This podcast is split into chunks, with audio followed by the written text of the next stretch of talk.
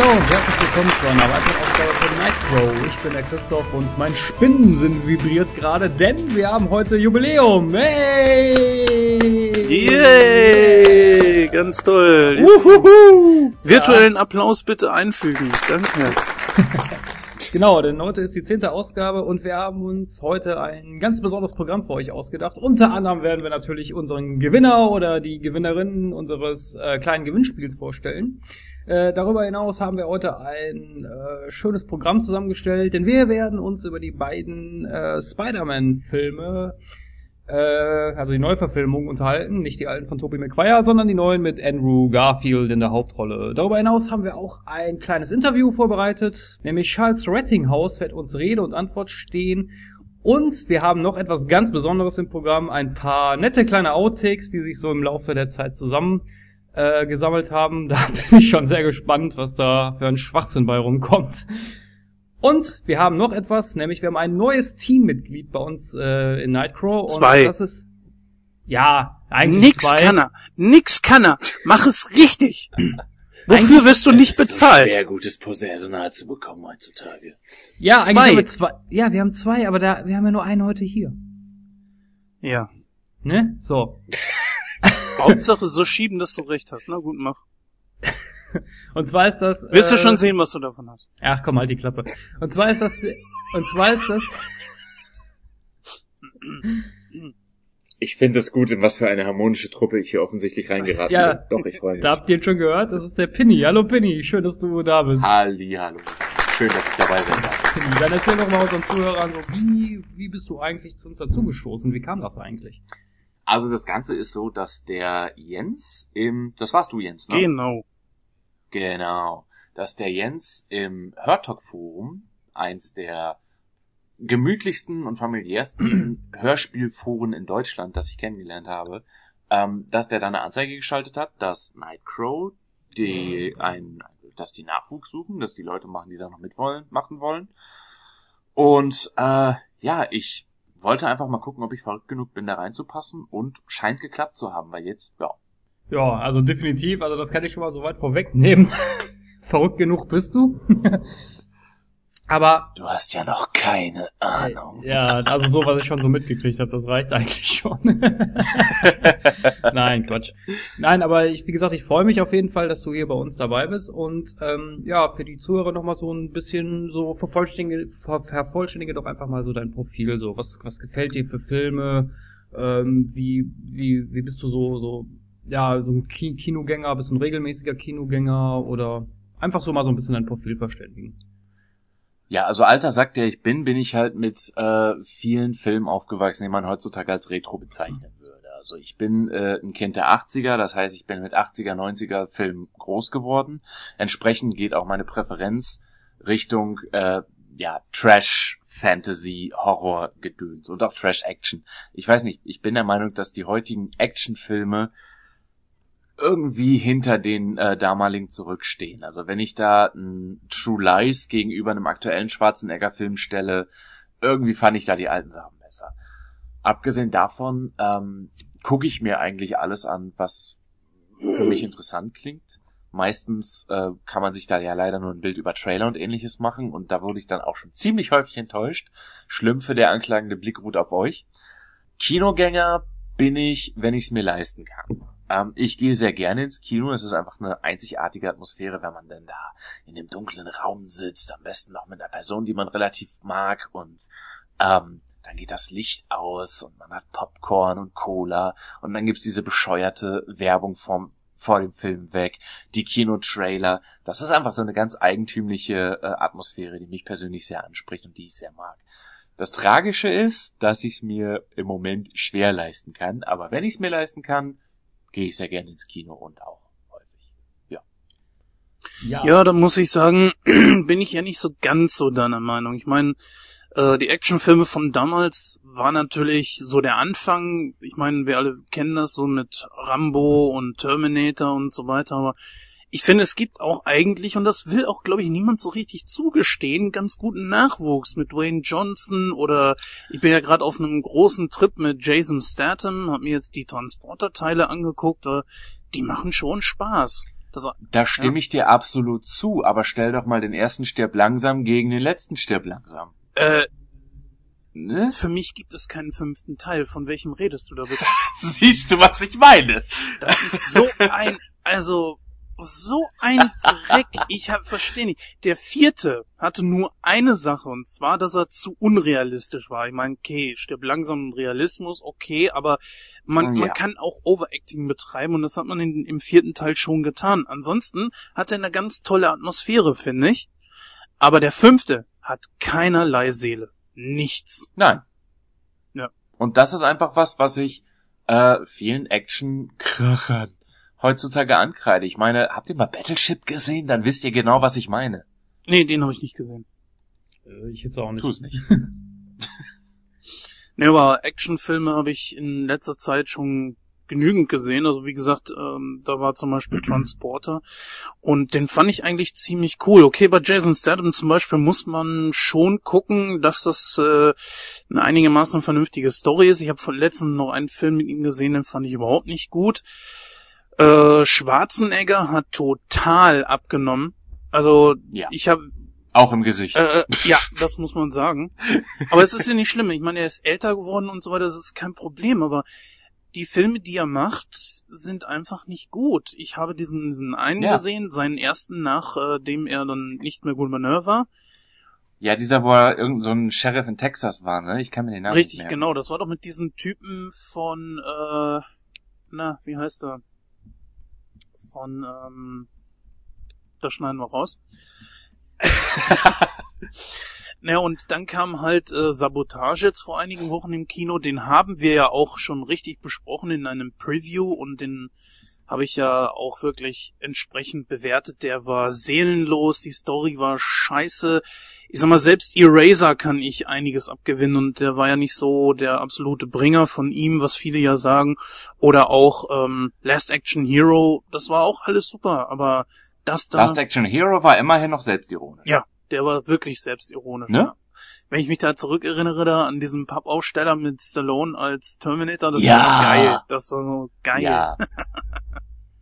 Ist euch, Stichwort Schwarzenegger, eigentlich das Poster in Jurassic Park aufgefallen, wo, äh, Schwa wo ein Filmposter zu sehen ist, Arnold Schwarzenegger als King Lear? Äh, in welchem Teil denn? Eins, zwei oder drei? Im ersten. Im ersten? Im ersten.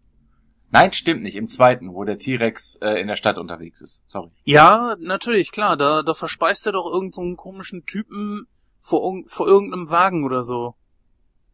Genau. Ja. Und in der, bei, da irgendwo ist ein Filmposter mit Arnold Schwarzenegger als King Lear. Und das wäre doch mal ein Film, den ich mir angucken würde mit Ach Schwarzenegger. du Scheiße. Und dann können wir uns besser Herkules in New York angucken, glaube ich.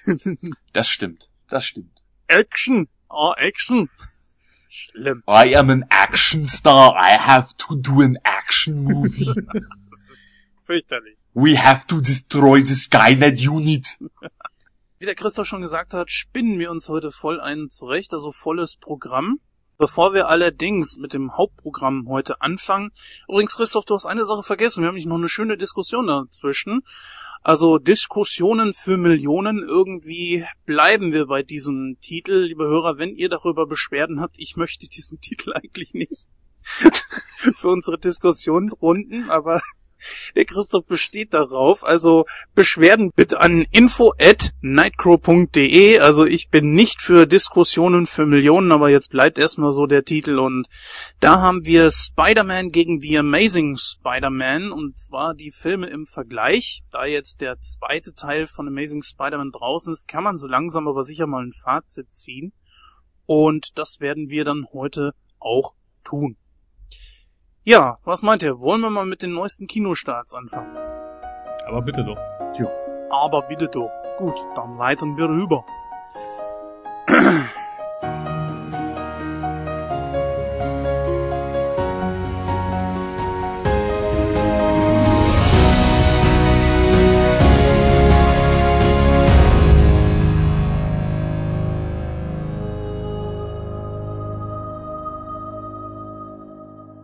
So, da sind wir wieder zurück und fangen heute mal mit den Kinostarts an, wie eigentlich auch immer. Ich glaube, wir haben immer mit den Kinostarts angefangen, kann das sein? Außer da, wo wir noch keine Kinostarts hatten. Äh, ich habe da mal Folgendes rausgesucht und zwar startet am 1. Mai starten Muppets Most Wanted. Ja, und äh, da Penny neu ist, wird er gleich mal dazu verdammt, das vorzulesen. Okay. In Muppets Most Wanted begeben sich die Muppets auf eine Tournee durch alle europäischen Metropolen und Kermit trifft hier auf seinen Doppelgänger Constantine.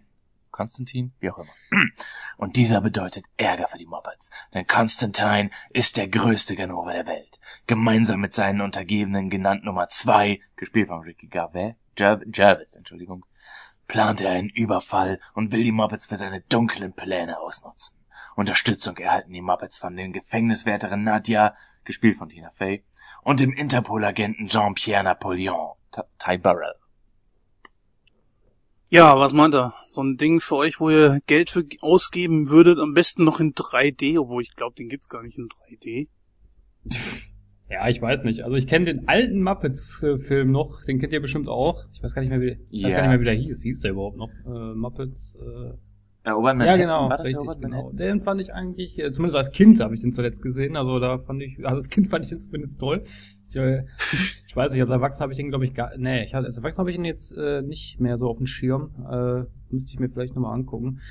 Aber nichtsdestotrotz ist das jetzt so ein Film, ja, weiß ich nicht, den würde ich mir nicht im Kino angucken. Also das reizt mich da jetzt nicht so wirklich. Vielleicht, wenn der mal so im Free TV laufen würde, würde ich mal reinschalten. Aber so im Kino, na, nee, würde ich jetzt nicht. Ja, ich muss sagen, also mich reizt das jetzt auch für, zumindest fürs Kino nicht. Ähm, die Muppets habe ich mir auch nie im Kino angeguckt. Ich habe, also die Muppet Show fand ich immer geil. Die läuft übrigens auch aktuell ja. wieder im Fernsehen. Ich weiß gerade gar nicht wo.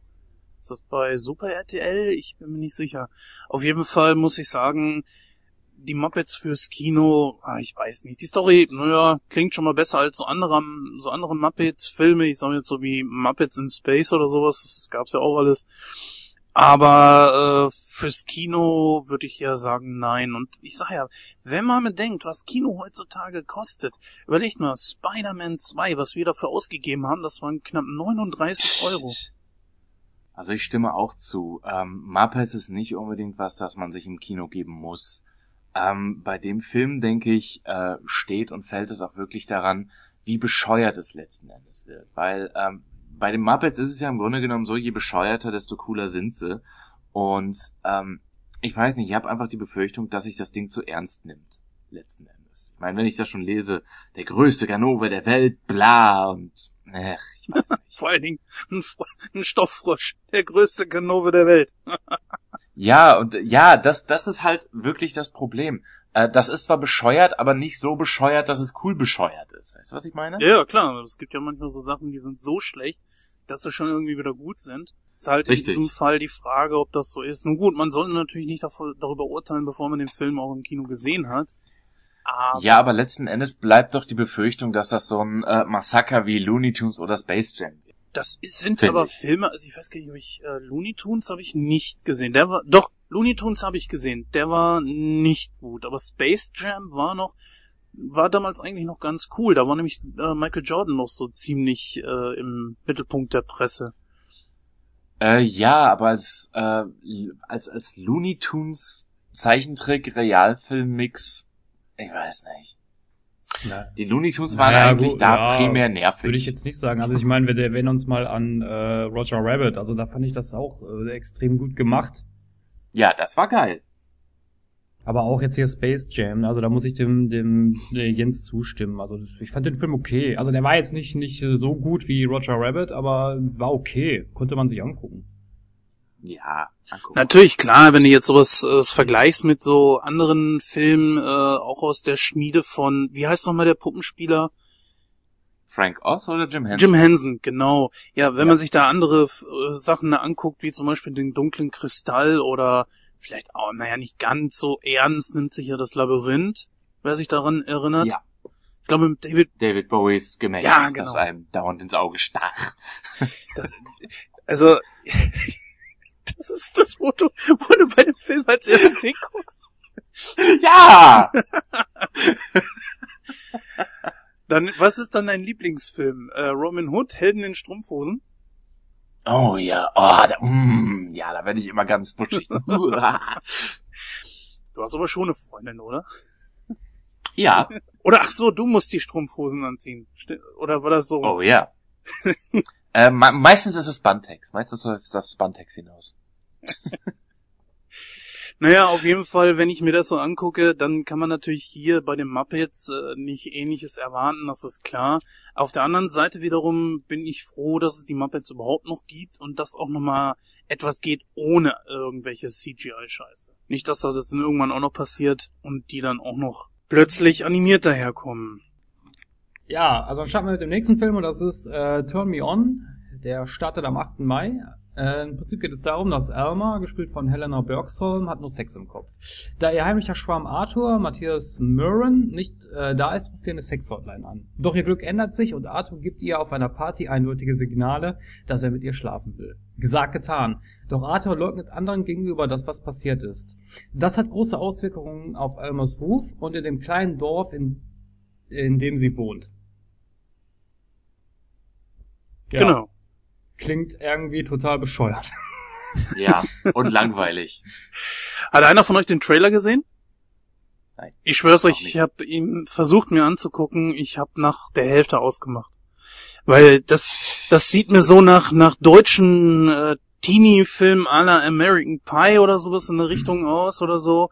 Und kann ja vielleicht Und wir wissen ja, wie gut deutsche Komödien sind, gerade wenn äh, es um das Großraumthema Sex geht. Ja, überrascht mich aber ehrlich gesagt nicht unbedingt, dass so ein Film jetzt gerade in die Kinos gekommen ist, weil ja gerade auch Nymphomaniac wirklich ziemlich erfolgreich angelaufen ist. Ich glaube aber kaum, dass äh, so eine Plattitüde wie Turn Me On an die Pseudotiefe von Nymphomaniac rangeht. Nicht, dass ich Nymphomaniac wirklich gut fand, aber äh, ähm, äh, das, ich weiß nicht, dieses Turn Me On klingt einfach nur blöd. Und wenn ich einen Film mit dem Thema Sex in die Kinos bringen möchte, dann, ich weiß nicht, würde ich mir entweder was richtig Bescheuertes ausdenken oder etwas, was richtig Tiefe hat. Wenn ich da an einen Shortbus denke oder äh, wie ist dieser andere? Ähm, Nine Songs, den ich auch nicht wirklich toll fand. Aber auch da war eben der Fokus wirklich auf Sex und der hatte eine gewisse Tiefe. Shortbus war dabei auch noch ziemlich gut gemacht. Aber das hier klingt einfach nur meh. Ah, du hast äh, Nymphomaniac gesehen? Ja. Wieso zweifle ich dran? das ist eine gute Frage. ja, wieso zweifeln wir da dran?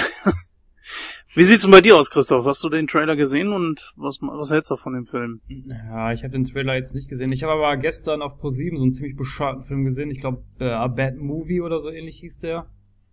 Ich weiß nicht, ob den einer von euch kennt. Das ist, äh, hat auch so Sex im Fokus. Da geht es um so eine 40-jährige Jungfrau, irgendwie so ein Scheiß. Keine Ahnung, auf jeden Fall war der Film total strange irgendwie. Äh, aber das war, äh, weiß ich nicht, also das hört sich genauso an. Ja, nicht ganz genauso, dass der Film war wenigstens auch ein bisschen witzig, den ich gesehen hatte. Aber weiß ich nicht, das ist sowas, das muss ich mir nicht angucken. Also ganz ehrlich, der, allein die Beschreibung klingt schon so bescheuert und so behämmert, dass ich mir denke, so, äh, weiß ich nicht, ey, haben die nichts Besseres zu tun, ja. als so einen Scheiß zu drehen? Ja, es, es klingt nach einem hundertprozentigen Teenie-Film, ne? Also noch nichts anderes und danach hört es sich auch endgültig an, finde ich. Ja, aber ich, ja, aber ich kann diese, diese Teenie-Filme nicht mehr sehen. Ich meine, was soll das? Das ist erstens nicht witzig und zweitens ist das das ist total bescheuert. Du bist halt kein Teenie mehr, ne? Du musst mit deinen Hormonen denken, nicht mit deinem Kopf. Dann gefällt dir so ein Film wahrscheinlich. Ja? Eigentlich nicht, aber. ich denke schon. Also früher habe ich solchen Themen natürlich auch ein bisschen anders gegenüber gestanden als wie heute ich sag mal, mein Humor hat sich dementsprechend auch schon weiterentwickelt. Also man kann jetzt nicht sagen, dass ich da irgendwie stehen geblieben bin. Aber sowas wie knallharte Jungs oder, oder harte Jungs, den ersten Teil, die fand ich eigentlich ganz gut, bis auf das, äh, der, vor allen Dingen der zweite ziemlich eklig gewesen ist teilweise. Aber das war noch. Ja, was aber wirklich an der Ekelwelle von American Pie und Co. gelegen hat, denke ich. Ja, doch, tatsächlich, das könnte man so sehen ja, naja gut, American Pie ähm, ist, ist allerdings, naja gut, okay, ähm, Ekelfaktor hatte der auch, als zum Beispiel Stifler, glaube ich, Scheiße gefressen hat. Irgendwie Hundekot ja. oder so. Ja, gut, ist in Ordnung. Ja. Spermabier. Bah, oh, ja, richtig. Ah, Ja! Oder, Verdrängte Ja. Erinnerung kommen. oder wo er sich auf, hat auf den Kopf pinkeln müssen. Ne? Ja. ja. Völlig daneben. Ich würde sagen, wir gehen einfach mal zum nächsten Film. Und zwar ist mir da äh, Zulu ins Auge gestochen. Nein, wir sind hier nicht auf der Enterprise. Daran hatte ich allerdings als erstes denken müssen, wo ich das gelesen habe. Oh auch, ein, auch der Film, äh, auch ein Film, der am 8. Mai 2014 in die Kinos kommt. Jetzt mal kurz eben angerissen, worum es dabei geht. Dabei vorher gesagt, diesen Text, den habe ich mir von Moviepilot entliehen. So viel muss er fairnessweise gesagt sein. Zu Zeiten der Apartheid entkam Ali Neumann, gespielt von Forrest Whitaker, nur knapp einem Massaker, als er mit seiner Familie zwischen die Fronten der militanten Inkatha und Nelson Mandelas ANC geriet. Mittlerweile ist Neumann Chef der Mordkommission in Kapstadt, doch die Namen sind nur oberflächlich über seiner traumatischen Vergangenheit verheilt. Einer seiner Mitarbeiter ist Brian Epkin, das ist hier ein Charakter, der von Orlando Bloom gespielt wird. Ein Heißsporn, dessen Familie einst gemeinsame Sache mit der Etablierung mit der Apartheid machte, wovon er sich aber vehement distanziert. Gemeinsam arbeiten sie in einer Welt, in der Bandenkriminalität, Drogenmissbrauch und Tod den Alltag darstellen. Als sie in einem neuen Fall, den Mord an zwei jungen äh, Frauen recherchieren, geraten sie schnell in eine Spirale der Gewalt die nur oberflächlich im Hier und Jetzt verankert ist. Denn die Schatten der Apartheid sind gegenwärtiger als gedacht. Das nenne ich doch mal einen schönen, anspruchsvollen Film. Oder sowas mag ich eigentlich, äh, wenn man, halt- wenn der halt auch so ein bisschen Geschichte mitbringt und äh, auch auf Tatsachen beruht. Äh, sowas schaue ich mir durchaus gerne an. Äh, allerdings nicht im Kino. Also dafür würde ich jetzt kein Geld ausgeben. Aber wenn der im Fernsehen laufen würde, wäre das ein Film definitiv, den ich mir dann auch anschauen würde. Hm, Also meinst du es nicht so ein Arteschocke? Ja, nein. nein, so, also wir, wir reden ja jetzt hier nicht über das Kätzchen, ne? Du erinnerst dich? Ja, Nein, ja, das ah, Kätzchen.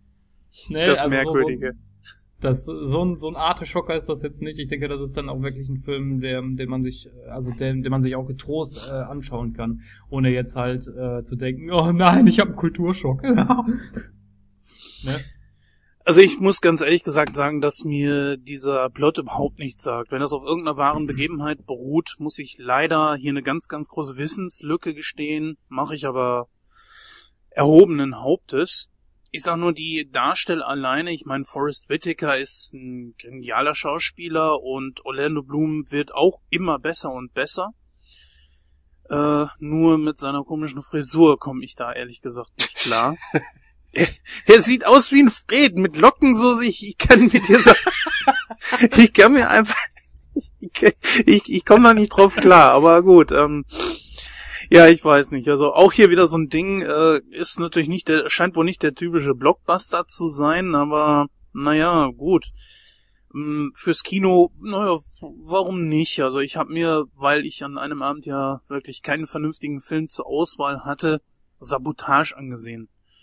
Ja, dann würde ich diesen hier wahrscheinlich dem auf jeden Fall vorziehen, aber Wollte sagen, da hattest du dann immer noch keinen vernünftigen Film zur Auswahl. nee, immer noch nicht. Ach, ich muss ganz ehrlich und ganz kontrovers sagen, ich habe mit dieser Art von Film ein ganz großes Problem. Da werden mir diverse Leute widersprechen und das sei denen auch unbelassen. Ich habe mit dieser Art Film einfach das große Problem, dass ähm, sowas ganz, ganz schnell zur Meinungsmache ähm, mutiert. Ähm, ich schließe mich da total dem Jens an. Ich habe von der Apartheid auch eigentlich überhaupt keine Ahnung. Aber eben weil das wahrscheinlich einen nicht geringen Teil des Kinopublikums so gehen wird, ähm, besteht für mich bei sowas immer die ganz große Gefahr, dass auf die Weise ein Bild von geschichtlichen Ereignissen äh, gezeichnet wird, das nicht notwendigerweise stimmt. Und die wenigsten Leute werden sich nach diesem Film wahrscheinlich äh, an Wikipedia oder ins Lexikon setzen und gucken, was es mit der Apartheid auf sich hatte. Ich will dem Film jetzt nicht grundsätzlich Meinungsmache oder ähnliches unterstellen. Ich will nur darauf hinaus, dass ähm, die Gefahr dahinter immer besteht, meiner Meinung nach. Abgesehen davon reizt mich dieses Thema überhaupt gar nicht. ich weiß nicht, ein Buddy-Movie, und danach klingt es für mich verdächtig, sollte immer einen gewissen Witz dabei haben. Lethal Weapon lässt grüßen. Aber äh, das scheint hier so überhaupt gar nicht rauszukommen.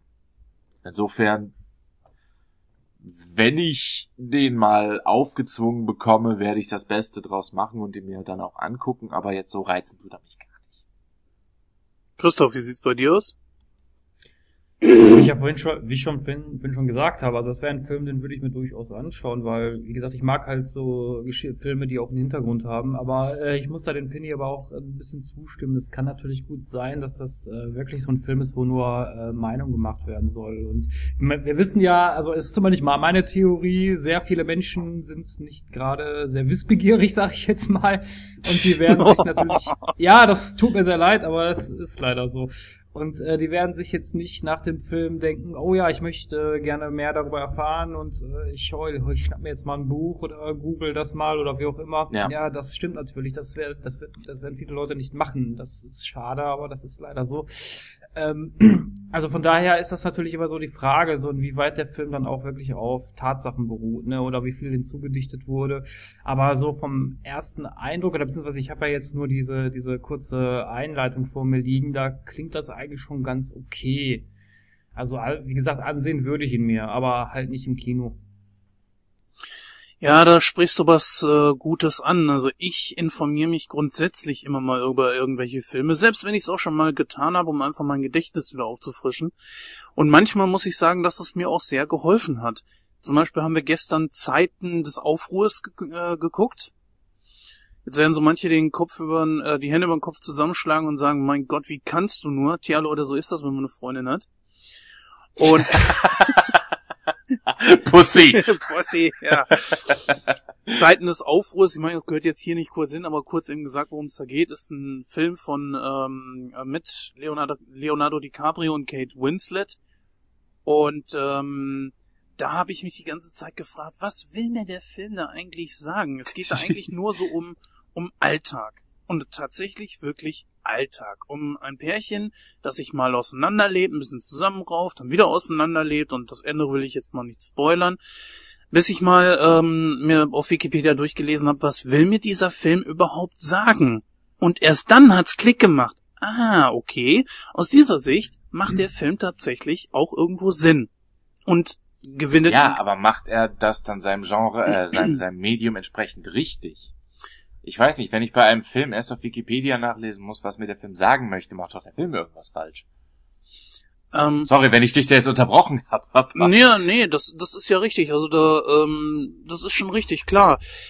Im Grunde genommen gebe ich dir recht. Äh, wenn der Film mir schon irgendwas sagen will, dann sollte das auch schon so kommen. Ich meine, vielleicht kannst du ihn dir angucken und du rallst das dann sofort, kann ja sein. Also ich habe es erst wirklich tatsächlich beim Lesen dann kapiert. Dann hat's Klick gemacht. Und dann hat auch vieles für mich mehr einen Sinn gemacht.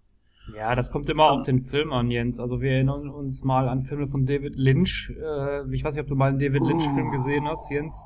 Die Filme machen, wenn man die sieht, machen die gar keinen Sinn. Die machen überhaupt gar keinen Sinn. Also ich kann mich mal. Die machen auch nach dem vierten Mal. Richtig, gucken. die machen auch nach dem vierten Mal keinen Sinn. Ich, ich habe mich mal mit, mit Kollegen, haben uns mal zu fünf zusammengesetzt und versucht, David Lynch-Film zu analysieren. Kannst du komplett vergessen. Das funktioniert. Jetzt wüsste ich gerne, welcher das war, aus persönlichem Interesse. Das war Lost Highway. Jawoll. Ach, danke. Den habe ich auch nicht verstanden. Das war, äh, das, also da, da musst du wirklich, äh, ich habe dann auch mal bei Wikipedia oder bei Google mal geguckt, was, was will mir dieser Film eigentlich sagen? Und dann gab es so viele Interpretationsansätze, das, das kannst du komplett vergessen. Gut, was meint er? Wollen wir zum nächsten Film? Ja. Gut. Wie war das noch bei Otto? Eine haben wir noch, eine haben wir noch, eine haben wir noch. äh, das macht dann, glaube ich, wohl auch mal. Ja, wer macht das jetzt? Ähm, Penny, du hast der das Neu schon Der Neue macht's. Der Neue macht's. Der Praktikant. der Neue macht's. Tolle Wurst. Der darf auch hinterher aufwischen. Bad Neighbors. Kinostart am 8. Mai. Eine Studentenverbindung zieht neben das Haus der Redners, gespielt von Thess Rogan und Rose Byrne, ein. Die Redners erhoffen sich von der Verbindung wieder ein Gefühl zu bekommen, wie es ist, wenn man noch jung und cool ist. Doch es dauert nicht lange und die beiden müssen erkennen, dass ihr Privatleben vorbei ist und sie rufen die Polizei, damit diese gegen die Studenten vorgeht. Das wollen die Studenten, zu denen auch Teddy, gespielt von Zac Efron, und Pete, Dave Franco, gehören, sich nicht bieten lassen und erklären den Rattlers den Nachbarschaftskrieg. Yippie! Seth Rogen! Bäh. Zac Efron. Uh, eines kapiere ich bei dem Typen nicht. Der hat so einen saugeilen Film gemacht. Und zwar The Green Hornet. Da kommt der mit so einem Scheiß um die Ecke. Ich verstehe nicht, warum kommt von, von Green Hornet nicht mal was Neues. Weil der an den Kinokassen gefloppt ist? Machst du Witze? Nein. Sicher? The Green Hornet? Nein, verwechsel das nicht mit Green Lantern. Ja, stimmt. Okay, ja, sorry. Sorry, mein Auch ein Film, der eigentlich relativ gut ist, aber ist tatsächlich auch wirklich gefloppt. Also Green Lantern. Aber Green Hornet ist nicht... ja. Muss wissen, der gute Christoph ist Green Lantern Fan und äh, nee, ich hab den ja auch hier, aber gut, lass uns jetzt erstmal über diesen Film hier reden, bevor wir jetzt wieder zu sehr abschweifen. Nein, also Seth Rogen sehe ich eigentlich ehrlich gesagt ganz gern. Ich finde ihn wirklich sehr gut. Ist halt eben für mich die Frage, ob er mit äh, solchen Filmen sich jetzt so die Riesengefallen tut, denn ich glaube, der Mann kann mehr als sowas. Ja, aber die Sache ist die, ähm, ich denke, das ist so ein typischer Frühlingsfilm, wo Leute reingehen und einfach mal den Kopf auszuschalten und sich vor Lachen wegzuschmeißen, was nicht passieren wird, aber mit der Erwartungshaltung geht man wahrscheinlich in diesen Film rein. Und da denke ich, werden Leute, die jetzt länger nicht mehr äh, in Filmen zu sehen waren, wie eben zum Beispiel Seth Rogen oder eben Zac Efron, äh, werden sich auch denken, so bekomme ich wieder ein bisschen ähm, ähm, ähm, Reputation und so komme ich den Leuten wieder ins Gedächtnis und vielleicht kriege ich da mal wieder ein paar neue Rollen. Ich denke einfach, so ein Scheiß wird ganz gerne von Schauspielern benutzt, die es ein bisschen als Sprungbrett sehen, um wieder äh, in den Fokus der Aufmerksamkeit zu geraten. Also ich weiß nicht, also ich habe den Trailer gesehen. Ich fand den Trailer eigentlich recht witzig. Ähm, ich habe zumindest an vielen Stellen gelacht. Äh, zumindest zum Beispiel da, wo diese, wo diese, wo diese Airbags immer losgehen. Das fand ich eigentlich ziemlich geil. ähm, also ich weiß nicht. Könnte ein lustiger Film werden. Also ist natürlich immer so das Problem bei Trailern, dass da immer meistens die besten Szenen immer verheizt werden. Äh, das könnte natürlich hier auch der Fall sein. Aber da will ich mich nicht so weit aus dem Fenster lehnen. Dazu müsste ich den Film mal gesehen haben. Aber so an für sich, äh, wie gesagt, was ich gesehen habe, hat mir eigentlich gut gefallen. Also natürlich ist das, wird das jetzt kein intellektueller Anspruch sein, das ist mir auch, das ist mir auch klar. Aber wenn das so ein Film ist, so Kopf aus und Lachen, dann weiß ich nicht. Also kann durchaus auch funktionieren. Ja, natürlich, sicher. Also ich gucke ja auch äh, lieben gerne mal so einen Adam Sandler Film oder oder auch ähm, ja, Ben Stiller oder so, das bin ich ja eigentlich ziemlicher Fan von gewesen. Ähm, Adam Sandler dreht mir nur momentan ein bisschen zu viel Schrott. Das geht ja teilweise echt in, unter die Gürtellinie. ja. Ja, wenn du dir da wirklich so Mist anguckst wie Kindsköpfe 2, da ist doch absolut, ja. ey, da wird gepinkelt, gekotzt, gekackt und was weiß ich alles und dann steht auf einmal ein Elch im, im, im Zimmer oder sowas. Ähm, das, das ist einfach, da, da, ja, die landen natürlich auch in da diesem bin ich Film. völlig bei dir. Ja, da landen die natürlich auch in diesem Film mal irgendwo ein Glückstreffer und das ist dann auch witzig und da muss ich auch mal lachen, aber ich denke mir, das muss doch nicht auf diesen völligen Babyhumor runter. Und bei Seth Rogen, der geht ganz gerne auch schon mal auf solche Sachen runter. Das muss, muss ich leider sagen. Und äh, ich weiß nicht, ob ich da, ich weiß nicht, wie hieß dieser Film mit James Franco, wo es um, das, ähm, wo sie sich selber gespielt haben mit dem Ende der Welt und so weiter. Weiß das gerade jemand? This is the end? This is the end, ja, ich glaube, das ist der sogar. Oh, nee, hab ich, kann ich mich nicht durchringen zu gucken. Aber, naja gut, wenn dieser hier mal auf DVD erscheinen sollte oder ich bei, was weiß ich, im PlayStation Store kriegen sollte oder bei Watch Ever läuft, was ich ja auch habe, dann, äh, dann würde ich ihn mir vielleicht mal angucken. Ja, reingucken kann man sicherlich mal, das stimmt schon. Aber im Kino würde ich kein Geld dafür ausgeben. Sag ich auch ganz ehrlich.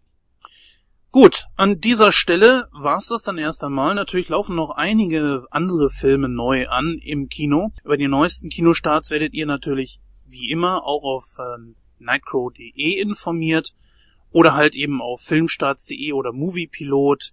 Dort habt ihr dann immer eine richtig schöne Übersicht und Wir wünschen euch da natürlich auch viel Spaß an mit diesem Film, auch wenn wir mit manchen vielleicht nicht sonderlich konform gehen oder eben ins Kino gehen. Ja, zehnte Ausgabe von Nightcrow ein Grund für uns, ein klein bisschen zu feiern. Ist jetzt nicht die Riesenzahl, aber naja, wir verlassen die Einer und gehen rüber in die Zweier. Und bis die Dreistelligen kommen, das wird ja noch ein bisschen dauern. Deswegen sagten wir uns, okay, dann machen wir mal Folgendes. Bringen wir in Ausgabe 10, inklusive was ihr jetzt auch heute gehört habt, äh, die Outtakes. Die haben wir für euch gesammelt und dann hört ihr jetzt einfach mal das Beste aus 10 Folgen Nightcrow. Bis gleich dann.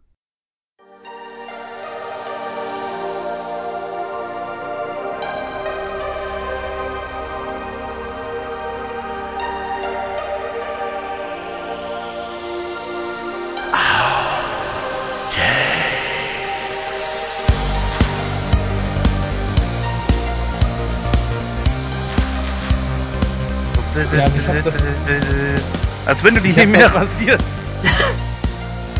Und wie wir hören, hören wir eine Uhr. Soll ich die mal abmachen? Ja, aber schmeiß sie aus dem Fenster. Was hättest du mich jetzt gehabt, dass die jetzt kommt? Meine Flamme. Meine Flamme. okay, Jetzt kriege ich einen Anruf, das ist scheiße. in der Zeit kann ich da mal ein Brötchen essen. Meine Flamme.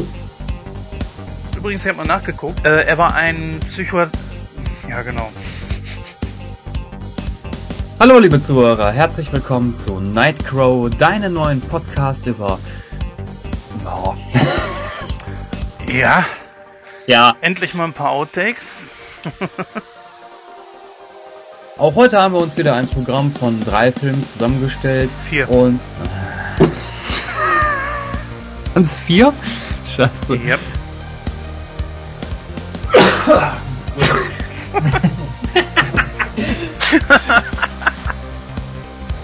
Hallo liebe... Hallöchen an die Zuhörer da zu Hause. Moment, wir haben wieder dein merkwürdiges... Achso, warte.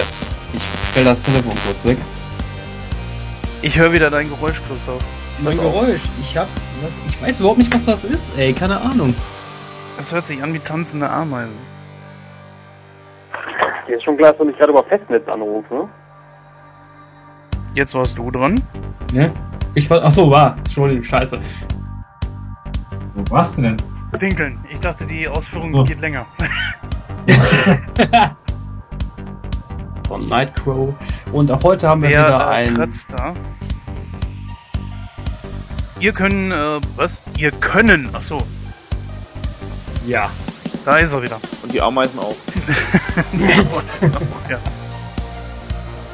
Ja, ich äh, schalte mal auf stumm, wenn du was sagst. Am selben Tag startete die, die Innus. am selben Tag, ja genau. Alter. Im selben Stark. Ja. am selben Tag, am selben Toni-Tag. Das ist schön. Mhm. Sehr schön. Dann können wir ja beginnen. Ich höre dich nicht.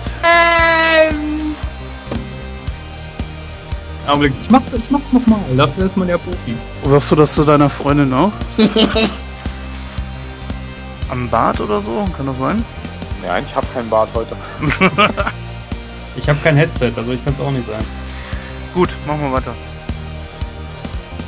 Eingeben. Äh, das ist totaler Quatsch, das mache ich nochmal. jingle, jingle, denk mich am Arsch. Die Dinger, die in blau sind, das sind links. Achso, okay. Das war von Frühchen. Ja. Ja, an dieser Stelle bedanke ich mich ganz fest. Ja.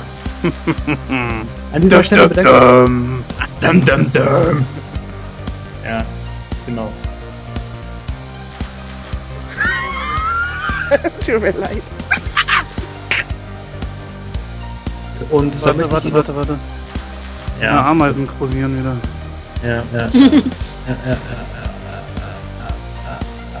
Das große Krabbeln. Ich gehe mal kurz pinkeln, ich bin gleich wieder da. Also, geh auf www.notnightcrow. Und zwar über und über oh,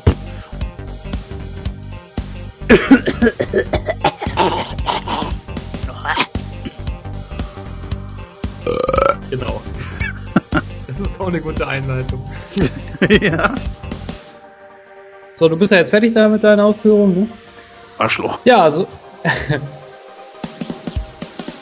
Hallo, hallo, hallo. Okay, okay, okay. Also die Zeit läuft. Oberthema ist unserer Ich wollte heutigen. gerade anfangen. ich, ich kann. Das ist. Das ist. Ja, du musst mich auch, ne? Pass auf, pass auf. Sag mal kurz was. Passt. Okay. Schlechte Story. Hallo? Hallo? Hallo? Hallo? Hallo? Hallo? Hallo? Hallo? Magst du uns nicht mehr oder warum bist du gegangen? Ich habe nichts gemacht. Dun, dun, dun. Dum, dum, dum, dum, dum, dum, dum. Überraschungs-Entertainment-Paket. Fuck off.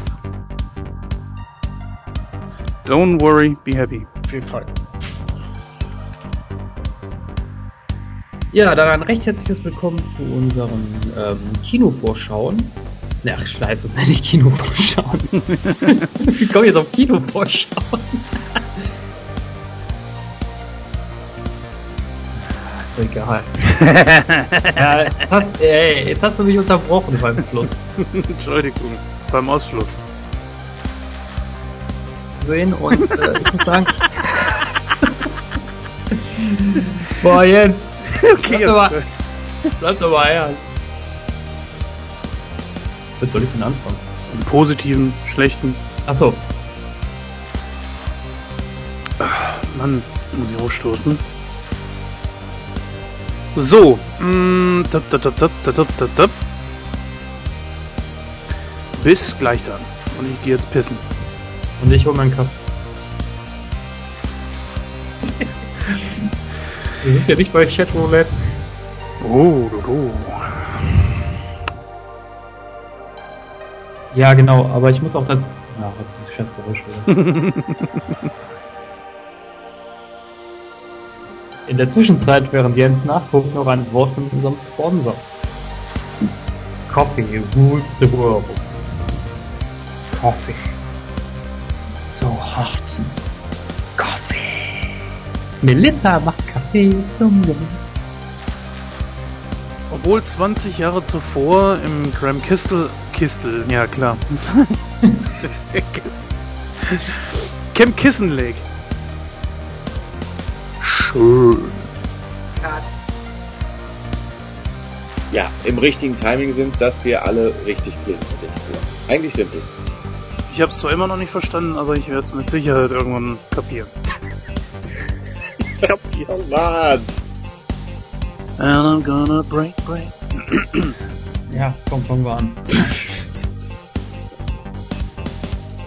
You win again. Da, da, da, da, da. Du bist halt so ein bisschen auf dem Retro-Pop. Ich wollte mal was ausprobieren. Ich hole mal eine Decke, damit der Hall weg ist. Das wollte ich mal ausprobieren.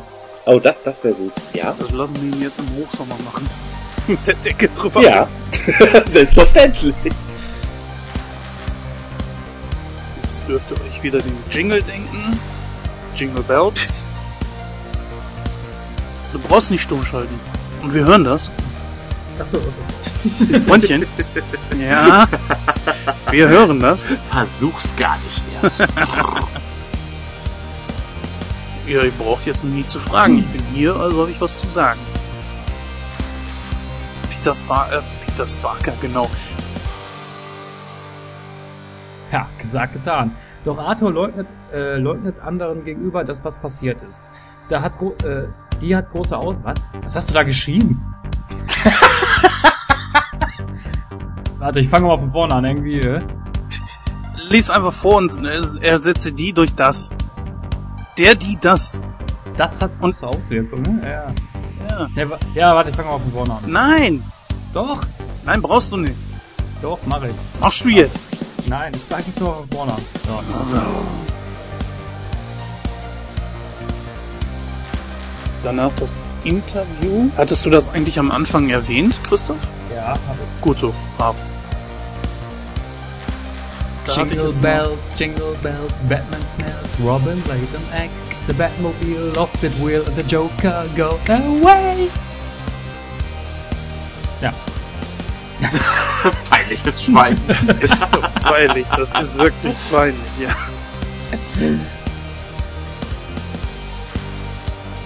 Keine Also- Werbung für Nightcrow Kaffee? Nee, ich habe jetzt, äh, ich habe anderen Kaffee. Ich habe jetzt äh, Nightcrow Special Edition Kaffee. Der schmeckt. Entkoffeiniert, hoffe nee, ich. nee, das nicht, aber der schmeckt so schleimig und mild. Ah, Mist, ey, sonst drehst du heute Nacht wieder so am Rad. Das geht nicht. Möchtest du das machen, Pini? Äh, nein. Äh,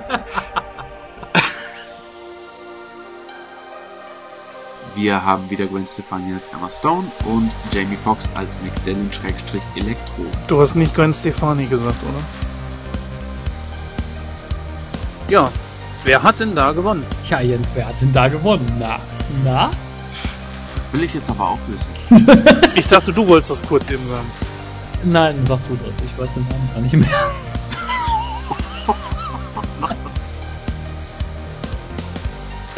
Und natürlich habe ich das letzte Wort. Ja. Oh nein. Oh mein Gott, Michael Jackson. Ja, Christoph, du hast noch gar nichts gesagt. Beginn ich wollte, mal. ich wollte, ich wollte gerade anfangen.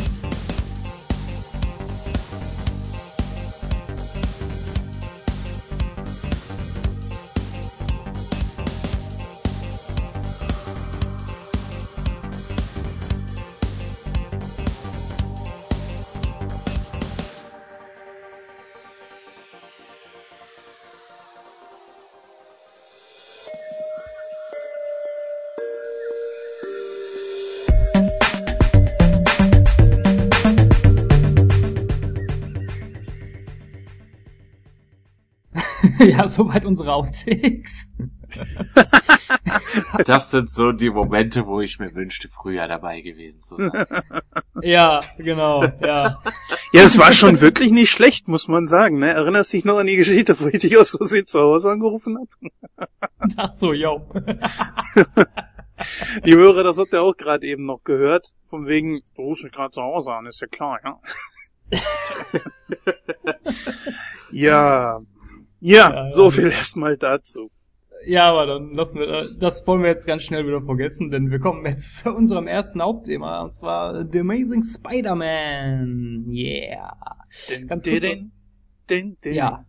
din, din, din, din, din, din, din, din. Mein Gott, war das schlecht. Boah, ich bin froh, dass du es sagst. ey. Na gut. Spider-Schwein, Spider-Schwein. Ja. Oh, Okay. Das war schlecht. Ja, der Amazing Spider-Man. Also, ganz kurz zur Handlung. Peter Parker, gespielt von Andrew Garfield, will mehr über das Verschwinden seiner Eltern herausfinden und gerät bei seinen Nachforschungen in ein Labor der Firma Oscorp. Dort wird Peter von einer genetisch veränderten Spinne gebissen und erlangt dadurch übermenschliche Kräfte. Schon bald muss er sich als Superheld mit äh, einer menschlich mutierten äh, herumschlagen, äh, welche sämtliche Menschen der Stadt auch in humanoide Reptilien verwandeln will. Doch mit Lob wird äh, die freundliche Spinne aus der Nachbarschaft für seine Hilfe gegen das Verbrechen nicht überhäuft. Ganz besonders der Vater seiner Freundin ist nicht von Spider-Man angetan. Wie gut nur, dass er äh, eine Maske trägt und niemand weiß, wer Spider-Man in Wirklichkeit ist. Doch als, sie, als die Ex herausfindet, wer sich wirklich hinter der Maske befindet, ist Peter in großer Gefahr. Ja, so viel erstmal zu der Geschichte rund um Spider Amazing Spider-Man 1. Natürlich gibt's da auch eine kleine Vorgeschichte, was natürlich Spider-Man, den die Filme von Sam Raimi betrifft, in der Hauptrolle natürlich damals Tobey Maguire. Da werden wir gleich in unserer schönen Diskussionsrunde der Diskussionen für Millionen Mensch macht einen anderen Titel. Da werden wir später dann nochmal drauf eingehen. Von daher widmen wir uns jetzt einfach erst einmal den Film hier und schauen so ein bisschen auf die Stärken und Schwächen von dem Ganzen. Gucken natürlich auch ein bisschen drauf, so geht natürlich nicht ganz, obwohl wir die Diskussionsrunde haben, müssen wir auf die anderen Filme so ein bisschen gucken. Ich gebe erstmal ein paar Eckdaten wieder. Und zwar, das Erscheinungsjahr war 2012. Äh, Gesamtspiellänge des Films beträgt in etwa 136 Minuten. Äh, freigegeben ist der Film ab 12 Jahren. Regie führte, wie du schon sagtest, Mark Webb. Das Drehbuch stand von James Thunderbit und äh, Alvin Sagant. Ähm, ja, die, die Musik wurde von James Horner äh, beigesteuert. Und in den Hauptrollen haben wir, wie gesagt, äh, Andrew Garfield, Emma Stone ähm, und noch viele weitere. Ja, was sage ich zu dem Film? Äh, ich war, ja, wie soll ich das sagen? Hm. Also ich war, ich war äh, nicht sehr positiv erfreut, sag ich mal, als es hieß, dass man wieder ein Reboot der ganzen Sache macht, weil das, äh, ich weiß nicht. Ich fand eigentlich Tobey Maguire, also den Darsteller von Spider-Man in den alten Filmen, den fand ich eigentlich top besetzt. Ich fand die Filme auch äh, durch die Bank weg alle sehr gut. Ähm, ich fand das schade, dass man dann da so einen Cut gemacht hat und gesagt hat, okay, wir rollen das Ganze nochmal von vorne auf weiß ich nicht, fand, war, war ich schon nicht sehr begeistert von. Als ich den Film dann das gesehen habe, ich habe ihn mir im Kino angeschaut und ja, ich weiß nicht, also ich, der Film vermochte mich nicht zu begeistern und äh, vermochte mich auch nicht zu fesseln. Äh, ich habe mich allerdings sehr gefreut, weil nämlich die Echse ist einer meiner Lieblingsgegenspieler von Spider-Man. Das war so ein kleiner Wermutstropfen, weshalb ich den Film eigentlich eine Chance gegeben habe. Aber leider wurde ich da komplett enttäuscht, weil die Darstellung der Echse mir überhaupt nicht gefallen hat. Ähm, ich finde auch Andrew Garfield als in der Rolle, ich weiß nicht, ich kann mit dem Schauspieler nicht viel anfangen. Der wirkt auf mich wie so ein, wie so, wie so ein Twilight-Verschnitt irgendwie. Ja. Das ist, das ja. ist für mich nicht Peter Parker. Also tut mir leid. Das muss ich auch sagen. Ja, und ich fand auch die Onkel Ben-Thematik, die wurde überhaupt nicht vernünftig dargelegt. Das weiß ich nicht, da hat mir der Satz einfach gefehlt. Aus großer Kraft folgt große Verantwortung. Das kam, oh! das kam da. Sorry, aber mm, ja, ja, Entschuldigung. Ja, aber das kam da überhaupt nicht Ist der C verbrannt oder was hast du gemacht?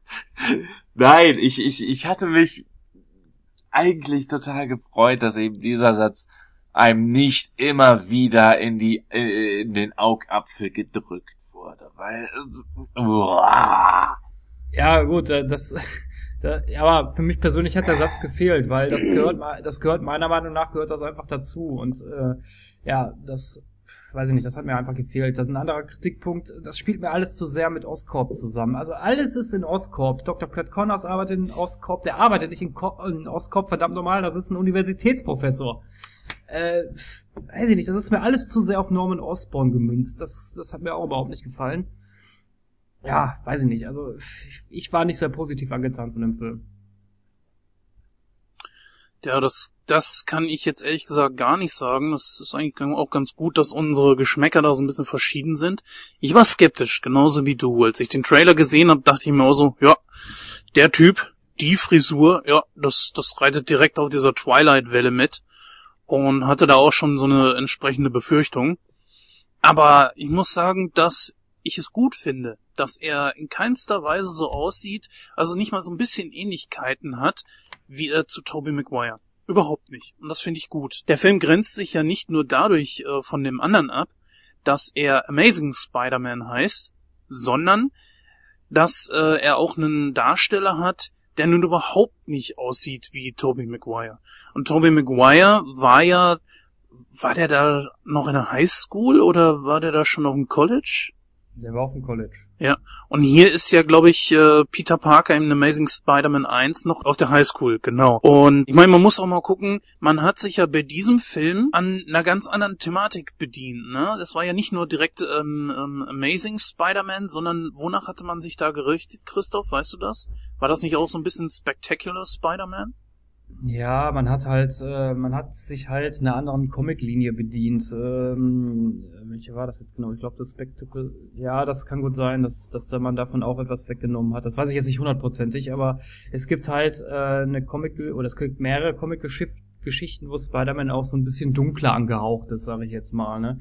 Das haben sie da verwendet. Das ist ja auch okay, da sag ich ja auch nichts, aber das, ja, ich fand das äh, eigentlich auch ganz gut, dass, dass sie mit Gwen Stacy angefangen haben und nicht mit, ähm, äh, wie heißt die nochmal? Mary Jane. Genau, Mary Jane, äh, Mary Jane, nicht mit Je äh, Mary Jane. Das war ganz gut, aber ach, ich weiß nicht. Ich mag aber auch die, diese Comicbände nicht, wo Spider-Man so ein bisschen dunkler und ein bisschen tragischer angehaucht ist, weil ich finde, das passt einfach zu dem Charakter nicht. Ich meine, das ist Geschmackssache, aber mir persönlich sagt das jetzt nicht so zu. Ich finde das gut, dass du das ansprichst, weil äh, das war eigentlich der einzige wirkliche Knotenpunkt, der mich bei dem Film negativ getroffen hat. Ähm, dieses tragische Heldgedöns, das kannten wir aus Superman, das kannten wir aus Batman. Klar, dass man das jetzt auch so ein bisschen auf Spider-Man äh, übertragen muss, weil es erfolgreich war. Aber ich fand, das stand in krasser Diskrepanz zu dem Verhalten, das dieser Knabe jetzt als Spider-Man selbst an den Tag gelegt hat. Ich meine, gerade wenn man mal die Kämpfe zwischen, ja, die, dieser erste Kampf im Kostüm, wo er da diesen, diesem Typen auf dem Rücksitz aufgelauert hat Wisst ihr, was ich meine? Ja, ja, wo, der, ja. äh, wo der Einbrecher dann das Messer gezogen hat und Spider-Man hat sich dann über ihn lustig gemacht. Das stand, finde ich, in krasser Diskrepanz, im krassen Gegensatz zu dem, wie sich der Charakter vorher verhalten hat. Das war aber auch so ziemlich das einzige, äh, dieser, dieser Verhaltenskontrast war das einzige, was mich bei dem Film wirklich negativ, ähm, was ich als negativ empfunden hatte. Ansonsten war ich sehr positiv von dem Film überrascht, weil ich wirklich mit keinen Erwartungen an diesen Film rangegangen bin. Also das überrascht mich jetzt, weil genau diese Szene empfinde ich als die stärkste von allen. Nirgendwo habe ich mehr gelacht. Und vor allen Dingen hier. Äh, sie ja, passt ja, zu der Comicfigur Spider-Man, völlig richtig, aber sie passt filmintern nicht zu dem Charakter, den er vorher gespielt Richtig, hat. das ist, äh, da muss ich dem Pinny recht geben. Also das, das steht im völligen Kontrast zu dem, was die da aufgebaut haben. Also dass das halt alles ein bisschen dunkler ist, äh, ein bisschen tragischer und dann kommt da, dann steht er da als erstes in sein Kostüm und macht da so so Flickflack und so eine so eine One-Man-Show draus. Das steht, das, das klar zum Charakter Spider-Man passt es, das ist okay, aber nicht zu dem, was sie da aufgebaut haben. Das steht im völligen Widerspruch. Ja, aber du hast es selbst gesagt, es passt zum Charakter Spider-Man. Und äh, ich sag ja, gerade das fand ich als eine der stärksten Szenen. Und hier mal ein richtiger, also ich muss sagen, die deutsche Synchro hat mir um Längen besser gefallen. Ich habe mir diese Szene auf Englisch und Deutsch mehrfach angeguckt und nur allein da, wo der, äh, wo der Bulle da ankam und seinen Revolver zieht und sagt, Hände hoch, und, und ähm, er sagt so, ja, aber ich, ich hab ihn schon. Und er so, nein, Sie sind gemeint. Und er so, echt jetzt? Ne, das war so geil. Ich hab mich ja. weggelegt. Ich hab mir das im Original... Die deutsche Synchro war echt gut, muss ja. man an der Stelle auch mal sagen. Ja, also ich hab mich da echt weggelegt. Und ähm, der deutsche Sprecher übrigens von Spider-Man ist Nico Sablik und äh, das ist so ein Sprecher, ein ganz guter, sehr guter Nachwuchssprecher ich, ich bin total begeistert von dem Typen und diese Szene alleine so, das ist so grandios.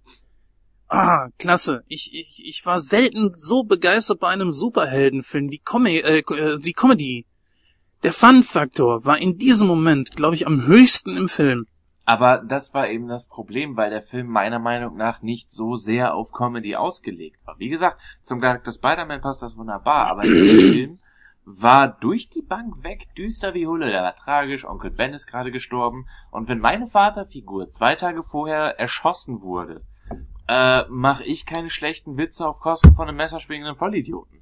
Aber ich glaube, da hat... Der wird an die Wand geklatscht und fertig. Weißt du? Ja, aber ich glaube, da hat, haben wir das Problem... Naja gut, äh, da gebe ich dir schon recht. Aber wir haben, glaube ich, das Problem, dass wir diesen Peter Parker noch nicht so richtig kennengelernt haben. Stimmt. Denn ähm, wer den zweiten Teil gesehen hat und weiß, was da passiert, oh, das ist ein richtiger Spoiler. Jetzt mal bitte alle weghören, die jetzt nicht gespoilert werden wollen. Ich werde es auch nicht direkt ansprechen, aber es wird jemand sterben. Und das steckt er auch relativ schnell weg. Mehr oder weniger. Zumindest wirkt das auf den Zuschauer so, obwohl es zeitlich ja, schon etwas spielt. Aber ich glaube, dass das einfach so ein Typ ist, der, der sofort wieder aufsteht und weitergeht, der das emotional irgendwie ein bisschen besser wegpacken kann. Wobei es ihm natürlich auch nicht am Arsch vorbeigeht, das merkt man ja ganz klar in diesem Film. Ja, aber da haben wir das Problem. Also ich fand das im, im, in der alten Reihe fand ich das einfach besser. Da war das auch ein bisschen besser aufgebaut mit dem Tod von Onkel Ben. Da ging mir das einfach zu schnell. Das wurde einfach so nebenbei abgefrühstückt. Also das fand ich nicht okay. Fand ich aber angenehmer zu gucken, als das Rumlamentieren über Onkel Bens Tod. Das hat mich nämlich echt an den ersten drei Spider-Man-Filmen, auch wenn ich da der Diskussion was vorwegnehme, genervt, dass immer wieder dieser Catchphrase aufgetaucht ist. Aus großer Macht entsteht große Verantwortung. Ich konnte irgendwann nicht mehr hören. Man hätte ein Trinkspiel machen können. Bei jedem Mal, wenn dieser Satz sinngemäß wiedergegeben wurde oder Wort für Wort wiedergegangen, äh, wiedergegeben wurde, einheben. Man wäre ruckzuck besoffen. Aber ich muss auch sagen, ähm, um das mal zu rechtfertigen, ich denke, man sollte das aus der Sicht sehen. Vielleicht hat sich Mark Webb das auch irgendwie gedacht. Hm, also die Origin von Spider-Man, die muss rein. Das ist klar. Geht ja gar nicht anders. Wir fangen wieder von vorne an, also muss die Spinne auch wieder erstmal zu dem werden, was sie ist. So. Richtig. Folglich aber kommt natürlich auch, und das ist ja comic-konform, dass Onkel Ben sterben muss. Nur haben wir das bereits schon im ersten Teil der Raimi-Filme gesehen. Und die Richtig. meisten von uns, wenn die Sam Raimi-Filme auch schon gesehen haben. Und ich kann mir vorstellen, dass sich, dass sich Mark Webb gesagt hat, okay, das muss rein, aber müssen die Leute jetzt nicht äh, unnötig damit strapazieren, dann handeln wir es eben ab, so schnell ist die Etikette erlaubt und machen dann weiter mit dem Hauptplot. Ja, kann ich schon nachvollziehen, weil das ja gerade bei den Raimi-Filmen äh, so im Vordergrund stand. Okay, aber nichtsdestotrotz hätte man diesen Satz wenigstens einmal bringen können. Also das wäre, denke ich mal, das Mindeste gewesen. Gemeine Frage, aber warum? Wozu? Weil ich fand dieses dieses dieses ganze Verantwortungsspiel, das in den äh, ursprünglichen Filmen eine Rolle gespielt hat, war hier nicht wirklich thematisiert. Da war es mehr eine, eine, eine Frage, wie sehr man sich an etwas die Schuld geben kann. Da war, ich meine, Onkel Ben hatte zwar eine Vaterrolle, aber nicht die Mentorrolle, die er in den alten Filmen hatte. Insofern fand ich es nicht unbedingt notwendig, ganz im Gegenteil, ich fand es eigentlich richtig sinnvoll, dass eben dieser Satz nicht gekommen ja, weiß ich nicht. Also ich bin da vielleicht auch ein bisschen verbohrt, aber ich finde, äh, ja, ich finde, das, das gehört einfach dazu und das muss einfach drin sein. Ne? Ist das gleiche, als wie wenn du jetzt sagen würdest, äh, was weiß ich. Äh, ja, mir fällt jetzt kein passendes Beispiel ein, aber ja. Nein, aber ich finde, ich finde, das gehört einfach dazu und äh, wie gesagt, also wenigstens einmal hätte man den Satz kurz bringen können. Also das wäre meiner Meinung nach das Mindeste gewesen. Ja, aber da muss ich sagen, ich glaube wirklich, dass das die Intention von Mark Webb auch gewesen ist, dass er guckt auf die ersten Teile. Du siehst es ja auch an der Charakterauswahl. Im ersten Teil, wen haben wir da? Wir haben die Echse. Und welcher ist in den Raimi-Filmen nie vorgekommen? Die Echse. Ja, ja, Moment, Moment, das stimmt nicht ganz. In allen drei Filmen ist Dr. Kurt Connors vorgekommen, ne? Aber war er die Echse? Nein, aber er ist vorgekommen. Also er sollte ja auch, ich weiß gar nicht, im vierten Teil oder so, sollte er ja zur Echse werden. Ja gut, das wollte ich ja später ansprechen. Es wäre tatsächlich so gewesen, dass äh, ein vierter Film geplant, also ein vierter Film war geplant, sollte tatsächlich auch kommen. Ähm, es mhm. wurden sogar dieselben Hauptdarsteller verpflichtet, beziehungsweise war auch Sam Raimi wieder mit am Start, aber es ist dann letzten Endes äh, zu einem, glaube ich, einen Krach gekommen und der vierte Teil wurde dann nicht mehr gedreht. Äh, und naja, das, den Rest kennen wir. Es wurde ein Neustart gemacht und ich glaube einfach, dass man sich dann überlegt hat, ja gut, dann war die Echse jetzt für den vierten Teil geplant, dann nehmen wir sie jetzt einfach als Hauptgegner für Spider-Man im, im Amazing Spider-Man. Auf der anderen Seite, direkt auf deinen Ausführungen aufbauend, hat man sich dann wahrscheinlich auch gedacht, wenn wir schon was Neues machen, machen, machen wir es, machen wir es auch richtig neu und richtig anders. Genau. Also das hatte ich mir so dann zurechtgereimt. Und wer den zweiten Teil gesehen hat, es wurde ja durch den Trailer schon verraten, dass der Goblin vorkommen wird und der wird ja auch relativ schnell abgehandelt. Und das ist für mich wieder so ein Zeichen von, okay, es muss irgendwie rein, aber dann handeln wir es so schnell wie möglich ab. Ich meine, letzten Endes hatten wir den Goblin technisch gesehen zweimal in den alten Filmen, 1 und 3. Ja, wir hatten ihn ja sowieso generell in den Raimi-Filmen von 1 bis 3 wirklich super aufgebaut, zumindest über den ersten und den ja. zweiten. Und dann kam ja der Hobgoblin, naja, zumindest was das darstellen sollte. das, das, für alle Comic-Fans war das ja eine absolute Frechheit, aber niemals ja, darf der ich Da mal, darf ich da mal einhaken? Also der Hobgoblin ist eigentlich nicht Norman Osborn, ne? Der Hobgoblin ist in den Comics eigentlich ein Modedesigner mit dem Namen, äh, wie heißt der nochmal? äh, boah, Roderick Kingsley oder so ähnlich heißt er, glaube ich. Ja gut, aber es war ja, glaube ich, in den Raimi-Filmen uns allen klar, dass Harry irgendwann als neuer äh, Goblin da auftauchen wird. Und was dann halt da um die Ecke kam, das war mehr so eine Art äh, Ninja, fliegender Ninja-Surfer oder sowas. Ähm, obwohl es das Design, wenn es nichts anderes, also wenn es was anderes hätte darstellen sollen, was die Leute nicht kannten, fand ich eigentlich ganz cool. Aber nicht als das, was es letzten Endes sein sollte.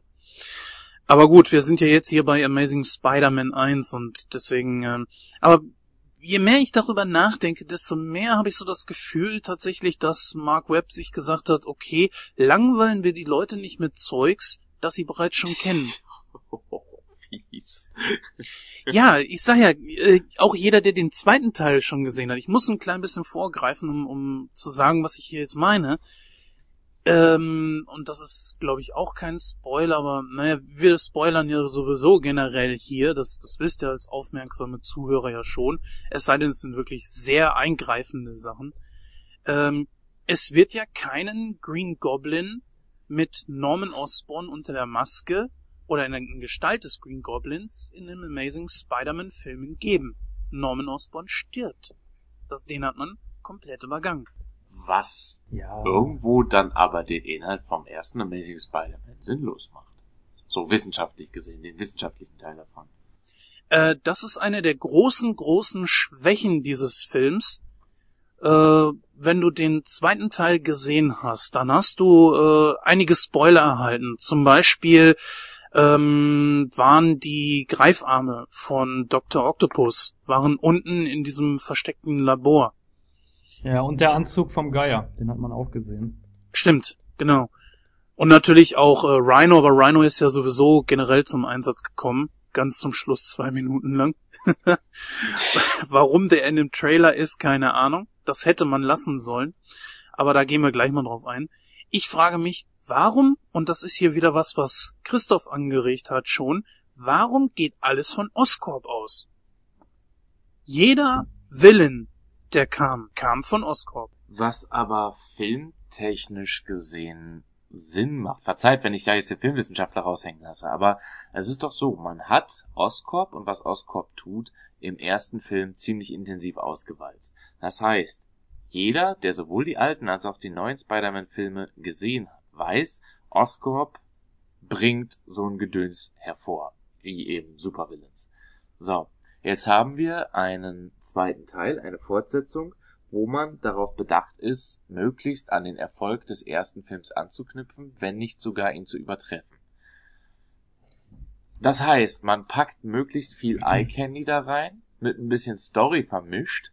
Je besser die Story, desto besser ist es, aber das sei jetzt dahingestellt, wie gut das regelmäßig umgesetzt wird.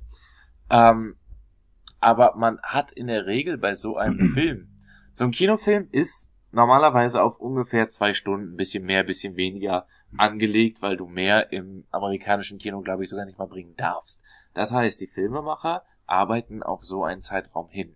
In Konsequenz heißt das, wenn man eine komplette, korrekte Origin-Story bauen würde, wie sie im Comic vorkäme, müsste man häufig für den Willen noch einen inflationär großen Zeitabschnitt schreiben, der sehr viel von der eigentlichen Filmdynamik abzwacken würde.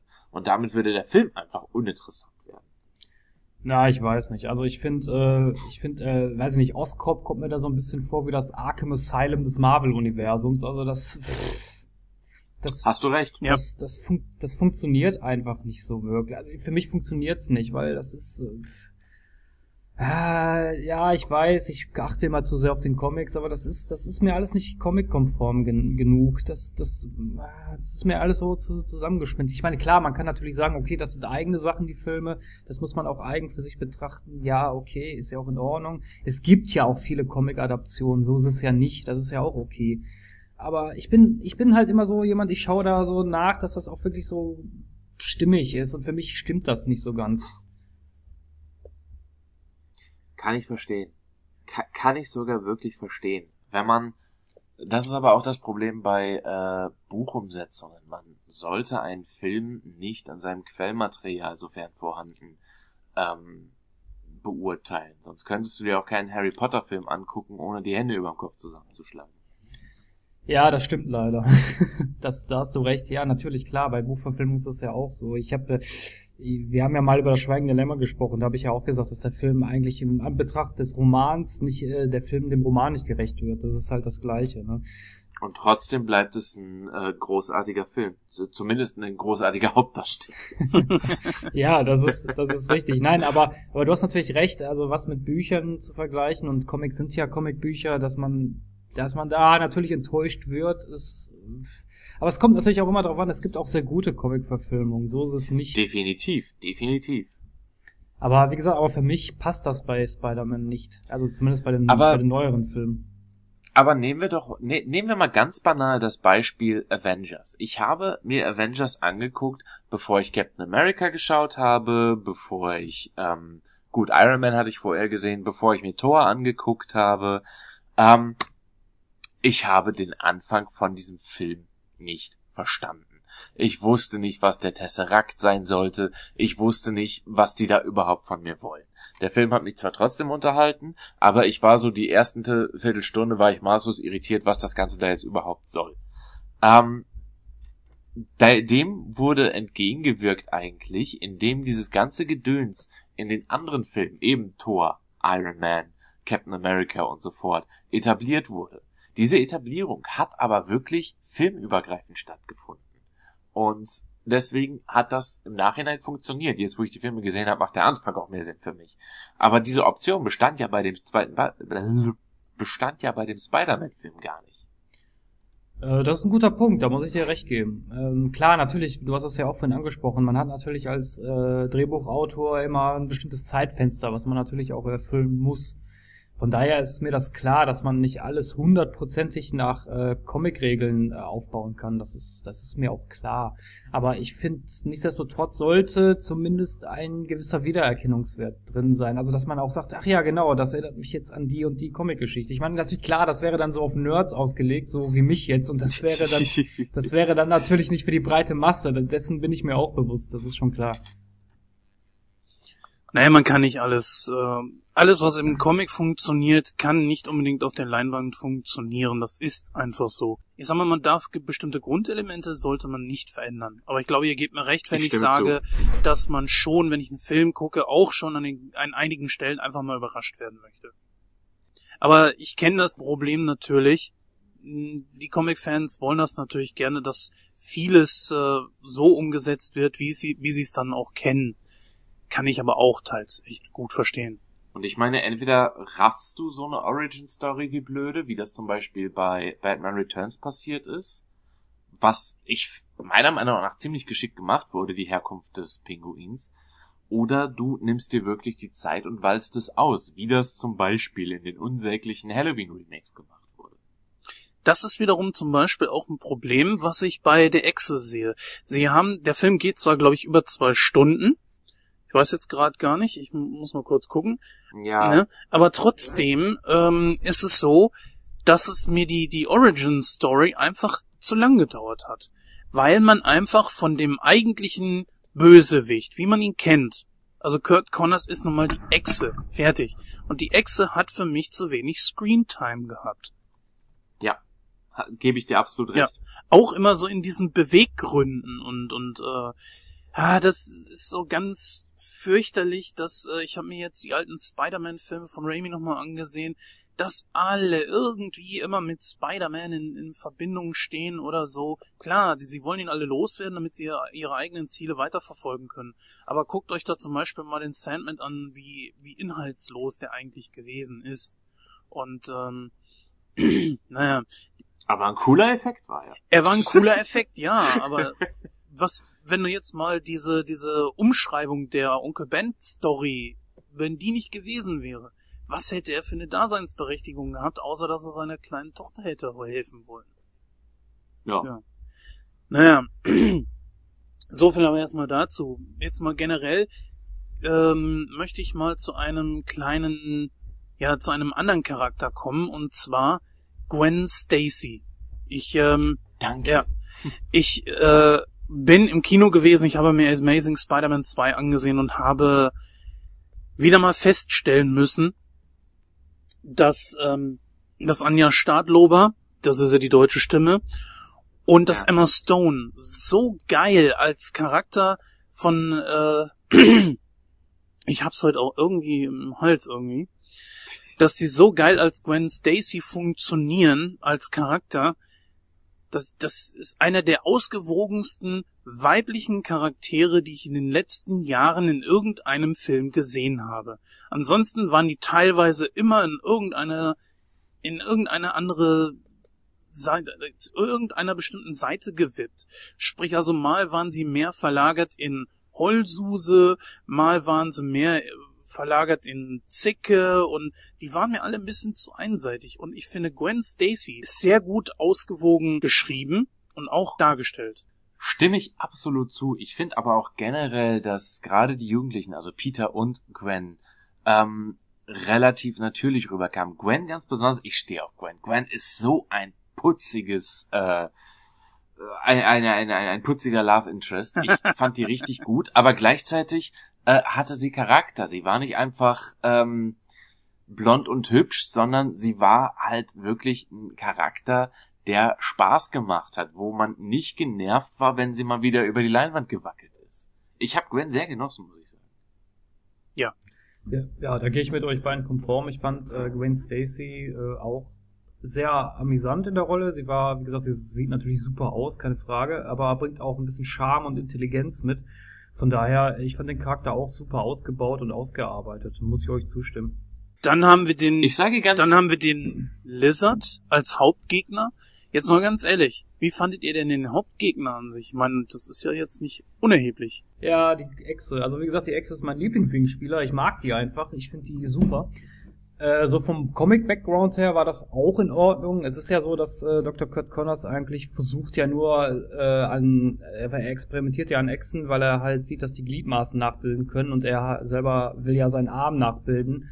Das ist soweit auch ganz stimmig mit der Comic-Vorlage. Das hat mir auch sehr gut gefallen. Allerdings fand ich die Darstellung der Echse später, die war mir zu strange. das Ding sah scheiße aus. Das Tut war, mir leid, ja, aber das war mir einfach, Och. das war mir jetzt viel zu strange, die war viel zu bullig, viel zu, ah, und ich hab mich mal gefragt, wo ist der Laborkittel? Die Echse trägt einen Laborkittel, warum trägt die keinen Laborkittel? Was soll der Scheiß? Oh, dass du immer wieder auf diesen Quatsch rumreiten musst. Er hat doch einmal kurz diesen scheiß Kittel an für die Fans. Ja, oh, einmal ganz kurz da und dann zerreißt er ihn. Nein, die Echse trägt einen Laborkittel, Punkt. Aber ich finde auch, ähm, inszenatorisch war diese Excel scheiße gemacht. Ich finde, insgesamt hat mir das CGI bei dem Film relativ gut gefallen. Das ist mir nicht unbedingt negativ aufgefallen.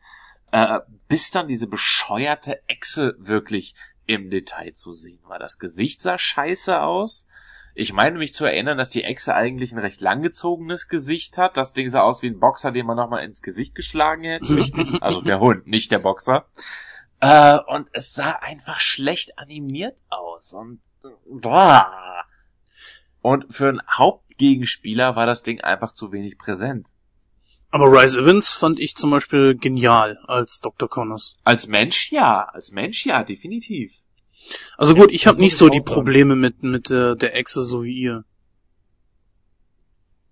Ach ja, aber ich muss da Penny recht geben. Also die war total scheiße animiert. Also das, ja, es ist so. Die, ah, das, das sah einfach nur grausam aus. Ich habe mir da die Hände über den Kopf zusammengeschlagen und mir wieder gedacht, was haben die aus dem Charakter gemacht? Ey, kann den Kerl mal jemand hängen? Also echt, ey.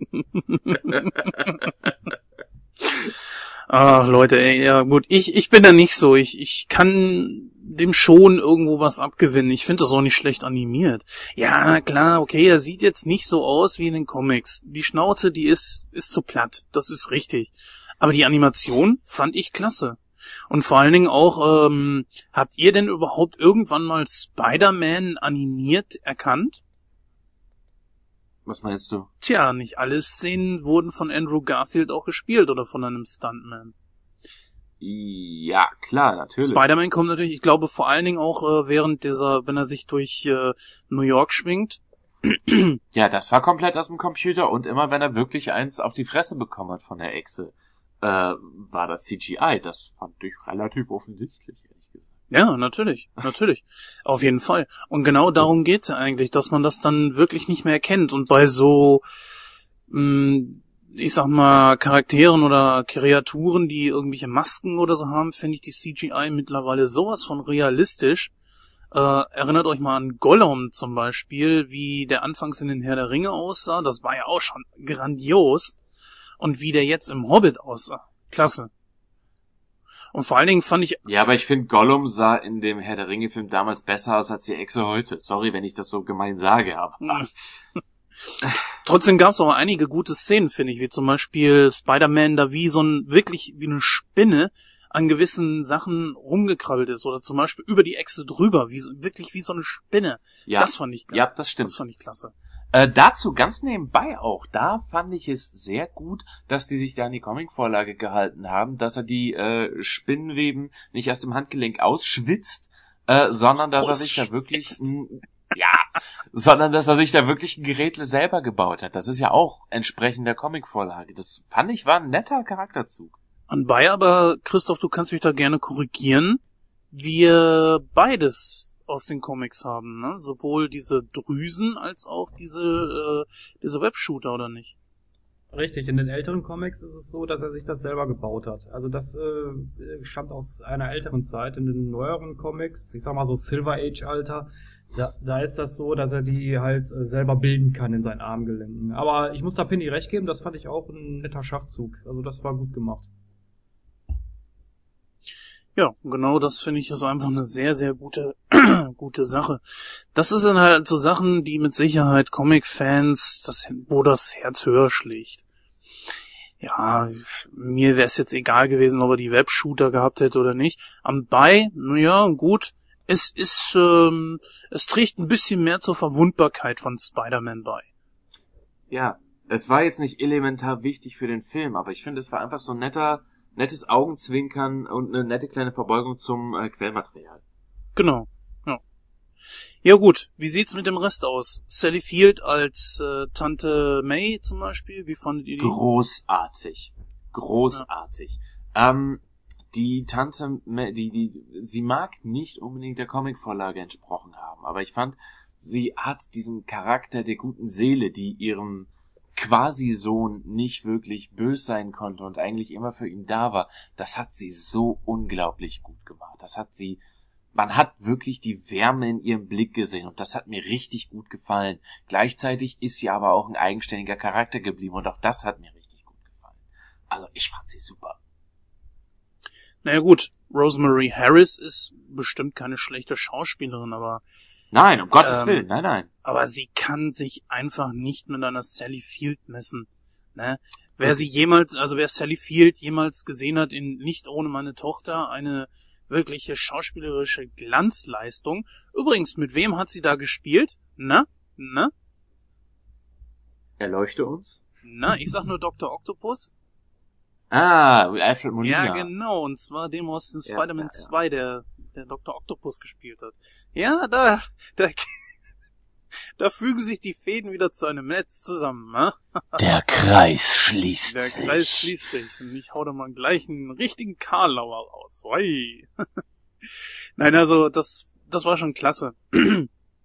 Anbei ich ein bisschen zwiegespalten bin bei Onkel Ben. Ich kann dir auch genau sagen, warum. Weil der Schauspieler Martin Sheen spielt eigentlich meistens Arschlöcher und hat sich diesen Ruf auch für sich meiner Meinung nach etabliert. Aber ich finde auch, ähm, so vom Alter her kam dieser, wie hieß er jetzt, Cliff Robertson, glaube ich, kam einfach besser rüber. Stimmt. Stimmt. Ja. Also ich das gleiche wie, wie ihr, das fand ich, also, ich fand den, ich fand Onkel Ben und Tante May in den alten Filmen, so vom Alter her, fand ich die passender. Das war wirklich gut, also da wurden die Leute wirklich gut gecastet. Im neuen Teil, ah, ich weiß nicht, da sind, da ist mir zumindest Tante May ein bisschen zu jung. Aber nichtsdestotrotz war die schauspielerische Leistung sehr gut. Also das hat sie wirklich gut rübergebracht. Also da gehe ich mit euch konform, auf jeden Fall. Anbei ich aber sagen muss, dass ich ähm, aus den Raimi-Filmen Ben und May als schöneres Paar. Also sie passten zumindest optisch irgendwie besser zusammen, finde ich, als wie jetzt, äh, na, ähm, Charlie Sheen, nein, nicht Charlie Sheen, ähm, Martin. als Martin Sheen und äh, Sally Field. Stimmt. Ist auch richtig. Ja, das stimmt. Also da kann ich mich euch anschließen. Ist natürlich nicht ähm, unmöglich, das ist klar, aber ich fand die, die beiden passten einfach äh, dort besser zusammen als wie jetzt hier die beiden. Ich hätte eben noch eine kurze Frage, ob einem von euch das aufgefallen ist. Ich weiß nicht, ob man das als Easter Egg sehen kann oder einfach als eine Hommage an die alten Filme. Aber ähm, hab nur ich dämlich gegrinst, als Peter da in dem Boxring gelandet ist und das Spider-Man-Zeichen gesehen hat? Ja, na klar. ja. Ich weiß nicht, interpretiere ich da jetzt zu viel rein oder war das wirklich eine Anspielung auf äh, den alten? Nein, das ist eine Anspielung. Oh, nee, das kannst du gerne du sagen. Ja, genau. Also das ist, äh, das kann man zweiseitig sehen. Das kann eine Anspielung auf die alten Filme sein. Es ist aber auch mehr eine Anspielung auf die Comics, weil in den Comics ist es so, dass Spider-Man ähm, ganz, also ganz zu Beginn hat er als Boxer oder als Ringer angefangen. Das wird ja auch in den äh, alten Filmen gezeigt, mehr oder weniger. Ja. Also da finde ich es natürlich schade. Da muss ich ein bisschen auf den ersten Spider-Man gucken von Raimi, wo der Macho Man Randy Savage noch mit dabei war als äh, Buzzsaw oh, yeah. Jawohl. Oh ja, yeah, genau. Mittlerweile ja auch schon verstorben, 2010 oder 2011. Ja, Jungs, was meint ihr? Wollen wir langsam aber sicher zum Ende kommen? Jo. Ja, okay, dann fange ich mal an, äh, meine Bewertung rauszuhauen. Also, um das nochmal kurz Revue passieren zu lassen, der Film hat, äh, ja, er hat natürlich sehr viele Comic-Adaptionen, das ist okay. Die Hintergrundgeschichte der Echse ist in Ordnung. Dass äh, das mit Gwen Stacy begonnen wurde, ist in Ordnung. Dass äh, Peter ja, das Charakterprofil entspricht so mehr, also zumindest so, was das Nerdige angeht, also dass er so ein kleiner Tüftler ist, dass er halt sich selber diese, diese Netze baut. Das entspringt ja den alten Comics, das ist auch in Ordnung. Allerdings ist es so, dass mir das Design der Echse, und wie gesagt, das ist mein Gegenspieler und deswegen hat das bei mir, also mein Lieblingsgegenspieler und deswegen hat das eine sehr hohe Gewichtung für mich, dass die wird meiner Meinung nach komplett verhunzt. Das Design gefällt mir überhaupt nicht. Ähm, die Atmosphäre, ich weiß nicht, dieses Düstere passt meiner Meinung nach nicht zu Spider-Man. Ja, das wurde in frühen, Com in, äh, Quatsch, in irgendeiner Comic-Geschichte, ich komme immer noch nicht drauf, welche das war. Vielleicht weiß das ja einer unserer Zuhörer. Ähm, das wurde mal so ausprobiert, ob das funktioniert für Spider-Man. Für mich persönlich funktioniert es nicht. Ähm, dann geht mir alles viel zu stark alles von Oscorp aus. Also Oscorp ist ja wirklich immer präsent im Mittelpunkt und ich habe es vorhin gesagt, Oscorp ist nicht das Arkham Asylum des Marvel-Universums. Also das funktioniert bei mir überhaupt nicht. Ähm, Andrew Garfield als Schauspieler, er mag vielleicht ein guter Schauspieler sein, aber als Spider-Man äh, vermag er mich überhaupt nicht zu überzeugen. Das tut mir sehr leid, aber ne, der passt für mich einfach nicht in die Rolle. Ähm, dann, ja, Onkel Ben und Tante May. Also, ja, gut, ich kann es verstehen, dass man das vielleicht nicht so ausgebaut hat wie in den alten Filmen, weil man das halt, halt kennt, aber ich hätte trotzdem ganz gerne da ein bisschen mehr zumindest gesehen. Also alles im einen würde ich dem Film etwa, ja, 65 Prozent geben. Mehr nicht? Das ist schwach. Völlige Fassungslosigkeit bei Jens. Das ist schwach. ja, natürlich, also dann mache ich einfach mal weiter, da ich ja gerade schon die Klappe aufgerissen habe und lass äh, dem Pini dann zu Ehren dann die, den, das Schlusslicht. Oh. Äh, ja, fangen wir mal direkt beim ersten an und zwar, was ich noch nicht erwähnt hatte, dass ich das Kostüm von aus den Raimi-Filmen definitiv besser fand. Dieses empfand ich als ja. ein bisschen zu schlabberig irgendwie da vor allen Dingen hat mir der die Maske überhaupt nicht gefallen. Ich kann es euch nicht so richtig sagen, warum. Ich fand einfach das Kostüm im Raimi-Film besser ausgearbeitet. Selbst im zweiten Teil finde ich das ebenfalls, dass da wurde es ja ein bisschen mehr zu den Raimi-Filmen, glaube ich, wieder angepasst, aber fand ich trotzdem auch noch nicht so super. Ähm, mir gefallen im Grunde genommen eigentlich alle Darsteller, ganz besonders natürlich Gwen Stacy. Ich finde, sie ist die beste äh, sie ist die beste Wahl, die man da treffen konnte. Und ganz besonders eben halt auch mit ihrer deutschen Stimme, mit Anja Stadlober, musste gerade nochmal gucken, wie der Name war, äh, finde ich das einfach, vor allen Dingen auch in Deutschland halt einen richtig runden und tollen Charakter. einfach so die beste Darstellung eines äh, weiblichen Hauptcharakters überhaupt seit den letzten Jahren. Da wünschte ich mir ein bisschen mehr von. Und ich gehe natürlich nachher ein bisschen mehr drauf ein, nur sag sei jetzt so viel gesagt, da stinkt Mary Jane locker gegen ab. Der Hauptgegner, die Echse, ist für mich ein bisschen unbekannter gewesen. Ich war aber froh, dass es nicht mit dem Goblin angefangen hat, denn ich hasse den Goblin, ich mag ihn nicht und ich finde ihn einfach langweilig und den Fokus, den man äh, bereits auch schon im zweiten Teil wieder auf den gelegt hat, ja, ich brauche es nicht. Deswegen würde ich den Film abschließend mit 85% bewerten. Ja, also ähm, ich würde an der Stelle einfach mal ganz spaßeshalber das Lexikon des internationalen Films zitieren, da wir ja Niveau haben.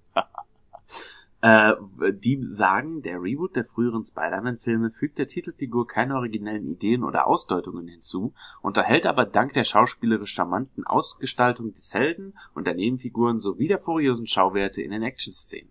Und dem kann ich mich nur anschließen. Also mir hat der Film wirklich gefallen, er hat mich unterhalten.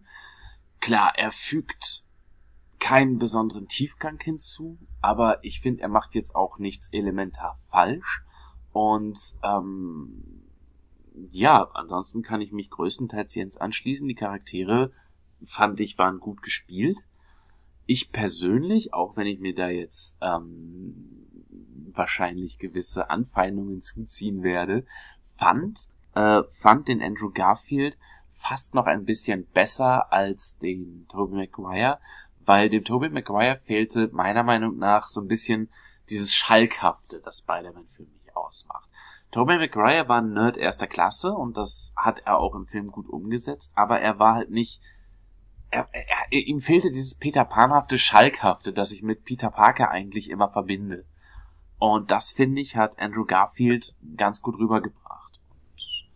Ja, über Gwen muss ich mich gar nicht mehr auslassen, habe ich vorhin schon. Und alles in allem, mich hat der Film sehr gut unterhalten und ich würde auch so bei 80 bis 85 Prozent mich rumtreiben. Ja, dann wären wir soweit äh, mit unserem ersten Review fertig. Ähm, als nächstes äh, beleuchten wir mal so die Spider-Man-Filme im Allgemeinen und zwar in unserer heutigen Diskussionsrunde. Bis gleich.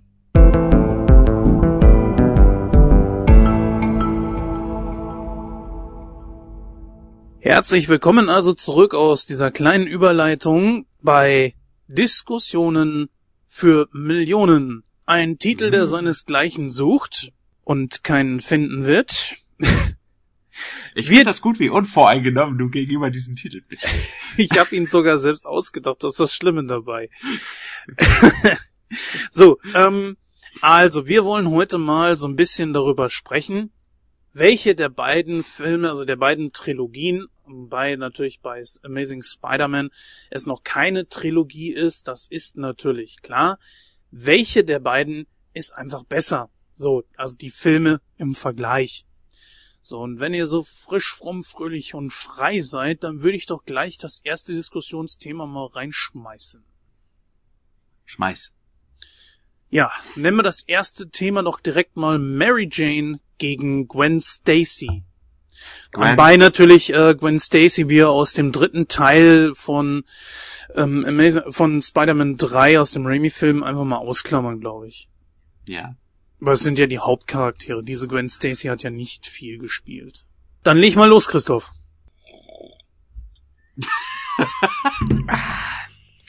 ja.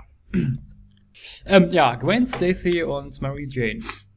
Ich finde eigentlich beide ganz schnuckelig. Also so ist es jetzt nicht, aber ähm, es geht ja natürlich jetzt nicht um das Aussehen, sondern um die. Nie. Das, darum geht's nie. Nein, nein. Niemals. Nein, natürlich. Gerade bei Frauen nicht. Ich meine. Nein, nein, nein, natürlich nicht. Wir wollen ja, wir wollen ja hier alle äh, sachlich bleiben und so, ne? Richtig. Nein, also ich finde, äh, ja, das ist schwer zu sagen. Also ich finde, äh, Mary Jane ist natürlich so die Freundin von Peter Parker. Ja, das ist, äh, das ist ja so in den Comics, das ist, ist halt immer Mary Jane präsent eigentlich. Gwen Stacy ist ja, ja, aber ich weiß nicht. Aber ich muss, aber ich muss sagen, so in den Filmen her finde ich Gwen Stacy aber auch besser, weil sie kommt halt äh, ein bisschen intelligenter rüber. Sie kommt äh, nicht nicht so zickig rüber. Sie ist äh, bisschen tougher. Äh, und weiß ich nicht, Mary Jane ist ja in, in, den, in der alten Reihe ist die so, ja, ich will nicht sagen scheiße, aber die ist ja so ein bisschen, die ist, die ist halt ein bisschen zickiger, finde ich so, weiß ich nicht so. Und äh, ja, und die, ist, und die steht halt immer im Mittelpunkt, ne? Es ist ja wirklich in allen drei Filmen so. Immer wird Mary Jane entführt und äh, Spider-Man muss sie retten. Das ist ja wirklich so, so immer, immer so, so das Konstrukt, was da zusammengesponnen wurde. Und äh, bei Gwen Stacy ist das ja ein bisschen anders. Also gut, okay, im zweiten Teil, wenn ich das mal vorwegnehmen kann, da ist es ja auch mehr oder weniger so. Aber im ersten Teil war das ja komplett anders. Von daher finde ich eigentlich, also wenn man da so ein, so ein, so ein Duell daraus machen würde, würde ich eigentlich sagen, dass Gwen Stacy so die klare Gewinnerin ist. Ich würde dem beipflichten. Ähm, ich würde auch absolut dem beipflichten, dass Mary Jane verdammt zickig ist.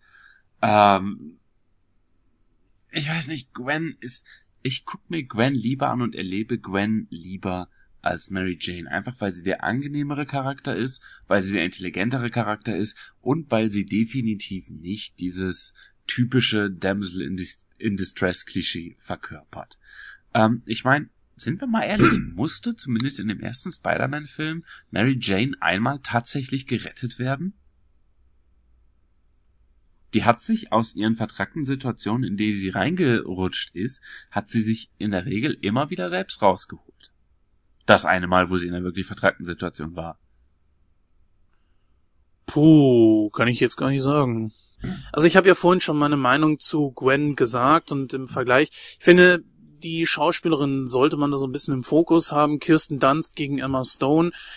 Ähm, bei einer Kirsten Dunst ist es so, dass ich ja sie ja schon kannte als kleines Döpken aus Interview mit einem Vampir und auch dort hat sie so ein bisschen diesen zickigen Charakter dann herausgestellt und ich habe auch dort schon Mary Jane irgendwo rauserkannt.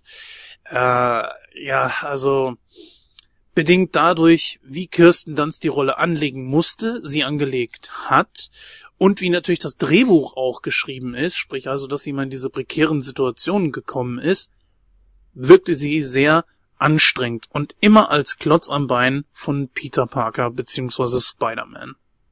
Für mich ist daher Gwen diejenige, die auf langer Flur definitiv gewinnt. Kurze Frage an dieser Stelle an den Comic-Fan. Äh, war Mary Jane in den Comics auch immer wieder in Schwierigkeiten oder äh, nicht? Das kommt drauf an. Also es gibt es gibt natürlich auch viele Comic-Geschichten, wo äh, Mary Jane im Vordergrund steht und dass Spider-Man sie retten muss. Also das sind aber mehr so die älteren Comics, sage ich jetzt mal. Also so eine neueren ist das ja ein bisschen anders ausgelegt, ne? Also da hast du dann halt so dieses typische Superheld-Gedöns, äh, muss die holde Maid retten, sag ich jetzt mal, ne? Ja, furchtbar. In den, in den vorherigen Raimi-Teilen, boah, ne. Und es war immer dasselbe. Und das ist ja, wir haben ja jetzt zwei Amazing Spider-Man-Teile, man kann es ja wirklich gut vergleichen. Erst im zweiten Teil gerät ja Gwen wirklich in Gefahr, aber sie befreit sich da auch teilweise selber draus und vor allen Dingen auch, sie hat doch den Arsch in der Hose und sagt so, nein, ich bleibe nicht hier, ich komme mit, als es darum geht, dass Peter sich Elektro stellt. Ja. Deswegen für mich gewinnt halt Gwen Stacy auf, auf weiter Flur. Anbei auch, ich weiß nicht warum. Der Name passt zum Look der Schauspielerin. Die Schauspielerin sieht toll aus. Sie hat ein absolut, eine absolut geile Art zu Schauspielern. Dann die deutsche Stimme, die da drauf passt, die Anja Stadtlober. Für mich einfach der ausgewogenste Charakter einer, einer Frau seit Jahren. Außer vielleicht jetzt in Batman mit Anne Hathaway im dritten Teil. ja, er lacht. Er lacht. Batman. Wieso lachst du? Weil du sagst, dass es einen dritten Batman gibt. Das ist nicht wahr. Das stimmt nicht. Es, nein, nein. Ja, es gibt, äh, es gibt gar keine neuen Batman-Filme. Nein. es gibt eine Kreation, die heißt Dark Knight Rises. Der ganz nett war, aber darum zu gibt es eigentlich äh, keine Batman-Neuverfilmung. Nein, es, es, es gibt drei Filme von einem gewissen Christopher Nolan, aber die existieren gar nicht. Wie gut, dass wir gerade auch deswegen bei Spider-Man sind, ja. Ja gut, ich muss es jetzt nicht einzeln aufzählen, aber fangen, gehen wir mal weiter mit der Atmosphäre. Ich meine, wir haben jetzt in den neueren Filmen so ein bisschen das Düstere, wie Christoph ja auch schon mehrfach angesprochen hat. Ja, und so ein bisschen mehr ähm, die hellere Variante in den Raimi-Filmen. Also ich muss ganz ehrlich sagen, mir gefällt die hellere Variante besser. Ich habe das ja schon äh, ausführlich eigentlich dargelegt, weil das ist für mich Spider-Man. Spider-Man ist halt so ein, so ein Superheld, sag ich mal. Der hat immer einen lockeren Spruch auf den Lippen, der ist äh, ein bisschen flapsig, der ist äh, ein bisschen gut, der ist halt gut drauf, sag ich jetzt mal. Der hampelt da rum und macht da so Faxen. Das ist für mich Spider-Man. Ich finde dieses dunkle, angehauchte, dieses tragische und das passt einfach nicht zu dem Charakter. Das ist für mich nicht Spider-Man. Ja, da würde ich dir sogar zustimmen. Spider-Man ist tatsächlich nicht Batman. Wir hatten vorhin schon den Vergleich zur Rande gezogen. Mhm. Ähm, die, dieser buchstäblich bunten Figur, ich meine, Spider-Man ist sehr bunt mit seinem Blau-Rot, ähm, dieser Figur den düsteren Look eines Batman-Films oder generell eines Christopher Nolan-Films aufzudrücken, fand ich auch irgendwo unpassend. Sag ich auch ganz ehrlich. Boah, ja, ich, ich höre ja auch andere Podcasts, die auch mit Filmen zu tun haben und da wurde das auch jedes Mal mit Batman verglichen von, von Nolan.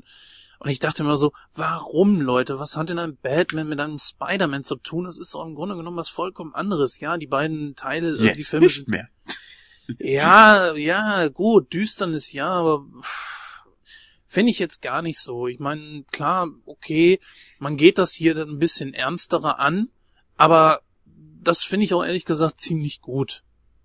Also ich, für mich gewinnen da auf jeden Fall die Amazing Spider-Man Filme. Ja, das kommt halt drauf an. Also ich finde, ähm, also Spy ich, ich bin ja eigentlich so jemand, ich habe das ja schon oft angesprochen, ich mag ich mag das nicht, wenn so viele Comic oder so viel, äh, Quatsch, so viele Humorelemente in Comic-Verfilmungen sind. Das hatten wir ja schon mal bei Thor angesprochen, dass ich, dass mir das einfach, oder bei Captain America 1, dass mir das einfach zu viel war. Aber ich finde, bei Spider-Man ist das so ein Punkt, da passt das einfach, wenn da viel, viel Co Comedy mit drin ist. Weil Spider-Man eben so, so ein, für mich ist das so ein, Com so ein Comedy-Superheld, so ähnlich wie Deadpool, ja. sag ich mal, ne? Und ja. Ähm, ja, und deswegen hat mir zum Beispiel auch in den, äh, mir hat auch ähm, äh, äh, James Jonah äh, Jr. gefehlt. Der kommt ja in keinen der beiden Filme vor, was ich sehr schade finde. Ich fand den in der, in der alten Trilogie, da kam der ja in jedem Teil drin vor und hat dann immer da seine Sprüche rausgehauen und sowas. Das fand ich immer extrem geil. Das ist richtig. Und ich fand auch der Schauspieler war sehr gut gecastet. Also der sah ja fast so aus wie in den Comics. Das war einfach nur Hammer. Und in der neuen Trilogie kommt er ja gar nicht drin vor, was natürlich verständlich ist, weil es halt ein bisschen ernster angelegt ist. Aber ich finde, wie gesagt, das passt nicht. Das fehlt einfach. Da fehlt, da fehlt mir einfach so, so die, die äh, Comedy-Schiene bei Spider-Man. Ja, das muss ich auch sagen, dass die meisten Schauspieler, nicht alle, jetzt Ausnahme vielleicht äh, Emma Stone als Gwen Stacy zum Beispiel, im, äh, in den Raimi-Filmen doch ein bisschen besser gecastet waren. Nehmen wir zum Beispiel auch mal den Sandman. Der war ja auch wirklich genial. Ja, muss ich auch sagen. Ich fand, der war wirklich, also ich fand äh, wirklich, die waren alle ganz gut gecastet in den alten Filmen. Der Sandman, der sah auch sehr, also der kam auch sehr nah an die Comic-Version vom Sandman dran. Also das war, ja. das war super, war das auch, ich fand auch Tobey Maguire in, als, als äh, Peter Parker eigentlich ganz gut gecastet. Also mir hat der, mir hat äh, der Schauspieler in der Rolle sehr gut gefallen. Am besten fand ich allerdings, äh, war Alfred Molina ge äh, gecastet. Der hatte ja sowas von, äh, von Dr. Octopus. Einfach ja, klasse. Stimmt. Das stimmt. Ich würde es auch gar nicht schade finden, wenn er den nochmal spielen würde in den Amazing Spider-Man-Filmen. Das werden sie bestimmt nicht machen, aber warum nicht? Fände ich eigentlich ganz cool. Ja, ich bin da sowieso mal gespannt, was da in dem neuen, also jetzt in dem dritten Teil, es wird ja definitiv einen dritten Teil geben, was da auf uns zukommt. Also da bin ich sowieso mal gespannt. Also klar, äh, wenn ich da mal so einen kleinen Spoiler vorwegnehmen kann, ich vermute mal, dass äh, Dr. Octopus und der Geier dabei sein werden, weil das hat man ja gesehen in einer Szene. Zumindest die Anzüge von, von denen. Äh, bleibt abzuwarten. Aber ich musste da auch recht geben, dass der Schauspieler sehr gut gecastet wurde. Also das passte wie die Faust aufs Auge. Der sah auch, der sah auch wirklich so aus wie Dr. Octopus, ne? Das war, ja. das war einfach nur Hammer. Besonders wenn er die Brille aufhatte, ne? Ja, ja, richtig. Auf jeden Fall. Naja, also was da gecastet wurde, das war, das war einfach perfekt. Also da kann man nichts, äh, da kann man wirklich keinen Kritikpunkt dran finden, auf jeden Fall. Genauso wie Kirsten Dunst, die ist doch normalerweise blond, oder nicht? Das wechselt, soweit ich das mitgekriegt habe. Ja, nur sie selbst weiß scheinbar, was sie für eine Haarfarbe hat. Ja. Oder der ein oder andere Paparazzo da. Ja, gut, über Peter Parker, Spider-Man haben wir uns ja vorhin schon ausgiebig unterhalten. Jetzt ähm, veranstalten hier ein Rennen oder was machen wir hier? Äh, da hatten wir uns ja vorhin schon ausgiebig drüber unterhalten und äh, auch über über Ben und May hatten wir uns ja schon so ein bisschen ausgelassen. Ich hatte ja schon das Kostüm angesprochen. Äh, wie war das bei euch? Irgendwas stimmte mit diesem Kostüm nicht. Ich kann nicht hundertprozentig mit dem Finger drauf zeigen, was es war. Äh, Amazing Spider-Man oder Spider-Man? Amazing Spider-Man, Amazing Spider-Man.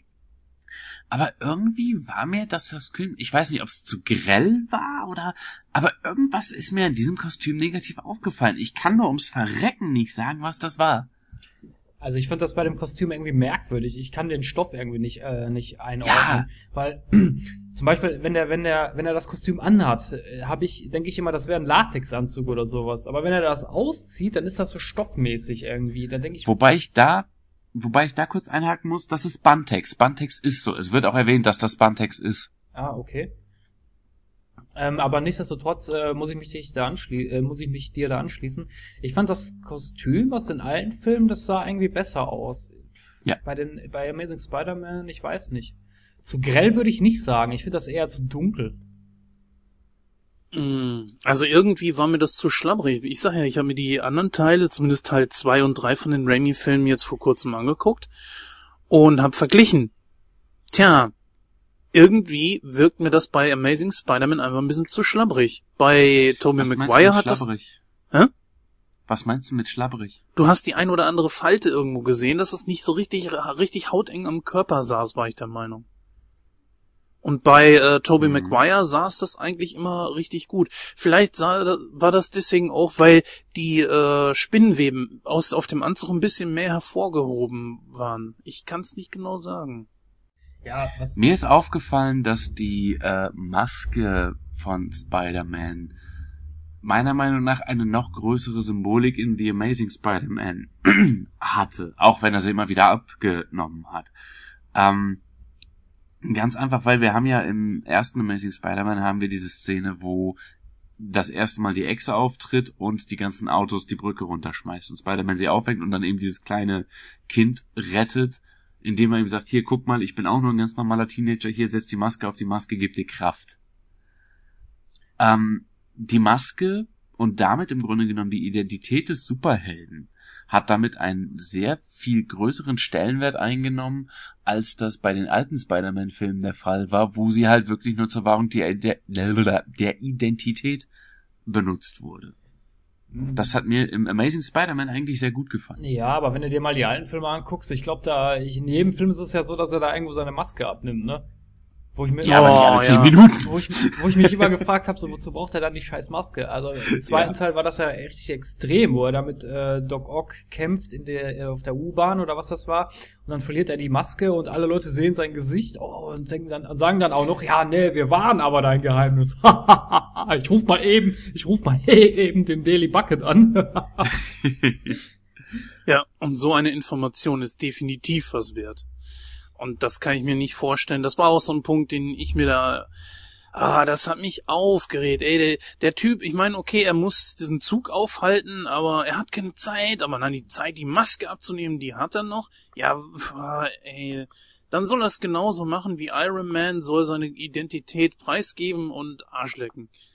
Aber, Iron Man ist ja sowieso ein sehr spezieller Superheld. Ja, Iron Man, äh, das wird bestimmt lustig, wenn wir drei Iron Man mal rezensieren. Ich glaube, Iron Man 1 hatten wir schon, ne? äh, Iron Man 1 hatten wir schon, ja. Genau. Ja, das ist natürlich natürlich auch so eine Sache, dieses Abnehmen der Maske und ah, ich weiß nicht, also. Gut, jetzt haben wir natürlich, äh, boah, ich weiß gar nicht, wie viele Gegner haben wir in Amazing Spider-Man? Das waren ne? jetzt insgesamt vier, ne? Also wenn du jetzt alle zusammenzählst, meinst du? Ja, also Ja, auch jetzt tatsächlich mit, mit Rhino. Ja, dann haben wir beim Sehen, wir sehen, wir haben, wir gehen das mal durch. Wir haben die Echse, wir haben ähm, Elektro, dann haben wir Rhino, ähm, den, ja, den, den, ich mach das mal, gut, das sieht man nicht, ich mach das mal in Anführungsstrichen, den Green Goblin. Ne, sind wir bei vier. Habe ich noch einen vergessen? Nee, ne? Ja, vier Gegenspieler insgesamt, die zumindest aufgetaucht sind. Ja, das ist natürlich ein, äh, es sind natürlich dann komplett andere Gegenspieler, außer den Goblin, den hatten wir ja auch in der alten Reihe.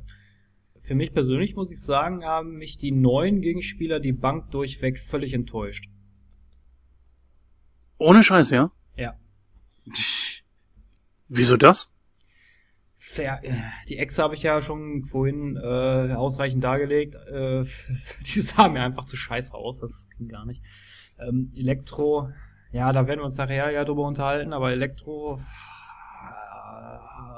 äh, nee, da möchte ich jetzt nichts zu sagen, das hebe ich mir für nachher auf. Und Einzig, und da werden wir gleich natürlich auch noch drauf eingehen, ist, was ich nicht verstanden habe, warum der von einem Schwarzen gespielt wurde. Hm. Naja, Lawrence Fishburne hat auch den Silver Surfer gespielt. Gleiche Situation. Sinnlos, aber äh. Sinnlos, aber Man ja. denke sich an dieser Stelle eine wegwerfende Handbewegung. Ja, und dann, äh, ich meine, und dann guck dir mal Rhino an. Äh, bitte, was soll das? Rhino, ist, Rhino steckt nicht in so eine Maschine drin. Was soll der Scheiß? Ja, das ist auch so eine Sache, die ich mich gefragt habe. Da Rhino kenne ich aus den Comics nicht und warum steckt der in dieser Maschine drin? Das ist doch keine Maschine oder ist so ein verwandeltes, verwandelter Mensch oder nicht? Nein, in dem, in dem Film ist es ja so ein Roboter, den siehst du ja auch bei Oscorp. Da steckt er ja dann da drin, diesen Roboter. Und in den Comics ist es so, der trägt eigentlich nur ein Kostüm, so ein Rhinoceros-Kostüm, sag ich jetzt mal. Ich meine, gut, klar, wirkt ein bisschen albern, aber Rhino ist sowieso so ein Charakter, der ist eigentlich total unwichtig. eigentlich schon, ja. Deswegen, also ich hoffe, dass der für den, für den dritten Teil von Amazing Spider-Man keine große Rolle spielt. Was ich schade finde, in beiden Teilen hätte ich gerne Mysterio gesehen. Ja, also Mysterio ist wirklich so ein Charakter, den will ich auch ganz gerne sehen, weil das ist, ja. das ist auch ein sehr starker Charakter. Also den sollten sie dringend mal einbauen. Ich weiß nicht, man sieht doch in beiden Amazing Spider-Man-Filmen immer so, so, so, so, eine schwarze Gestalt. Also im ersten Teil ist es ja so, dass diese bei Dr. Kurt Connors in der Zelle ist und im zweiten Teil ist das doch jemand, der nachher durch Oscorp läuft und da diese, wo auch diese drei Anzüge gezeigt werden ich weiß nicht, ich kann mich immer noch nicht, ich glaube sogar, das ist Mysterio, aber ich weiß es nicht hundertprozentig. Ich habe bei Mysterio einfach das Problem, ich mag den Villain sehr und ich hoffe auch, dass er kommt. Aber ich habe bei ihm das Problem, dass der nach heutigen Standards so in seiner Ursprungsform mit der äh, Fischkugel auf dem Kopf äh, nicht gut rüberkommt und dass ich befürchte, dass die da ein neues Design von ihm sich zusammenbasteln. Und das kann nur schlecht werden. Ja, das kommt mm, auch an. Ja, das würde ich auch sagen, wie man es umsetzt. Kommt, kann natürlich auch einfach nur ein Helm sein, den man irgendwie entsprechend macht. Und mir gefällt das eigentlich. Mysterio hätte nicht mein Hauptgegner sein müssen. Wenn wir uns jetzt mal Amazing Spider-Man oder auch Spider-Man angucken, er kämpft entweder gegen absolute Supervillains oder er kämpft gegen ganze, ganze Normalos oder so. Das, das, also er hat keinen, der dazwischen ist. Und so empfinde ich halt eben den, den äh, Mysterio. Mysterio ist ja eigentlich auch jemand, der sehr gut in das äh, Nolan-Universum passen würde denn das ist ja eigentlich nichts weiter als ein äh, Filme -Spe Spezialeffekte-Spezialist oder so, ne? ist so richtig, ja, Christoph. Richtig, genau. Das ist halt so ein, so ein Trickbetrüger, sag ich mal, ne? Genau. Und deswegen würde der da sehr gut zwischenpassen, so nach dem Motto, okay, wir drehen jetzt einen neuen Amazing Spider-Man. Alles klar. Genau so, da könnte man am Anfang dann sofort Mysterio mit reinpacken. Mist, jetzt muss er sich mit dem wieder ran rumschlagen. Oder am Ende dann halt eben wieder. Jemanden, der Spider-Man nicht ebenbürtig ist, ihn aber schon entsprechend auf Trab halten kann und auch immer wieder entkommt. Was mir da auffällt, ähm, wenn man sich mal den zweiten Teil anguckt, ähm, da haben wir einmal Elektro, wir sehen, dass Doc Ock und der Geier auftauchen werden und ähm, das erinnert mich so an die Sinister Six. Sagt ihr das was?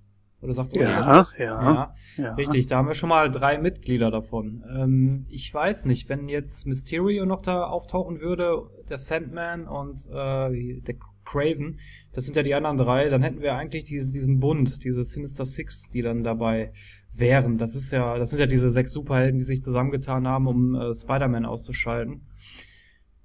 Wäre zum Beispiel zumindest eine Option für den dritten Teil. Ähm, mal eine ganz blöde Frage. Warum gehst du davon aus, dass nur weil man Teile der Kostüme gesehen hat, äh, sowohl ähm, Dingens, sowohl Doc Ock als auch, ähm, ach Schande, wie heißt das Vieh? Der Geier. Der Geier, danke, äh, vorkommen. Ich meine, vielleicht ist auch das einfach nur eine Reminiszenz an vergangene Teile. Wenn wir mal an Batman und Robin denken, da haben sie auch das Kostüm von Riddler und Two-Face in Arkham Asylum rumhängen. Ja. Es wäre schön, wenn sie vorkommen, aber. Ich, da kann ich dir, das kann ich dir beantworten. Und zwar sagt doch ähm, Harry Osborn in dem Film, ähm, ich weiß nicht, er redet ja halt mit dieser schwarzen Schattengestalt. Ich weiß immer noch nicht, wer das ist. Also, ähm, da sagt er doch irgendwie so, ja, ähm, in Oscorp finden sie diese und diese, ich weiß den genauen Wortlaut weiß ich nicht mehr. Auf jeden Fall sagt er ihm ja, dass, dass dort äh, in Oscorp, sie kriegen von mir den Zugang und dort finden sie halt das technische Know-how. Und ähm, da werden ja dann halt diese Anzüge gezeigt und er sagt ja auch, glaube ich, irgendwas, wir müssen Leute anheuern, die Spider-Man ausschalten. Und, äh, Mhm. und da siehst du dann halt nachher in der Endsequenz Rhino, dass er das erste Kostüm trägt, von diesen drei Kostümen, die gezeigt werden. Ah, okay, okay. Die Sinister Six sind ja, glaube ich, sowieso geplant, ne? Äh, da weißt du mehr als ich. Also Ich, ich habe mir das jetzt so zusammengereimt aus den Sachen, die ich halt in dem Film gesehen habe. Aber ob die geplant sind wirklich, das weiß ich jetzt nicht. Wer ist denn bei den Sinister Six alles dabei? Außerdem, das war ja, glaube ich, nie feste, das hat ja auch mal gewechselt, ne? Zu den Sinister Six gehören äh, Electro, Doc Ock, der Geier, Sandman, Mysterio und Craven. Und ein paar davon haben wir ja schon in äh, Spider-Man gehabt. Dann könnte man die, ich meine Doc Ock, einfach so da reinpacken. Ohne dass sie eine Origin bekommen. Richtig, könnte man theoretisch machen. Ja, natürlich wäre das dann wieder schade, weil ich finde, Doc Ock hat eigentlich eine sehr gute Origin. Äh, Ich meine, klar, für den Film kann man das so machen, dass die halt einfach so angeheuert werden, dann kriegen sie diese Anzüge und dann hier, mach mal Spider-Man platt, ne? Kann man natürlich machen, ja. Also, wie gesagt, also ich habe das ja schon mehrfach angesprochen. Also ich finde die alten Filme mit Tobey Maguire einfach besser, weil ich, wie gesagt, das ist mit, wir haben das ja gerade schon angesprochen. Die Charaktere sind alle sehr, sehr gut gecastet. Da, da kann man nichts gegen sagen. Die Geschichte ist gut ausgearbeitet, wenn auch der Plot immer derselbe ist. Das ist halt der, Na äh, das, was ich den alten Film ankreide. Es ist halt immer dasselbe Konstrukt, eben, dass Mary Jane entführt wird und dann muss sie gerettet werden. Das ist ein bisschen nervig, aber ansonsten, ah, wenn ich das mit Amazing Spider-Man vergleiche, da hat mir das, die ganze Atmosphäre einfach besser gepasst und ja, dieses Düsterne, das gefällt mir einfach nicht. Und ich finde auch die Charaktere nicht so gut gecastet wie in den alten Teilen, muss ich ganz ehrlich sagen. Ich versuche, wenn ich mir Filmumsetzungen angucke, die auf irgendwas basieren, versuche ich grundsätzlich nicht ähm, das mit dem Quellenmaterial zu vergleichen. Insofern war ich von beiden Franchises äh, recht überzeugt. Also ich, es fällt mir schwer, die konkret miteinander zu vergleichen, eben weil sie sich krass unterscheiden. Weshalb ich von beiden sagen kann, es sind gute Filme, außer Spider-Man 3, aber über den rede ich nicht. Ähm, aber die anderen beiden, die haben mich unterhalten, die haben mir sehr gut gefallen, alle drei Filme. Und ähm, insofern haben sie für mich ihren Zweck der Unterhaltung restlos erfüllt. Mir persönlich, wenn man mich, wenn man mir die Pistole auf die Brust setzt und sagt, was findest du besser, muss ich leider Gottes sagen, Amazing Spider-Man. Ohne Witz jetzt. Ja. Ja, der Meinung bin ich auch. Und äh, kann mich eigentlich euch da auch nur großartig anschließen. Ich würde auch sagen, dass Amazing Spider-Man mir schon irgendwo ein bisschen besser gefällt. Aber beim Anschauen der Raimi-Filme habe ich auch wieder gemerkt, dass mir die auch sehr gut gefallen. Also ich kann beiden Universen was abgewinnen, wo unterm Strich allerdings dann doch eher Amazing Spider-Man gewinnt.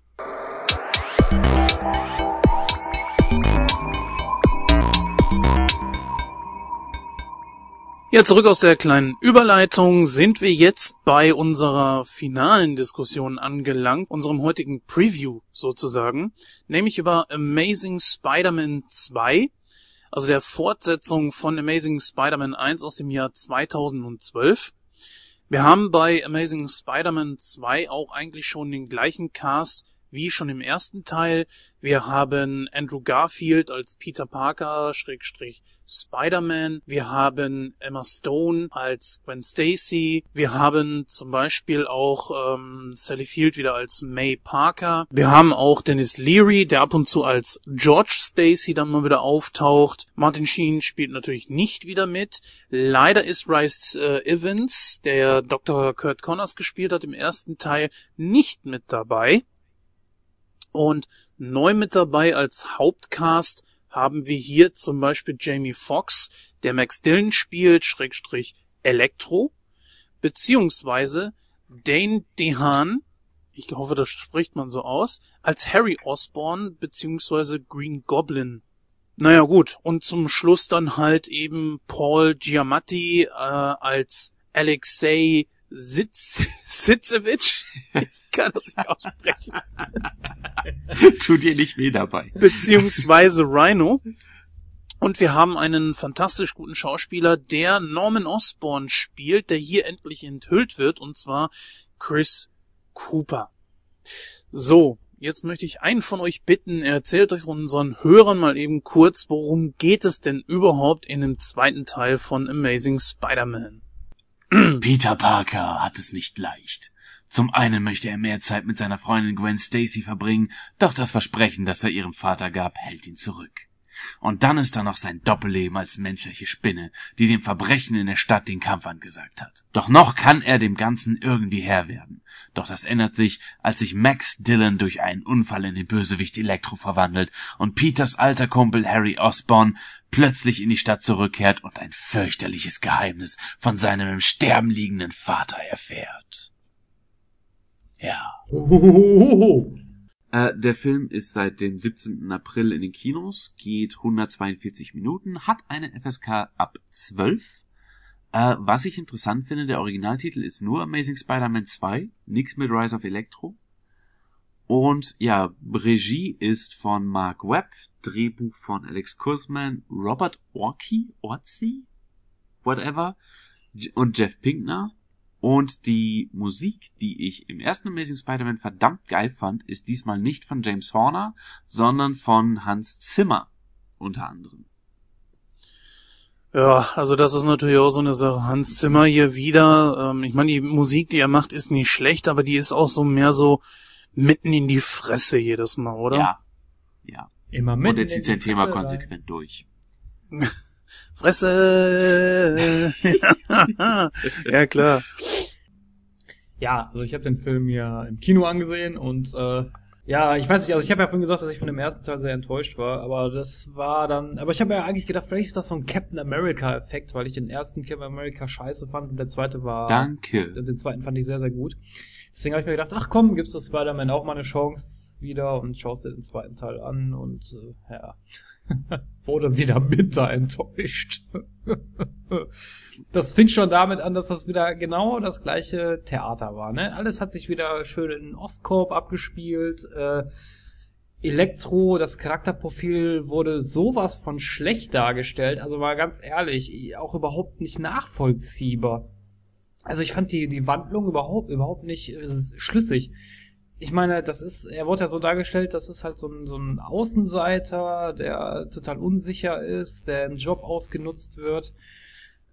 Weiß ich nicht. Das fand ich nicht, das fand ich irgendwie so, äh, irgendwie, keine Ahnung. Und dann, dann, dann Dieses Prinzip, dass man den äh, Bösewicht als armen Schlucker hinstellt und damit Sympathie für ihn verbindet, äh, bekommt. Ja, ich meine, in den Comics Ja. ist es ja so, dass, dass, ähm, dass Max Dillon ja eigentlich nur ein, was ist der denn in den Comics nochmal? Ah, Ja, genau, in den Comics ist er ist ein Elektriker, der halt einen Stromschlag bekommt und dann äh, halt zu Elektro wird. So ist er, also er, er versucht halt so einen Arbeitskollegen zu helfen, äh, eine Leitung zu reparieren und dabei bekommt er halt einen Stromschlag und wird zu Elektro.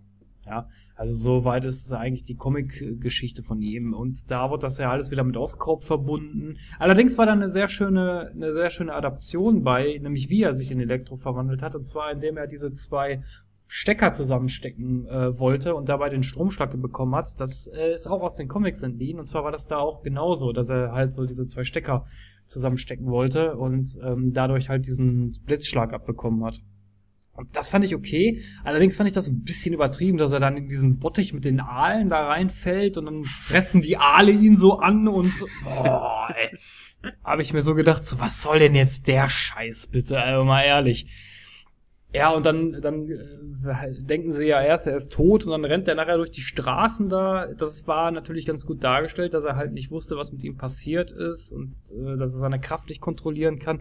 Allerdings ging mir das dann auch wieder erstaunlich schnell, als dann nachher die Polizisten auf ihn geschossen haben und er lief dann da so rum, so äh, erst so, ja, nee, lasst mich in Ruhe und tut mir bitte nichts. Und dann kommt Spider-Man an und sagt, ja doch, ich erinnere mich an dich und äh, ja, du bist doch der mit den Bauplänen und äh, versucht ihm so gut zuzureden, äh, was ja dann nicht äh, so von Erfolg gekrönt war, weil er ja dann angeschossen wurde. Und dann ist er ja ausgetickt und dann konnte der auf einmal ganz plötzlich seine, seine, seine Kräfte alle bündeln und wusste genau so, ah, das habe ich drauf, ich bin der Geilste so. oh, nee, das fand ich so grausam, ich weiß nicht, ey. Ah, schrecklich. Und dann und ich fand auch den, den Schauspieler, den äh, der Harry aus Bond gespielt hat, ich fand den so, ah, ich fand den irgendwie total schmierig, irgendwie so, weiß ich nicht. Bin ich da der Einzige, der spontan an den jungen Edward Forlong denken musste? Mm, Also jetzt, wo du sagst, doch, doch. Ja, stimmt. Jetzt, wo Aber das ich musste da ehrlich gesagt an jemand anders denken. Naja, wie gesagt, aber auf jeden Fall, ich fand den so schmierig, irgendwie so, so schleimig und boah, ey. Ey, es ging gar nicht. Ey. Also ich fand, da war mir der Harry Osborn aus der aus der äh, Raimi-Reihe aber wesentlich sympathischer. Äh, weiß ich nicht, der passte irgendwie nicht. Und ich fand auch Elektro sah total behämmert aus. Der sah aus wie der, der sah aus wie der Sith Lord, mal ehrlich. Ja, Also stimmt da, schon. Also, also mit den Designs hat es, äh, hat es Mark Webb mal so gar nicht, finde ich irgendwie. Also das, nee, also ja, das gefiel mir einfach nicht. Allerdings muss ich sagen, dass mir das Ende, das Ende fand ich eigentlich ganz okay. Wenn auch der Goblin, der dann aufgetaucht ist, den fand ich ziemlich schlecht. Also der sah richtig kacke aus, also war ganz ehrlich. Und ähm, aber allerdings gab es da eine nette Comic-Adaption, nämlich äh, in den Comics ist es so, dass der Goblin äh, Gwen Stacy tötet. Und das wurde ja da auch so dargestellt. Und das fand ich ganz gut. Das hat mir sehr gut gefallen. Allerdings, da wieder einen kleinen Sprung zu der, zu der Raimi-Reihe. In den Comic ist es so, dass der Goblin Gwen Stacy tötet, aber auch von seinem Gleiter durchbohrt wird, was ja in dem ersten Teil von der Raimi-Reihe gezeigt wurde. Das hat, das hat, das wurde bei Mark Webb jetzt nicht dargestellt, aber gut, okay, kann man auch darauf verzichten, weil der Goblin stirbt ja auch nicht wirklich. Ich meine, in der Comic-Geschichte stirbt er zwar, aber der taucht ja dann auch irgendwie wieder auf. ist ja ganz äh, confused da mit den, äh, manchmal in den Comics. Also ich bin jetzt verwirrt, ja. Ja, deswegen äh, ist auch egal. Auf jeden Fall äh, fand ich da diese, diese, diesen, diesen, diesen kleinen äh, Wink mit dem Zaunfall fand ich eigentlich ganz gut, dass sie das äh, so mit der Comic-Adaption in Einklang gebracht haben. Das, äh, wenn es übrigens interessiert, das wird in der Comic-Geschichte der Amazing Spider-Man 121 dargestellt. Das nur am Rande. Das ist wohl nicht schlecht. Ja, Amazing Spider-Man 2 war so ein Ding, als ich aus dem Kino gekommen bin, war ich äh, sowohl begeistert als auch schon ziemlich entsetzt. Der größte Knackpunkt da bei mir, für mich ist einfach die Darstellung der Bösewichte, wo die Echse für mich äh, noch sehr gut rüberkam, man auch einen, einen Grund hatte, was er da machen wollte. Ne? Da, da kommt mir doch einfach Elektro als ich, ich sag's mal so, was hat man sich da für einen Scheiß ausgedacht? Er will nicht mehr mein Freund sein. Also, bring ihn um. Aha. Ja, nee, ist du klar, warst Alter. noch Ey. nie wirklich von irgendwas besessen, oder?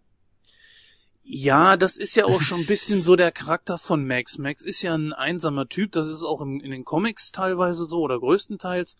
Und er stellt sich vor, dass Spider-Man sein Freund ist. Das ist jetzt in dem Film, also aus dem Film. Im Film stellt er sich vor, Spider-Man ist sein Freund, weil Spider-Man ihn kurz rettet. Okay. Gut, in Ordnung. Ja, dann stellt er sich zu Hause irgendwie so ein Pappaussteller auf oder ein Poster hängt da an der Wand und, und spricht damit und denkt so, ja, Spider-Man, der ist, ist mein Buddy. Jawohl. Ja, Tom Hanks hat das mit einer Kokosnuss gemacht und das fanden alle toll. ich meine, Nenn das mal einen Ball, keine Kokosnuss. Entschuldigung. Ja, und ver vergiss den Kuchen nicht. Das fand ich so behämmert. Ich fand das so behämmert. Da macht er den Kühlschrank auf, hat er so einen Kuchen stehen und dann sagt er so, ja, Spider-Man, hast du mir Kuchen mitgebracht? Hä? Was? Weißt du, weißt du, an was mich das spontan erinnert hat? So lächerlich ist die Szene, wie so ein kleines Kind, so ein, so ein kleines Mädchen, das mit ihrem Puppenhaus spielt. Ja, das kann man gut vergleichen. Ja. Also das Charakter, ja, das? Charakterprofil und die Wandlung war total schlecht. Also da muss man kein Wort drüber verlieren. Das war einfach nur grottenschlecht. Das war so, so nach dem Motto, so hingeklatscht, irgendwie so, ja, wir müssen da irgendwas erzählen, ja, machen wir das mal so, so, das ist äh, total banal, aber egal, es fällt keiner auf. Warum muss es eigentlich zu jedem Villain eine Hintergrundstory geben? Sehen wir mal an, zum Beispiel im dritten Teil von, von Raimi, wo der Sandman aufgetaucht ist. Verdammt nochmal, die Typen sind da und fertig, können sofort Stimme alles. Ich dir absolut zu. Ja, ich, ich, meine, es geht so viel Zeit im Film damit drauf, dass sie ihr, dass sie erstmal sich verwandeln oder zu dem werden, was sie werden müssen. Dann müssen sie ihre, ihre Kräfte kennenlernen. Das wirkt alles so übereilt. Das ist unglaublich. Und erst dann können sie gegen Spider-Man vorgehen oder was auch immer sie dann gerne machen möchten. Der eine raubt ja gerne mal was, der andere möchte eine Sonne erschaffen oder eine Glühbirne, was weiß ich. Und das finde ich eigentlich ziemlich blöd. Ich meine, lass die doch einfach kommen und fertig. Und nicht da, äh, ich meine, selbst der Goblin konnte ja in diesem Teil alles. Der konnte ja sofort alles.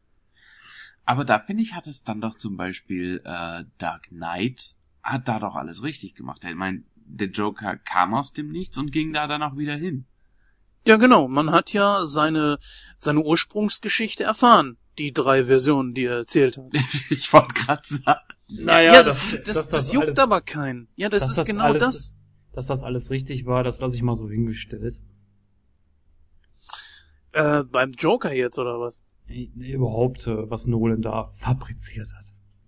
Nee, ich meine jetzt allein die Figur beziehungsweise die Funktion des Jokers in The Dark Knight. Dass das natürlich auch nicht vorlagenkonform war, müssen wir nicht drüber sprechen, aber ähm, als Figur an sich, als Bösewicht an sich, hat der Joker in Dark Knight wunderbar funktioniert. Er war bedrohlich, weil man nichts über ihn wusste.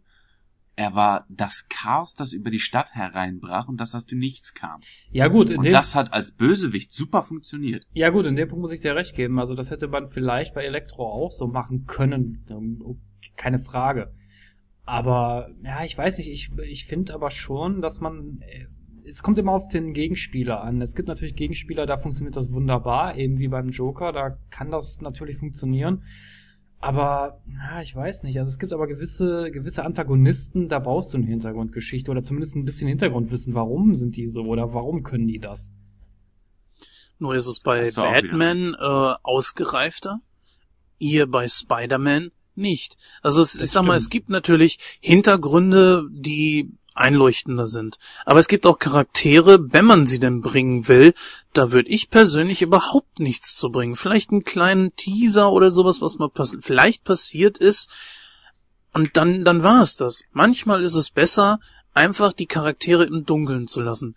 Denn das macht ja auch den Reiz beim Joker aus. Der Typ Ja, ist von Anfang an da und fertig. Da gebe ich dir recht, dass die Sache ist ja auch die, also die Charaktere bei Batman, die sind natürlich sehr, sehr, sehr stark ausgearbeitet. Die haben auch alle eine sehr, sehr aus, ausgereifte Hintergrundgeschichte. Das hast du bei Spider-Man zum Beispiel nicht. Also die haben zwar einen kleinen Background, aber der ist nicht so, so, so psychologisch tief ergründet, sag ich mal, wie bei Batman zum Beispiel. Ne? Das stimmt schon. Also das, da kann man eher sagen, okay, der Charakter ist einfach da, fertig. Na gut, man könnte natürlich auch äh, entsprechende Spin-offs machen. Wenn das wirklich Charaktere sind und die kommen so super geil an, könnte man einfach Spin-offs machen, die dann irgendwas davon erzählen. Da hat man nur wieder halt äh, Disney, bei denen ja alles äh, toll und Happy End-mäßig enden muss. Das kannst du natürlich ja, das kannst du natürlich dann bei äh, so Bösewichten vergessen. Aber trotzdem, das wäre eigentlich eine schöne Sache. Naja. Ja, warum? Aber- also da muss ich dir recht geben. Also ich würde das auch ganz gerne mal sehen, dass Hollywood mal sagt, okay, wir picken uns jetzt mal einen Antagonisten raus und machen über den mal einen eigenen Film. Das würde ich persönlich auch mal begrüßen, wenn man sowas mal machen würde. Ja. Genau.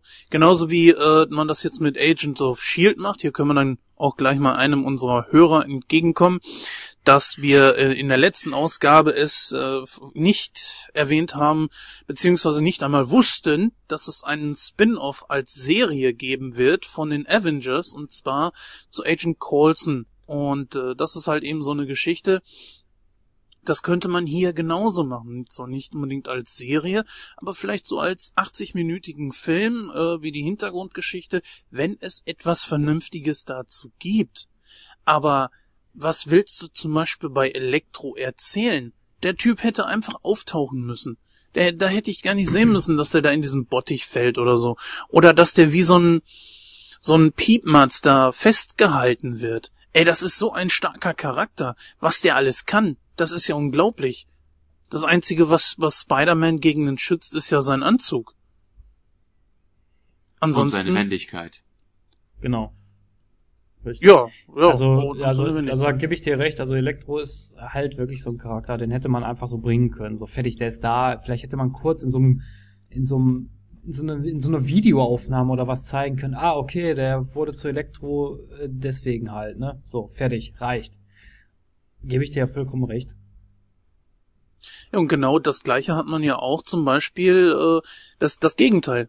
Ne? Amazing Spider äh, Spider-Man von Sam Raimi hat ja gezeigt, dass der in Anführungsstrichen Hobgoblin, äh, der hatte einen Grund gegen Spider-Man vorzugehen und zu dem zu werden, was er ist. Den hat man über zwei Filme lang aufgebaut.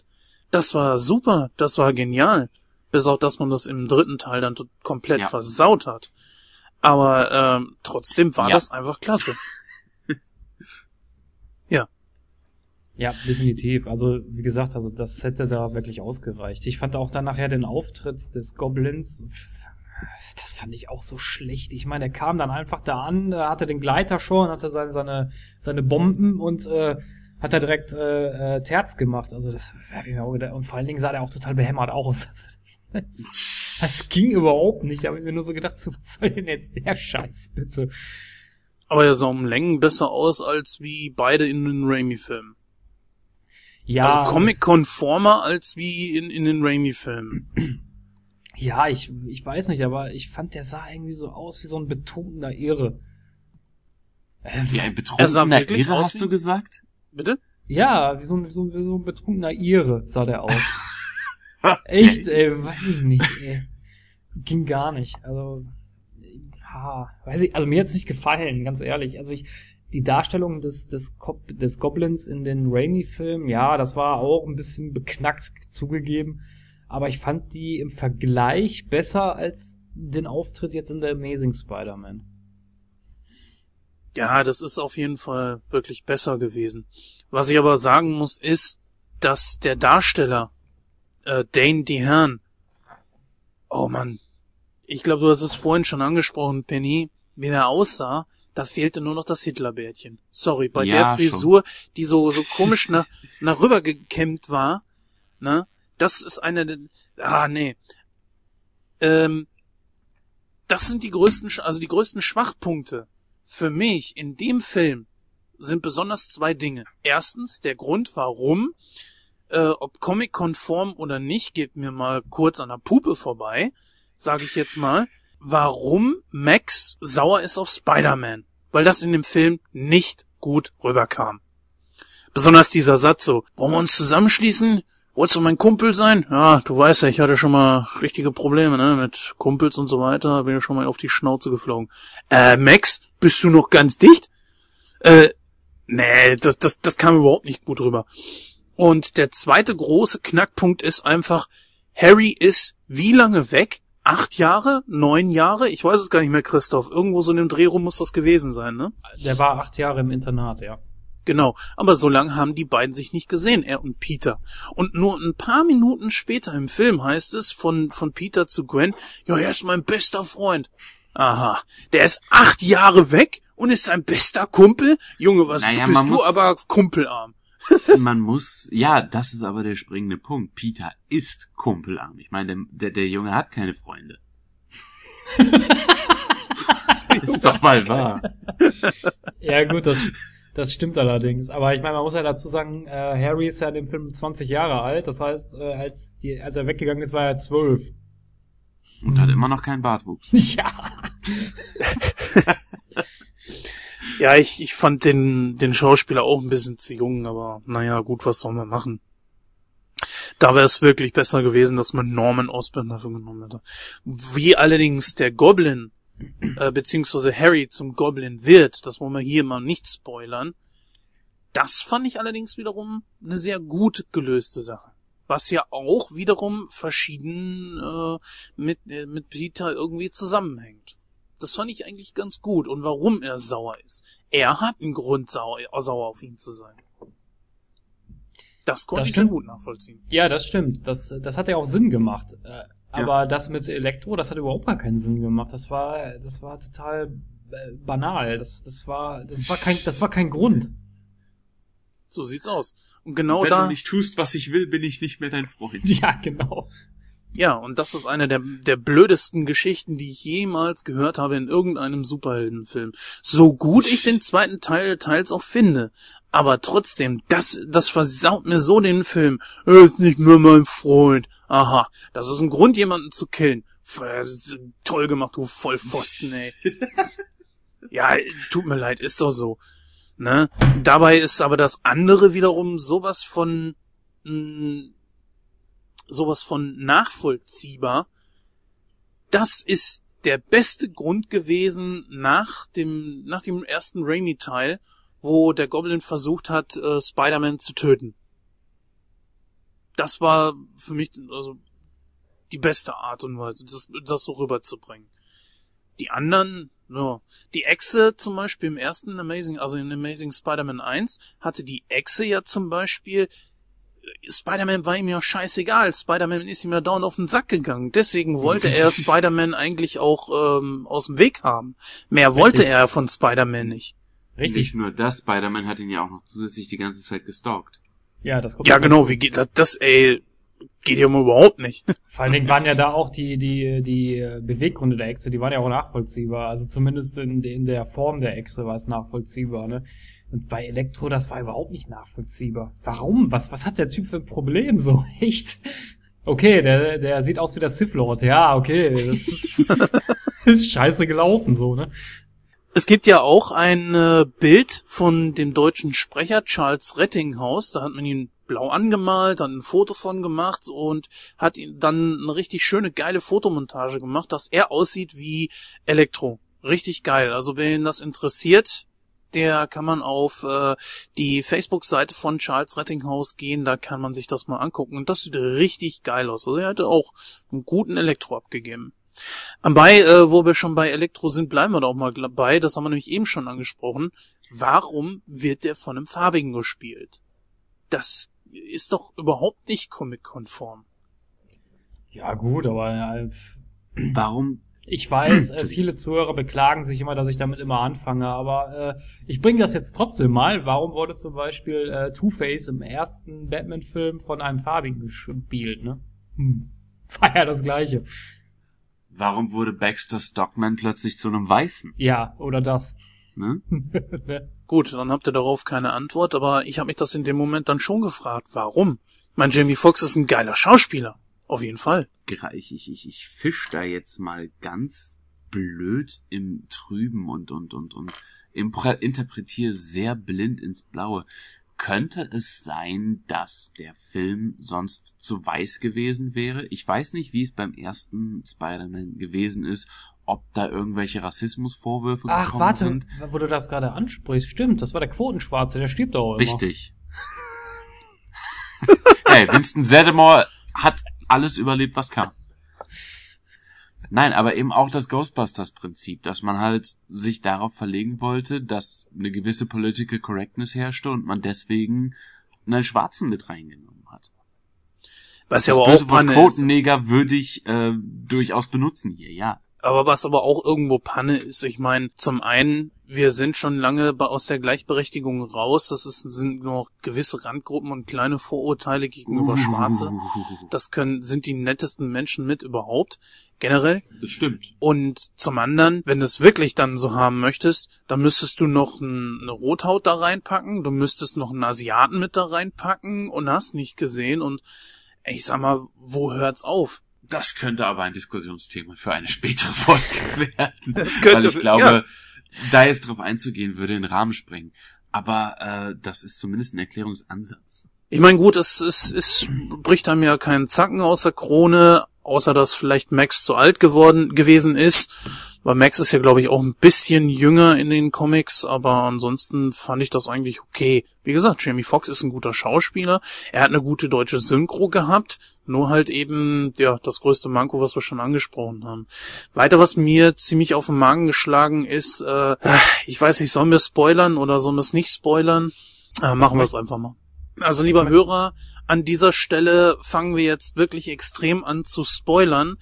Wenn du das nicht hören möchtest, es äh, gibt ja auf äh, der Seite www.nightcrow.de oder auch auf YouTube oder wo auch immer du dir das anhörst, gibt es dann ähm, in der Beschreibung eine Zeitansage, genau, eine Kapitelübersicht, wo du dann zum nächsten Thema vorspringen kannst.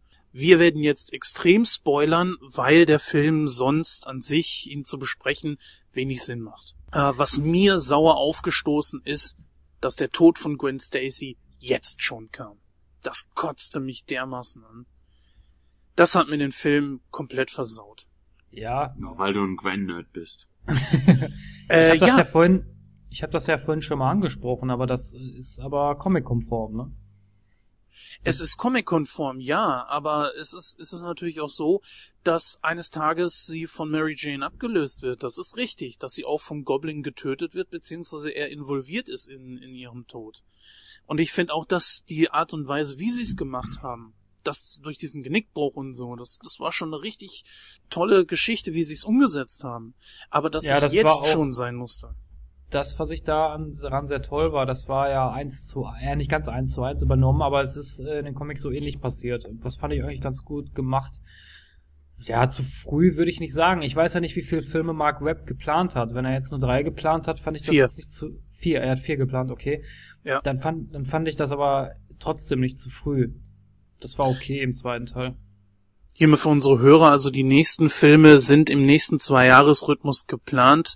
Im Jahr 2016 soll der Amazing Spider-Man 3 kommen und der vierte Teil dann im Jahr 2018. Ich fürchte jetzt einfach, dass Mary Jane ab dem dritten Teil kommen wird und ich bin einfach geschädigt durch Kirsten Dunst und ich fürchte, dass naja, Mary Jane muss sich ja von Gwen Stacy irgendwo unterscheiden und dass sie wieder zu diesem, diesem, ich sag mal, Zicklein wird, das andauernd entführt und gerettet werden muss und, oh nee, bitte Ähm, nicht. Und Was, was sein könnte, was ich nicht hoffen würde, wäre aber auch, dass die einen von diesen Comic-Twists durchziehen. Es gibt da diese von Fans verschriebene Comic-Reihe, wo Spider-Man einen Pakt mit dem Teufel macht, woraufhin, ich weiß nicht, ob es Mary Jane oder Gwen ist, von den Toten zurückkehrt und das alles nur ein Traum war. Ja, richtig, das gibt es. Es gibt, äh, es gibt aber auch noch eine andere Geschichte, und zwar, dass ein Klon von Gwen Stacy auftaucht. Das gibt es auch. Ich glaube aber nicht, dass Mark Webb sich daran bedienen wird. Also das kann ich mir nicht vorstellen. Ja, nicht zuletzt, weil es eigentlich von allen total verschrien wurde. Ja, diese, eben. Das kommt noch dazu. Also ich denke mal auch, dass im dritten Teil dann äh, Mary Jane auftauchen wird. Vielleicht am Ende des Films, das kann ich mir gut vorstellen. Und dass sie dann im vierten Teil aufgebaut wird. Also das wäre jetzt zumindest meine Intention dahinter, dass das äh, so passieren wird. Ne? Es bleibt nur inständig zu hoffen, dass der dritte Film dann nicht äh, ähnlich wie bei Iron Man 2 behandelt, wie er vor sich hin leidet.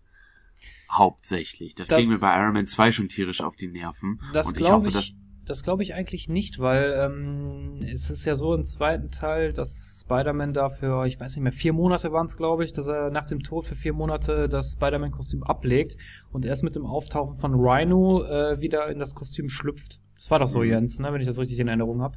Richtig. Ich weiß jetzt nicht genau, ob es vier Monate oder ein halbes Jahr waren, aber das ist definitiv so, ja. Also von daher, ich glaube jetzt nicht, dass sie da jetzt im dritten Teil so eine, so, so eine Trauerweide aus dem Charakter machen. Das glaube ich nicht. Hoffen wir es.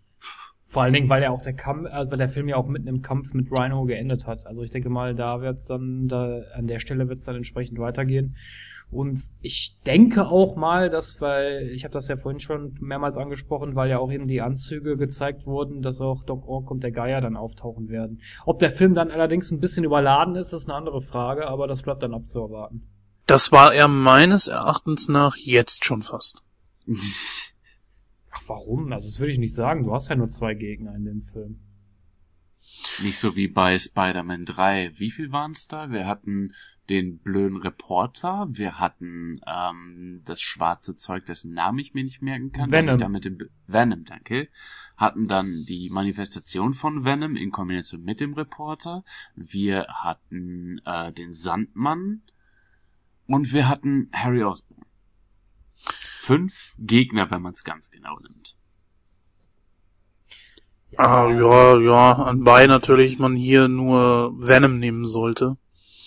Aber da hätte man auf Venom oder Sandman verzichten sollen. Venom war die größte Frechheit, die man einem Comic-Fan überhaupt bringen konnte. ja.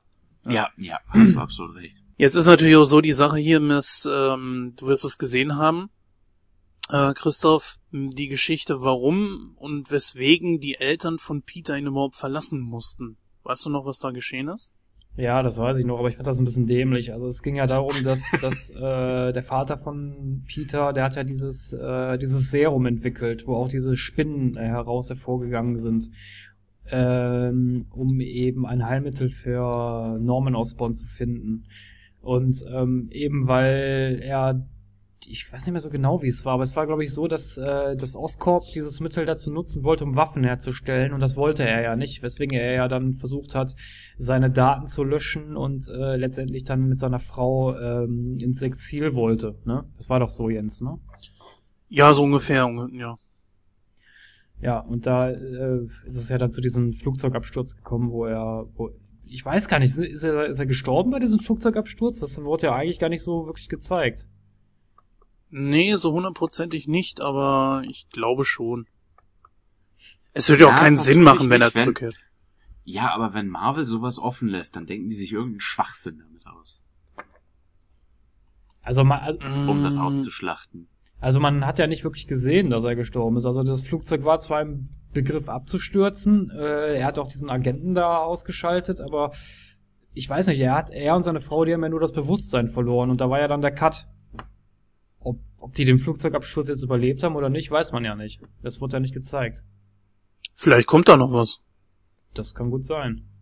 Aber ich fand das aber ganz gut, dass sie das jetzt aufgelöst haben, was jetzt da mit seinem Vater passiert ist, weil das wurde ja auch im ersten Teil so ein bisschen aufgebaut und äh, dass Peter jetzt diese diese Aufzeichnung gefunden hat, äh, wo sein Vater halt erklärt, warum er die Familie verlassen musste, das fand ich eigentlich ganz gut gemacht. Wobei ich aber gleichzeitig sagen muss, dass die Intention, also beziehungsweise ähm, wie das alles zusammenspielt, auch wieder mit Ostcorp, das fand ich wieder so, ja. das ah. hat's dir echt angetan. Oder? Ja, das weiß ich nicht, das gefällt mir einfach nicht. Weil das ist dann dann wieder so das gleiche. Ich meine, du hast nicht den, den Goblin als, du hast nicht den Goblin als Charakter da, aber du hast wieder Oscorp, das wieder über allen Dingen schwebt, das wieder so, so, so, das, das Hauptziel von Spider-Man ist eigentlich, ne, eigentlich wieder Oscorp. Alles, was, was mit Norman Oscorp zu tun hat. Ja. gut, eigentlich müsste Peter dann nur hergehen und den ganzen Laden in die Luft jagen, dann hat er Ruhe. Ja, eigentlich schon. Eigentlich muss er, muss er dann nur hingehen und dann äh, Oscorp in, in, Schutt in Schutt und Asche legen und dann ist äh, Schicht im Schacht, ne? Dann, aber naja, gut. Aber dann wäre Peter der Bösewicht und Spider-Man wäre böse. Tja, das wäre der perfekte Auftritt für Carnage. Ich hoffe immer noch, dass der langsam mal kommt. Ich Aber ich glaube glaube- nicht, dass die den nochmal umsetzen. Naja, Das glaube ich auch nicht, weil wenn sie, wenn sie Carnage machen wollen, dann müssen sie erst Venom bringen. Weil ohne Venom kein Carnage. Das geht nicht. Aber es wäre ein schönes Crossover. Also die beiden konnten, könnten zusammenarbeiten. Car äh, Venom kommt auf die Erde, ist direkt da. Und ja, dann entwickelt sich dieser andere Symbiont. Ja, aber das wäre nicht comic-konform, weil Carnage und Venom, die hassen sich ja eigentlich. Ja, und genau deswegen könnten Spider-Man und Venom zusammenarbeiten. Das wäre eine Möglichkeit, definitiv. Also es gibt ja durchaus Geschichten, wo sie sich auch zusammentun, um gegen Carnage zu kämpfen. Ja, klar, das wäre eine Option, definitiv. Aber wir sind ein bisschen vom Thema abgekommen gerade, weil es ging ja darum, was ist denn jetzt überhaupt da passiert? Und wie gesagt, wir spoilern extrem. Du hattest das ja schon erwähnt, dass der Vater, dass der die äh, Spinnen entwickelt hat. Und das halt, ähm, da müssen wir natürlich nur kurz erwähnen. Ähm, Harry Osborn ist genauso wie sein Vater Norman krank. Er hat also dieselbe Krankheit. Norman Osborn stirbt und hinterlässt seinem Sohn, den er nicht gerade gut leiden kann, äh, eben diese frohe Botschaft. Ja, und Harry tut nun alles daran, setzt alles daran, um gesund zu werden. Und er sieht das Blut von Spider-Man, von diesen Spinnen, als das Allheilmittel. Ne? Und Spider-Man sagt, sorry, kann ich die nicht geben? Irgendwann findet, glaube ich, Harry sogar raus, dass ähm, Peter derjenige ist, welcher unter dem Kostüm steckt. Und da muss dann, glaube ich, auch äh, Peter ihm nochmal sagen, sorry, das geht nicht. Das sieht Harry aber nicht ein, besorgt sich irgendwoher das äh, Blut, das, glaube ich, noch archiviert war. War so, ne, Christoph? Ja, richtig, das war noch archiviert. Das ist korrekt. Genau. Und spritzt sich das und verwandelt sich aufgrund dessen, weil die DNS von den Spinnen nicht mit ihm kompatibel ist, verwandelt er sich in diesen Green Goblin. Und das aufgrund dessen, weil ähm, die äh, DNA, die äh, der, der Vater von Peter Parker benutzt hat, um die Spinnen zu verändern, seine eigene war. Deswegen hat sie Peter nicht sonderlich großartig menschlich verändert. Deswegen war diese das Blut von äh, der Spinne mit ihm kompatibel das ist das, was dann als Erklärung dabei herauskam. Und das fand ich eigentlich ziemlich cool. Ja, definitiv. Das hat auch Sinn gemacht. Ne? Ich meine, wenn er seine eigene DNA verwendet, ist natürlich klar, dass das bei seinem Sohn nicht so eine, so eine extreme Auswirkung hat. Ne? Also, dass er quasi nicht so eine, so eine Mutation bekommt, die sein komplettes Aussehen verändert. Ne? Das war schon, das war schon äh, sehr schlüssig in sich. Ja. Ja, dann gibt's da noch diese zwischenmenschlichen Sachen. Ähm, ich weiß nicht, also die die die Geschichte da rund um seine seine Tante. Er ist ja immer noch dort. Er wohnt doch, glaube ich, noch dort, ne? Er wohnt auch bei seiner Tante, ja.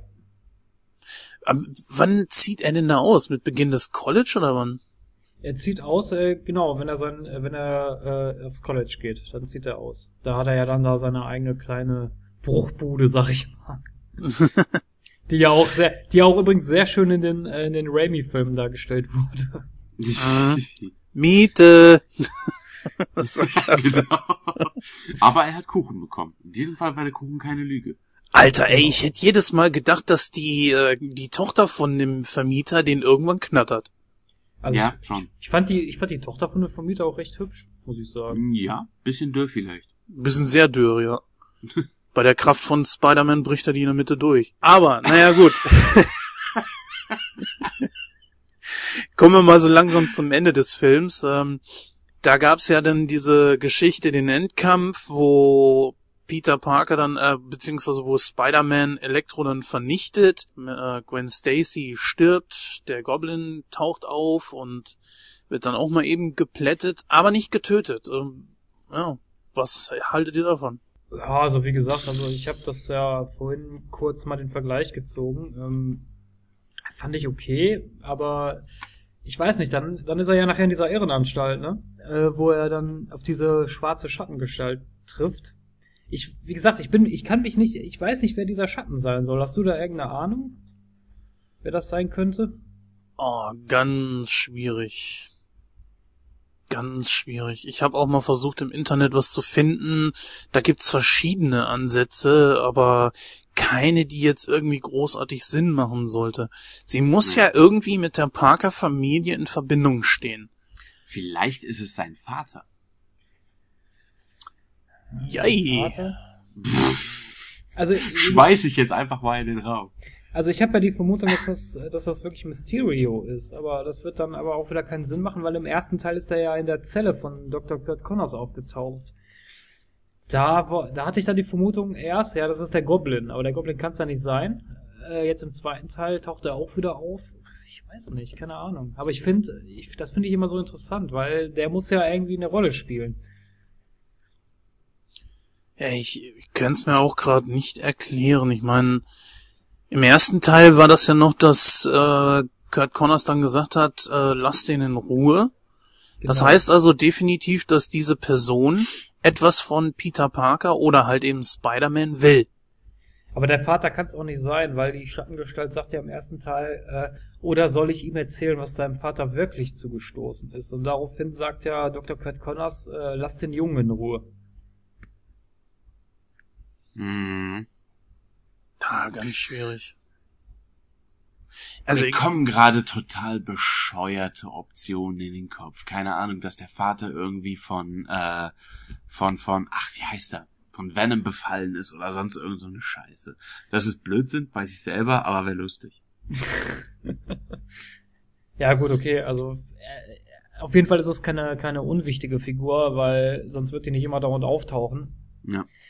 Ähm, aber gut, aber um auf den Punkt zurückzukommen, also ich fand das okay, dass der Goblin jetzt, jetzt nicht gestorben ist. War in Ordnung. ja, so gefiltert konnte ich ihn mir auch noch geben. Ich habe jetzt echt gedacht, so okay, Elektro wurde ja wirklich schnell vernichtet. Und dann kam ja der Goblin hinterher und der Kampf ging aber wirklich sehr kurz. Und da dachte ich mir echt so, ja doch, in dem, in der Art und Weise kann ich mir das geben. Wo ich, ich den Typen einfach nicht mehr sehen kann. Ich, ich mag den Goblin generell als Gegner von Spider-Man nicht. Ich, ich finde, der hat nichts. Da, da kommt nichts mehr rüber. Der ist doch ohne seinen Jet nichts. Das stimmt. Und seine Bomben. Ja, ohne das ist er nichts. Ja gut, dann wollen wir mal zum Ende kommen.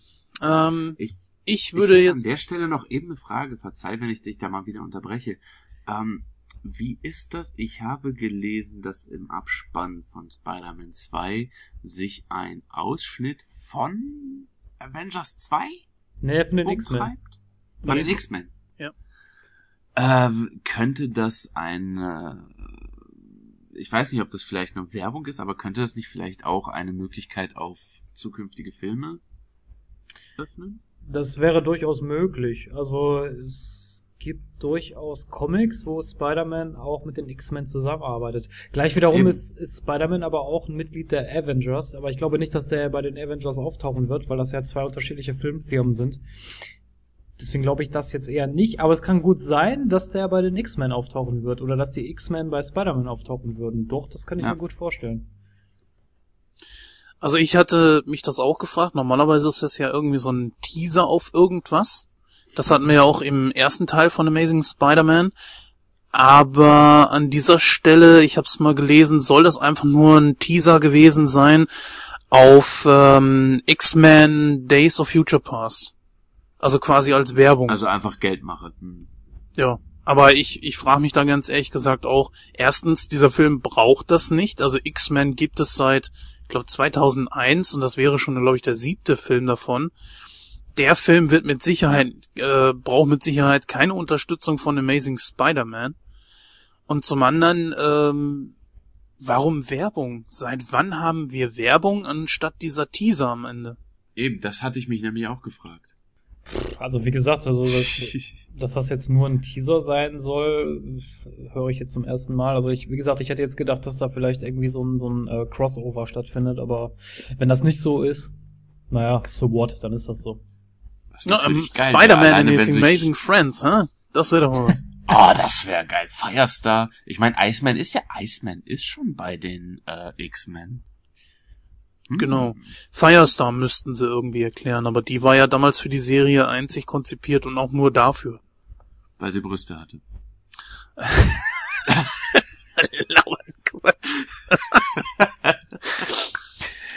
ja, keine Ahnung, aber ja. Ja gut, dann äh, fange ich mal an mit meiner Bewertung. Mm, Der zweite Teil, den finde ich nicht so gut wie den ersten. Wir haben ja schon wirklich große Schwächen aufgestellt, äh, wir haben ja schon große Schwächen aufgezeigt. Und das ist es einfach, was mir den Film ein bisschen vermiest hat. Deswegen gehe ich jetzt hier bei diesem Film runter auf 65 Prozent. Und ähm, Ich hoffe, dass beim dritten Teil da einfach noch ein bisschen was bei mir rumkommt. Man hat die äh, Chance nicht genutzt, das Potenzial, was ein Elektro mit sich brachte. Das ist ein Gegner, der ähnlich ist wie der Sandman, der ähnlich schwer zu besiegen ist, wenn denn überhaupt. Ich fand's kacke, dass sie ihn überhaupt besiegt haben. Gott sei Dank haben sie den Goblin nicht umgebracht. Was sag ich da gerade eigentlich? Aber gut. Und ja, das ist halt eben so eine Sache, warum bei mir der Film nur 65 Prozent gibt. Von wegen, er will nicht mein Freund sein, kann kein Grund sein, Spider-Man töten zu wollen. Auch wenn er es jetzt kann. ja, also ich äh, finde den zweiten Teil noch schlechter als den ersten. Da, das Profil von Elektro hat mir überhaupt nicht gefallen. Das Design der Charaktere war wieder äh, unterster Schublade, also es ging gar nicht. Äh, ja, der Goblin war, ja, der sah auch scheiße aus, aber ich meine, war ja ganz okay, dass sie ihn jetzt nicht äh, umgebracht haben, obwohl mir das eigentlich auch scheißegal gewesen wäre. äh, ich hätte im, ich, ich weiß nicht, also ich, ich will jetzt mal zum Punkt kommen, also ich würde dem Film etwa 40 Prozent geben. Wow. Ja, ich bin im Moment einfach noch zu indifferent, um da konkret was zu sagen. Im Moment bin ich bei einem ja. Das ist prozentual gesehen mal eine keine Aussage. Richtig, mit Absicht, einfach weil ich da noch viel zu indifferent bin, um da wirklich groß was zu sagen zu können. Ja, soweit wären wir dann mit unserer Diskussion über The Amazing Spider-Man 2 Rise of Electro durch. Ähm, der Jens hat ein wunderschönes Interview geführt, nämlich mit der deutschen Synchronstimme von Electro, und zwar ist das Charles Rettinghaus, und da hören wir jetzt mal rein. Viel Spaß.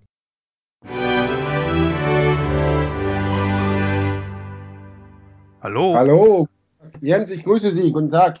Hallo. Gut, Herr Rettinghaus, seien Sie doch so nett und erzählen unseren Hörern, warum Sie Schauspieler geworden sind und wie Sie dann schließlich zum Synchron gekommen sind. Tja, also zur Schauspielerei bin ich gekommen, da war ich 24, also da war ich da mit der Schauspielschule fertig. In Hamburg habe ich die besucht, drei Jahre lang. Und ich wollte immer Schauspieler werden. Schon als kleiner Junge habe ich immer gesagt, ich werde Schauspieler. Meine Eltern haben natürlich gedacht, na ja, klar, du wirst Schauspieler. Und ich habe natürlich erstmal mir unter Schauspielerei noch ein paar andere Sachen vorgestellt, eben aus so alten Western, wenn ich die gesehen habe, Mensch, ich werde einen coolen Cowboy spielen oder einen coolen Indianer und, und, und. Und äh, während der Schulzeit habe ich auch in so einer Theater AG mitgemacht. Dann dachte ich, Mensch, das macht mir Spaß, das kann ich, glaube ich, oder das, darauf habe ich Lust. Tja, und dann bin ich eben mit 21 nach meiner Ausbildung bin ich auf die Schauspielschule. Und äh, zum Synchron bin ich gekommen, eigentlich wie die Jungfrau zum Kind, denn ich habe gar nicht gewusst, dass man als Schauspieler auch im Synchrongeschäft arbeiten kann, beziehungsweise auch dort Geld verdienen kann. Und ich, mir war auch nicht klar, dass Schauspieler eben die Personen da synchronisieren. Und ein Regisseur war im Theater damals, der Wilfried Freitag, der hat mich gesehen oder gehört, auch meine Stimme, und war dann der Meinung, dass ich doch ganz talentiert wäre mit meiner Stimme und hatte mich dann eingeladen zum Synchronisieren in Hamburg. Und das waren, da gibt es ja im Internet verschiedene Versionen, aber die ist, war diese Version, dass ich bei Miami Vice zwei Takes hatte. Der Mann ging zum Auto und dann ging die Bombe in die Luft und dann war er tot. Und er hat irgendwie nur noch gesagt, okay, bis zum nächsten Mal. Das war's dann. Und das nächste Mal gab es dann auch, der Wilfried Freitag hat mich immer wieder besetzt und sehr protegiert. Der ist leider heute nicht mehr da, der lebt nicht mehr seit drei oder vier Jahren. Ähm, ja, und dann bin ich so immer weiter durch Berlin dann eben, weil ich nach Berlin gegangen bin, ins Synchron gekommen und durfte dann dort mein Geld verdienen. Sie sind ja jetzt auch die deutsche Standardstimme von Lever Burton, Jamie Foxx, Van Damme und, und Robert Downey Jr., Victor Williams. Wie geht das vonstatten, dass man für eine Stimme, also für einen Schauspieler immer wieder genommen wird? Na, das Problem ist ja an der Sache, Sie haben ja jetzt gerade ein paar aufgezählt. Liebert Burton zum Beispiel bin ich ja nicht mehr gewesen. In Star Trek zum Beispiel habe ich ja den Kinofilm Der Aufstand war das, glaube ich, da habe ich ihn ja nicht mehr gesprochen und seitdem habe ich ihn als äh, Jordi LaForge auch nicht mehr synchronisiert. Und das wird auch nicht mehr stattfinden, weil das war damals, ist das ganz doof gelaufen. aber gut, das gibt's nun manchmal. Bei Robert Downey Jr. ist es ja leider so, dass es da auch ein bisschen doof gelaufen ist. Ich synchronisiere den eigentlich fast immer in den Filmen, die es mit ihm gibt, außer bei Iron Man, was natürlich für mich ganz doof oder ganz blöd ist, das immer wieder zu erklären. Nein, bei Iron Man synchronisiere ich ihn nicht, weil ich weiß nicht, der Verleih wollte das nicht oder wer auch immer da war oder sagte, meine Stimme passt nicht. Also man hat nie die Garantie. Die einzigen, die ich immer synchronisiert habe, also Van Damme habe ich, glaube ich, außer ein oder zwei Filme nicht synchronisiert. Das war einmal eine Firma in Hamburg. Die wollten einfach, ja, die wollten meine Gage nicht bezahlen. Die wollten, dass ich mit dem Fahrrad komme. Die wollten, dass ich zelte dort, weil sie das alles nicht bezahlen wollten. Hotel und Anfahrt und, und, und. Äh, dadurch bin ich dann umbesetzt worden. Aber das, glaube ich, das war auch nur in diesen beiden Filmen. Ansonsten habe ich ihn immer synchronisiert. Und äh, Jamie Foxx habe ich das Glück, dass ich ihn eigentlich immer synchronisiert habe seit äh, Muhammad Ali also danach kam Ray. Das war der große Durchbruch auch für ihn. Und ich habe ihn einmal nicht synchronisiert, weil da hat er in einem Film mit Robert Downey Jr. gespielt. Und da habe ich dann mich für Robert Downey Jr. entschieden, weil Jamie Foxx Rolle sehr klein war und Robert Downey Jr. hatte die Hauptrolle. Stand nicht vor so einem ähnlichen Problem auch Thomas Danneberg in Escape Plan mit Schwarzenegger und Stallone? Ja, der stand vor einem ähnlichen Problem, kann man sagen, wo der wollte beide sprechen und äh, die Fans haben das auch erwartet. Das verstehe ich auch. Danneberg ist sehr verschmolzen mit beiden Schauspielern, Stallone wie auch Schwarzenegger. Aber Danneberg hat auch eine sehr markante Stimme. Und ich finde, es ist natürlich ärgerlich, wenn eine, eine, ein Schauspieler dann eine ganz andere Stimme hat. Die haben da einen Fehler gemacht, dass sie eine Stimme genommen haben, die ja, wie soll ich sagen, sehr neutral war und auch nicht jetzt so eine bekannte Synchronstimme. Es war ein guter Schauspieler, ich habe mir das angehört, der hat das natürlich gut gemacht. Aber bei so einer, bei so einer, bei so einer Person wie Schwarzenegger, der so auch so eine markante Stimme hat, wie, wie den äh, Danneberg sonst, ist natürlich schwierig. Aber es ist auch, finde ich, falsch, dass er beide spricht, weil das ist irritierend. Das ist dann ja, er hat ja eine Stimme, die man doch sehr gut raushört. Und dann weiß man manchmal wirklich nicht, auch wenn er das leicht absetzt, was wir ja alle machen bei unseren Schauspielern. Es ist schwierig, dann gibt dann ist es so, dann muss man eben damit leben, mal, dass in einem Film die Stimme dann in dem Fall eben Schwarzenegger eine andere äh, Stimme hat. Äh, wo wir gerade eben bei Van Damme waren. Ich hatte da mal in einem anderen Interview eine sehr wirklich lustige Geschichte gehört. Sie haben ihn, glaube ich, mal getroffen und dann ging es auch, glaube ich, mal äh, in einem Gespräch mit ihm um Gage und er meinte irgendwas von wegen, er wäre Superstar, er soll anrufen oder so in der Richtung. War das, ne? Naja, es war so, äh, wir sprachen so und dann ging es um die Gage hin und her. Das ist auch schon 15 Jahre her, glaube ich. Da war, muss ich dazu sagen, da war die Gage auch wirklich nicht mehr zu vergleichen mit heute. Das ist, hat sich auch geändert, muss ich auch mal jetzt den Verleihern auch mal äh, äh, sagen. Äh, danke, dass ihr uns jetzt auch mal langsam entgegengekommen, oder was heißt langsam, dass ihr uns entgegengekommen seid und dass ihr auch das anerkennt, was wir da veranstalten. Also die Gage ist heute bei weitem eine andere. Bei Feststimmen, muss ich dazu sagen, ja. Wenn ich Van Damme spreche, bekomme ich eine ordentliche Gage. Wenn ich Jamie Foxx spreche, bekomme ich eine ordentliche, sehr ordentliche Gage. Und das gilt auch für Robert Downey Jr. und auch noch für ein paar andere. Ähm, aber da war es tatsächlich so, dann war das in dem Fall, waren es damals 90 Takes. Und da kamen wir irgendwie auf die Gage und sag ja, und dann habe ich gesagt, das habe ich dem RTL, dem, dem Journalisten gesagt, und der stand dabei, hat es dann mitbekommen, dass ich für diesen Film, The Quest, 450 D-Mark bekommen habe damals. Und sage ich, da könnte ich mir zum Beispiel das halbe Schwein, das da auf dem Buffet liegt, schon mal nicht leisten im KDW. Das kostet, glaube ich, 600 Mark. Oder das, das ganze Schwein war das. Und mache einen Witz. Und dann habe ich aber gesagt, nein, hat Van Damme nochmal nachgefragt, wie? Und dann sagte er, aber er ist ein Star. Sag ich, ja, du bist ein Star, aber ich bin kein Star. Ich bin deine Synchronstimme. Und wenn ich mehr will, dann besetzen die mich um. Und daraufhin meinte er dann, nee, nee, nee, das, wenn das so sein sollte, dann sollte ich mal fein Bescheid sagen. Und ja, so war das Gespräch. Aber ich kann sagen, ich bekomme eine gute Gage mittlerweile. Ich kann mich da überhaupt nicht beklagen. Wenn, wenn man immer sagt, die, auch bei uns, wenn man sagt, ja, Mensch, die Amis verdienen Millionen und wir nur, ja gut, die Amis, die haben aber auch den weltweiten Markt. Die bedienen wirklich all over the world. Wir sind Deutschland, Österreich, Schweiz. Und das, was wir mittlerweile bekommen, finde ich, also wie gesagt, in der äh, Kategorie, äh, in meiner Kategorie, was, was Kino angeht und, und eben Feststimmen, können wir uns eigentlich nicht beklagen. Wie kam es eigentlich damals zu dieser Geschichte mit Frank Zander? Erinnern Sie sich daran noch? Wollen Sie darüber, darauf überhaupt noch angesprochen werden? Ja, ja natürlich. Wissen Sie, ich sage das mal so. Ich habe ja alles, was ich im Leben gemacht habe, in dem Moment aus einer, aus einer Überzeugung heraus gemacht. Oder aus, weil ich gesagt habe, das mache ich jetzt. Ich habe ein paar Sachen gemacht, die im Nachhinein, wo man denkt, oh, oh, warum hat er das gemacht? Aber es hat mich ja auch weitergebracht. Zum Beispiel Frank, Frank Zander. Ich bin ein großer Frank Zander-Fan gewesen mit 15, 16, 17, 18. Ich war in den Konzerten, habe die Arme hochgerissen und mitgesungen. Wir waren alle high und freuten uns. Also es soll jetzt nicht heißen high mit Drogen, sondern high von der Musik. Und ähm, dann lernte ich Frank Zander irgendwann kennen und wir kamen uns näher und auch mit der Familie und äh, ich freue mich auch immer, wenn ich ihn sehe. Und dann, ah, kannst du mal mit mir, weil er wusste ja, dass ich eine Synchronstimme bin und fand das cool. Äh, ich drehe da so einen Spot für meine Platte und machst du da mal mit und so. Gut, sag ich, ja, klar. Ich wusste nicht damals, dass das auf ganz billig Video gedreht wird, ohne Großbeleuchtung und und und.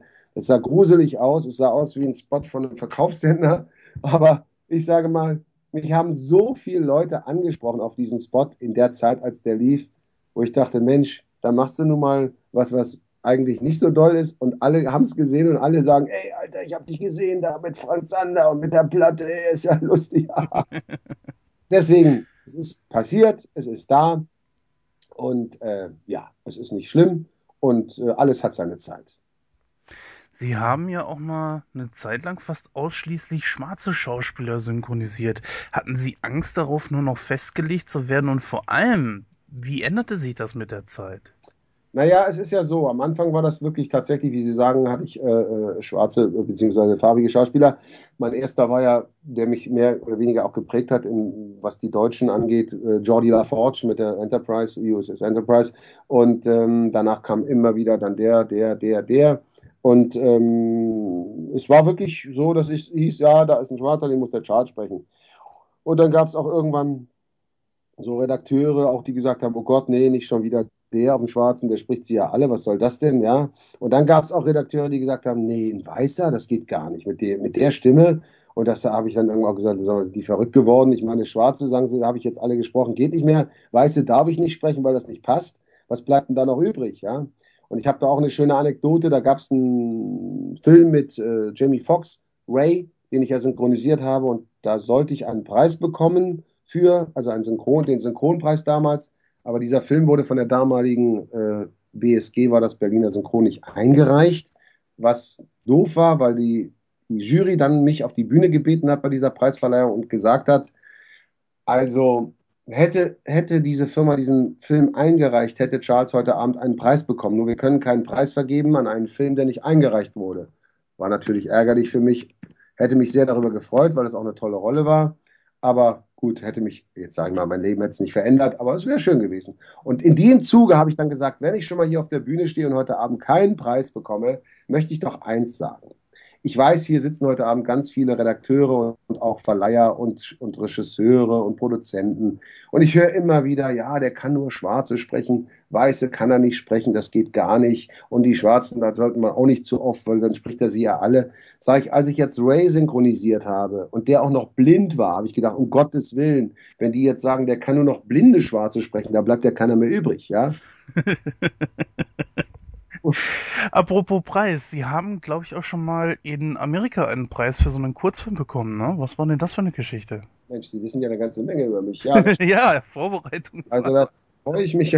Na, tatsächlich, ich habe On Air, das ist ein Kurzfilm vor drei, vier Jahren lief der in Amerika, vor drei, drei, ja, vor drei Jahren lief der 2011, lief der in Amerika auf ganz vielen Festivals. Das ist ein Kurzfilm, wo ich einen Killer spiele der mittlerweile auch als Langfilm gedreht wurde, als Kinofilm und der hoffentlich dann irgendwann mal demnächst rauskommt. Da habe ich dann auch die Hauptrolle gespielt.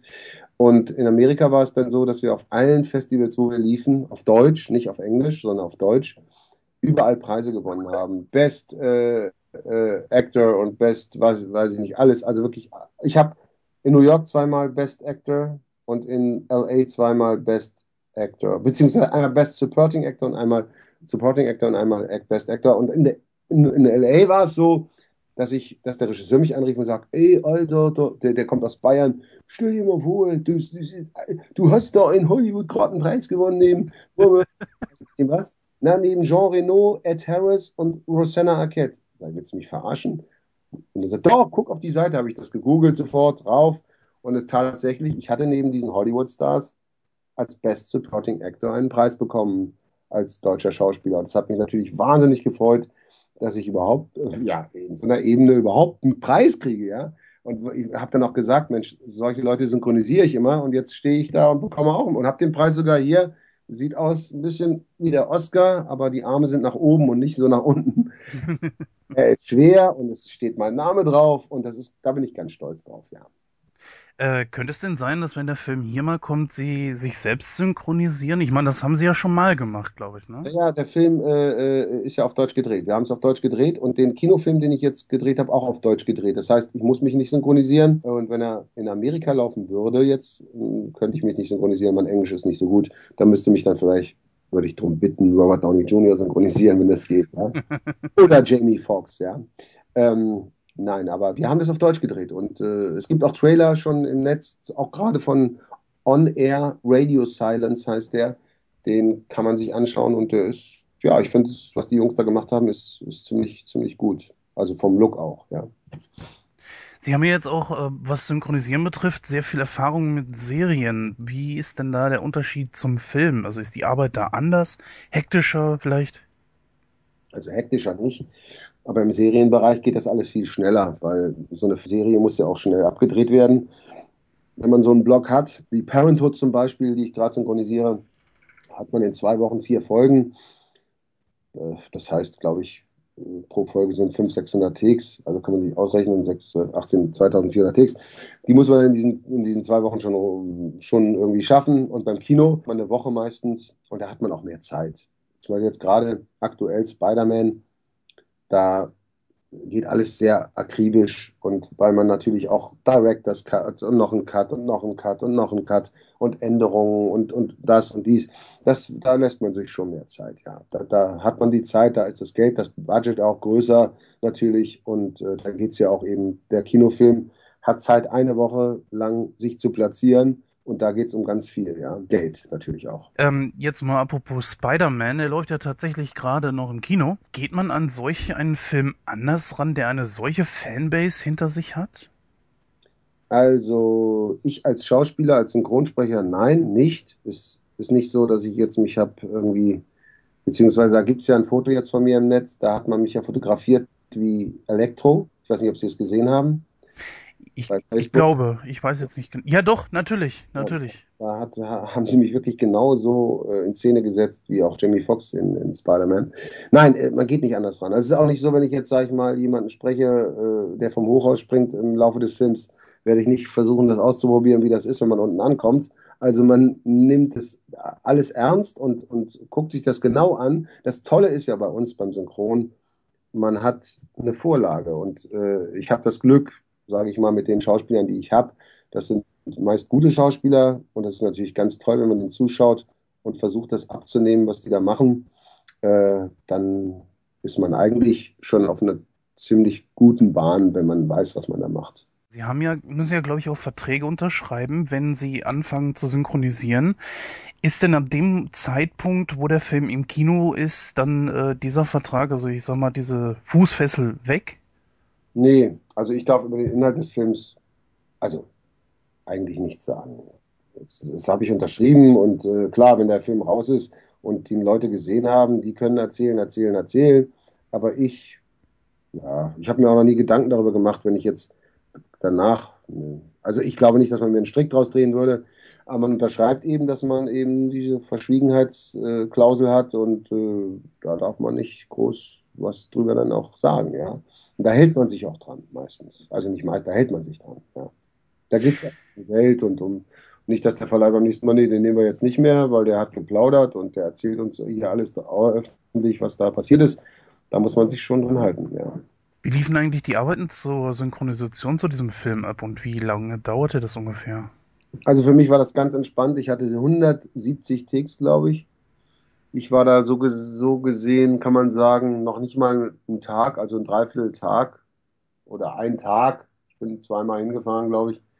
Ähm, das läuft ganz entspannt ab. Ich kenne meine Figur, ich habe den gesehen, was er da macht und das macht Spaß, ja. Man hat, äh, ich hatte mal einen Regisseur, das war Tobias Meister, der Brad Pitt spricht und auch Robert Downey Jr. in Iron Man. Trotzdem findet zusammen und ist Profi und wir mögen uns ja auch und ähm, das ist, ähm, nein, das ist eine entspannte Arbeit gewesen. Ich glaube, man kann bei diesem Film schon davon ausgehen, dass es auch ein Videospiel geben wird. Werden Sie dort auch Elektro wieder übernehmen, wenn man Sie fragen würde? Natürlich, wenn man mich fragt, mache ich das. Aber meistens ist bei den Videospielen, wollen die ja auch Geld sparen. Das sind oft so kleine Klitschen, die das dann auch machen. Und die sagen sich, auch ist doch scheißegal, wer das spricht. Hauptsache, da sind deutsche Sätze drauf. Die wollen das Geld nicht ausgeben. Denn das hat natürlich auch seinen Preis, wenn sie jemanden wie mich oder auch den, den Spider-Man äh, den Sablik nehmen, äh, äh, das kostet natürlich auch doch ein bisschen mehr, als, als wenn man jetzt, sage ich mal, äh, irgendeine Stimme nimmt. Ja. Aber wir reden auch nicht von Summen, die völlig utopisch und, und, und wahnsinnig sind. Ja. Aber das ist eben, da, geht es dann, wo, wenn man bedenkt, dass eben gerade in dieser Spiele, in dieser Spielelandschaft wahnsinnig viel Geld umgesetzt wird, umgelegt wird, mehr als im Kinobereich ja teilweise, aber da wollen sie natürlich dann, das wollen sie nichts von abgeben. Ne? Und auch gerade hier die Deutschen, die das dann vertonen, die sagen, nee, nee, lass uns mal schnell Deutsch machen und dann ist schon gut. Die das spielen, die haben sowieso kein Gehirn und die merken das sowieso nicht, weißt du? Damit muss man leben, ja. Man findet ja auf ihrer Vita generell nicht so viele Videospiele. Äh, ist das so ein Bereich, der Ihnen eigentlich gar nicht liegt oder liegt das daran, was Sie gerade erzählt haben? Es liegt daran, was ich gerade erzählt habe. Wenn man mich anruft, äh, eben für so ein Spiel und mir sagt, was es ist und was es sich handelt, dann erkundige ich mich. dann gucke ich mir das an und dann sage ich, das und das möchte ich dafür haben. Und dann sagen die, nö. Und deswegen habe ich auch noch nicht so viel von diesen Videospielen gemacht. Wie ist denn eigentlich äh, im Gegensatz dazu, wenn man Werbung einspricht? Sie haben ja jetzt schon einiges gemacht. Mediamarkt, McDonalds oder Opel oder so. Werbung ist sozusagen die Belohnung für all das, was man macht nochmal, ohne jetzt auch zu jammern. Wie gesagt, habe ich vorhin schon gesagt, eingangs, dass wir doch ganz gut mittlerweile für unsere Leute bezahlt werden, aber Werbung ist, äh, wird sehr gut bezahlt. Denn da geht es ja dann darum, wir möchten die Stimme von Robert Downey, von Jamie Foxx oder von äh, Van Damme oder wie auch immer. Und das wird schon ganz gut honoriert. Da kann man sagen, ja, toll. Klasse. Sie haben ja vor circa einem Jahr mal gesagt, dass Sie gerne mal wieder mehr schauspielern würden. Wo sind Sie denn aktuell zurzeit zu sehen? Also jetzt, wie gesagt, On Air war ja sozusagen der Start, äh, mehr oder weniger auch wieder in die Schauspielgeschichte, was heißt wieder, sondern erstmal, erstmals richtig in die Schauspielgeschichte. Früher habe ich Theater gespielt, die ersten sechs Jahre. Und jetzt ähm, haben mich eben Regisseure dann auch durch On Air, die mich gesehen haben, die das toll fanden, besetzt. Ich habe gedreht, wie gesagt, den Kinofilm On Air, der hoffentlich dann irgendwann rauskommt. Dann habe ich Gefällt mir, eine Facebook-Killer-Geschichte, der wird wohl im Herbst in die Kinos kommen. Da spiele ich einen Bullen in Heide, der ermittelt im Fall dieser Facebook-Killer-Geschichte und versucht diesen Fall mitzulösen. Ist ein ganz cooler Film, finde ich. Das hat der Michael Pate hat Regie geführt. Und äh, dann habe ich ähm, einen Film, einen Kurzfilm gedreht, Contest, der läuft auf ganz vielen Festivals jetzt. Und der war auch gerade in Landshut. Das ist ein toller Film von dem Sebastian Matukat, finde ich. Also ein schöner Film. Und dann habe ich gedreht Pastewka, eine Episodenhauptrolle. Das kommt, glaube ich, erst im Herbst. Das sollte eigentlich jetzt ausgestrahlt werden, aber die haben die Staffel verschoben nach hinten. Und Küstenwache habe ich auch eine Episodenhauptrolle. Das kommt, glaube ich, jetzt auch irgendwann im Herbst. Ja, dann äh, warte ich auf das nächste und dann wird irgendwas Schönes kommen und dann hoffe ich, dass ich wieder was Schönes zeigen kann. Ähm, ja, Helmut Kraus war ja bei äh, Pastewka ebenfalls schon mal mit dabei als Sie selbst. Äh, haben Sie sich selbst gespielt in Pastewka? Nein, das habe ich nicht. Ich habe einen, ähm, ich darf ja nicht zu viel erzählen, ich sage nur, was. Ach so, ich, ja. Ich habe einen Fahrlehrer gespielt. Und ich kann nur sagen, das ist sehr, sehr, sehr lustig. Nicht, weil ich der Fahrlehrer bin, weil ich könnte über Pastewka mich, also der ist wunderbar. Der hat einen super Humor, der Mann. Der ist ein ganz, ganz, also wirklich super vorbereiteter Schauspieler, der genau weiß, was er da macht, wie er es macht, wie es kommt und wie es auch so kommt, dass man darüber lachen kann. Ja. Also das hat großen Spaß gemacht und ich freue mich auf die Folge auch, sie zu sehen. Das war mit Bastian Pastewka und Guido Kanz, der auch ganz toll war, mit dem das auch großen Spaß gemacht hat zu spielen.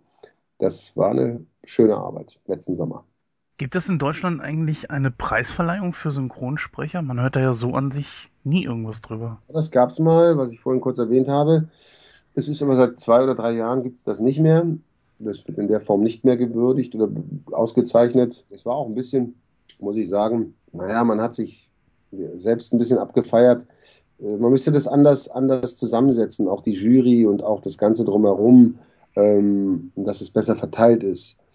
Eigentlich wäre es gut, wenn es sowas wieder geben würde, finde ich, weil dieser Beruf ist, man muss mal ganz klar sagen, wenn nicht synchronisiert würde, würde das deutsche Kino, beziehungsweise in Deutschland das Kino ziemlich einbrechen, weil es einfach zu viele Leute gibt, die der englischen Sprache nicht mächtig sind, was großes Glück für uns ist im Synchron. Und äh, dann würden die Filme auch nicht so geschaut werden. Man sagt immer, ja, wie in Holland mit Untertitel oder ja, gut, ja, alles schön und gut, aber das haben sie hier verpasst. Es ist so, sie haben sich jetzt mittlerweile auch daran gewöhnt, dass diese Schauspieler diese Stimmen haben. Und, muss man auch sagen, es kommt ja auch doch mal zwischendurch auch vor, dass die Stimme, die Synchronstimme besser ist als die, als, als die Originalstimme, ja. Und dadurch ist das dann auch nochmal ein ganz anderer Effekt, wenn man das dann synchronisiert hört. Und deswegen finde ich schon, dass wir auch, äh, genau wie der Deutsche Filmpreis oder Fernsehpreis oder, oder, wo der Fernsehpreis, habe ich gehört, der wird ja auch eingestellt. Also, vielleicht will man auch gar nicht mehr auszeichnen, wenn man sagt, was soll's. Damit äh, haben die eine Wertigkeit, die sie vielleicht gar nicht haben sollten, keine Ahnung. Aber ähm, es wäre schön, wenn es einen Preis geben würde. Zum Beispiel habe ich immer gedacht, man sollte vielleicht so einen Preis, Arnold Marquis, ich weiß nicht, ob Ihnen das noch ein Begriff ist, der wunderbare Sprecher von John Wayne, dass man so sagt, es gibt den goldenen Marquis oder den goldenen Arnold oder der große Arnold, dass man auch so jemanden wie Arnold Marquis dann nochmal so als, so wie es ja den Oscar gibt, gibt es den Arnold, ja, wenn man sowas machen würde, um auch die alte Garde, die ja nicht mehr davon so profitieren vom Internet, wie wir das heute tun. Denn dass wir populär geworden sind, auch mit unseren Synchronstimmen, hat ja auch ganz viel mit dem Internet zu tun. Dadurch, dass das so schnell alles transportiert wird, die Leute sich äußern können, die Leute sehen können, wie wir aussehen, was wir machen, was wir, wo wir herkommen, ist natürlich unser, unser Beruf auch nochmal, hat einen ganz anderen Stellenwert bekommen. Ja, jetzt zu meiner letzten Frage und zwar ähm, Ihre Kollegen Oliver Rohrbeck und Detlef Bierstedt machen ja viel Prima Vista Lesungen. Machen Sie sowas ähnliches oder wäre das in dem Fall was für Sie? Na, natürlich. Ich habe noch keine Prima Vista Lesung gemacht, aber ich habe tatsächlich gerade jetzt vor kurzem darüber nachgedacht, das auch mal zu machen, auch mal unabhängig jetzt von der Lauscher Lounge. Das kann man ja auch selber äh, auf die Beine stellen mit ein bisschen ja drumherum. Und das habe ich auch schon überlegt und werde das auch bestimmt mal in Angriff nehmen, weil ich das eine ganz gute Sache finde und auch ganz lustig finde. Und äh, ja, ich bin auch einmal, sage ich mal, jemand, der gerne spontan ist und nicht so alles, was vorgegeben wird, muss man dann auch machen. Deswegen wäre Prima Vista Lesung für mich eigentlich, eigentlich genau das Richtige, ja. Ja, damit sind wir schon am Ende dieses Interviews angelangt. Herr Rettinghaus, ich danke Ihnen für Ihre Zeit. Es war mir eine Freude. ich wünsche Ihnen natürlich auch noch einen schönen Ostersonntag und Ihrer Familie und Ihren Freunden. Ja? Herzlichen Dank. Gerne. Das wünsche ich Ihnen natürlich auch. Dankeschön.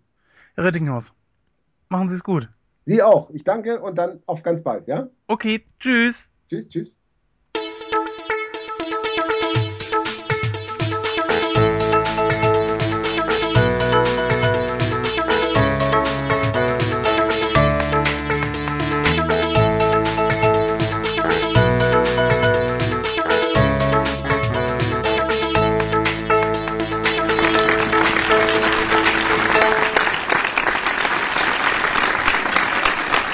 Ja, da bedanke ich mich ganz recht herzlich bei Charles Rettinghaus für das interessante Interview. Und ähm, einen Punkt haben wir jetzt noch offen in unserem Programm, nämlich wir müssen noch einen Gewinner bekannt geben, nicht wahr Jens? Richtig. Und zwar hatten wir ja ein Überraschungs-Entertainment-Paket verlost. Mittlerweile ist dieses Gewinnspiel nun rum. Und ja, und zwar hat gewonnen Nadine R. aus Niedenstein. Deine Adresse haben wir ja schon, weil die hast du uns ja bei deiner Teilnahme bereits schon mitgeschickt und in den nächsten Tagen wirst du also dann von uns Post bekommen. An dieser Stelle dann viel Spaß mit deinem Überraschungs-Entertainment-Paket. Herzlichen Glückwunsch. Jo, Glückwunsch. Und Genau. Ja, dann sind wir also weit auch gut durchgekommen durch unsere zehnte Jubiläumsausgabe von Nightcrow. Ähm, ich verabschiede mich heute mal mit den Worten, ich werde jetzt äh, meine Netze schwingen und mich durch die Straßenschluchten des Ruhrgebietes durchspinnen. Bis dann. Ja, bevor ich jetzt hier anfange, gleich völlig abzuspinnen, an dieser Stelle dann noch einen schönen Gruß an unser weiteres neues Mitglied und zwar den Frank, den kennt ihr bereits schon aus der Ausgabe 8, in der es ja größtenteils um Sylvester Stallone gegangen ist. Wer mehr über den Frank erfahren möchte, kann sich die Ausgabe 8 gerne mal anhören. Ihr findet diese Ausgabe natürlich auch entweder auf nightcrow.de oder auf podcast.de oder auch eben ganz einfach über iTunes. Ja, oder unserem RSS-Feed. Also ihr seht, es gibt zig Möglichkeiten, sich unseren Podcast anzuhören und auch noch an ältere Folgen heranzukommen. Diese im Übrigen dann auch noch als Download zur Verfügung stehen. Also nicht reinhören gibt es nicht, keine Ausrede, wir kriegen euch alle sowieso. An dieser Stelle trotz unserer Bewertung viel, viel Spaß im Kino mit Spy Amazing Spider-Man 2. Ich bin immer dabei, Spider-Man zu sagen. Das ist echt schlimm. Und ja, würde sagen, das war eine wirklich tolle Sendung. Kleines Jubiläum, die Outtakes waren toll, das Interview war toll und ja, der Einstand unseres neuen festen Mitgliedes hier, dem Pinny, hat wirklich super, super Spaß gemacht. Mir an auch. dieser, ja, an dieser Stelle überlasse ich es ihm dann das letzte Wort und ich sage dann mal Tschüss, bis dann. Ja, ich sag ganz ehrlich, ich spare mir jetzt äh, Wortspiele mit Spinnen und Spider-Man. Ich meine, ihr spinnt doch beide mal ehrlich. Und äh, sage an dieser Stelle auch vielen Dank fürs Zuhören und ich hoffe, äh, dass ich euch nicht zu sehr auf den Keks gegangen bin, weil ich werde es erstmal nicht mehr los. Bis zum nächsten Mal und danke.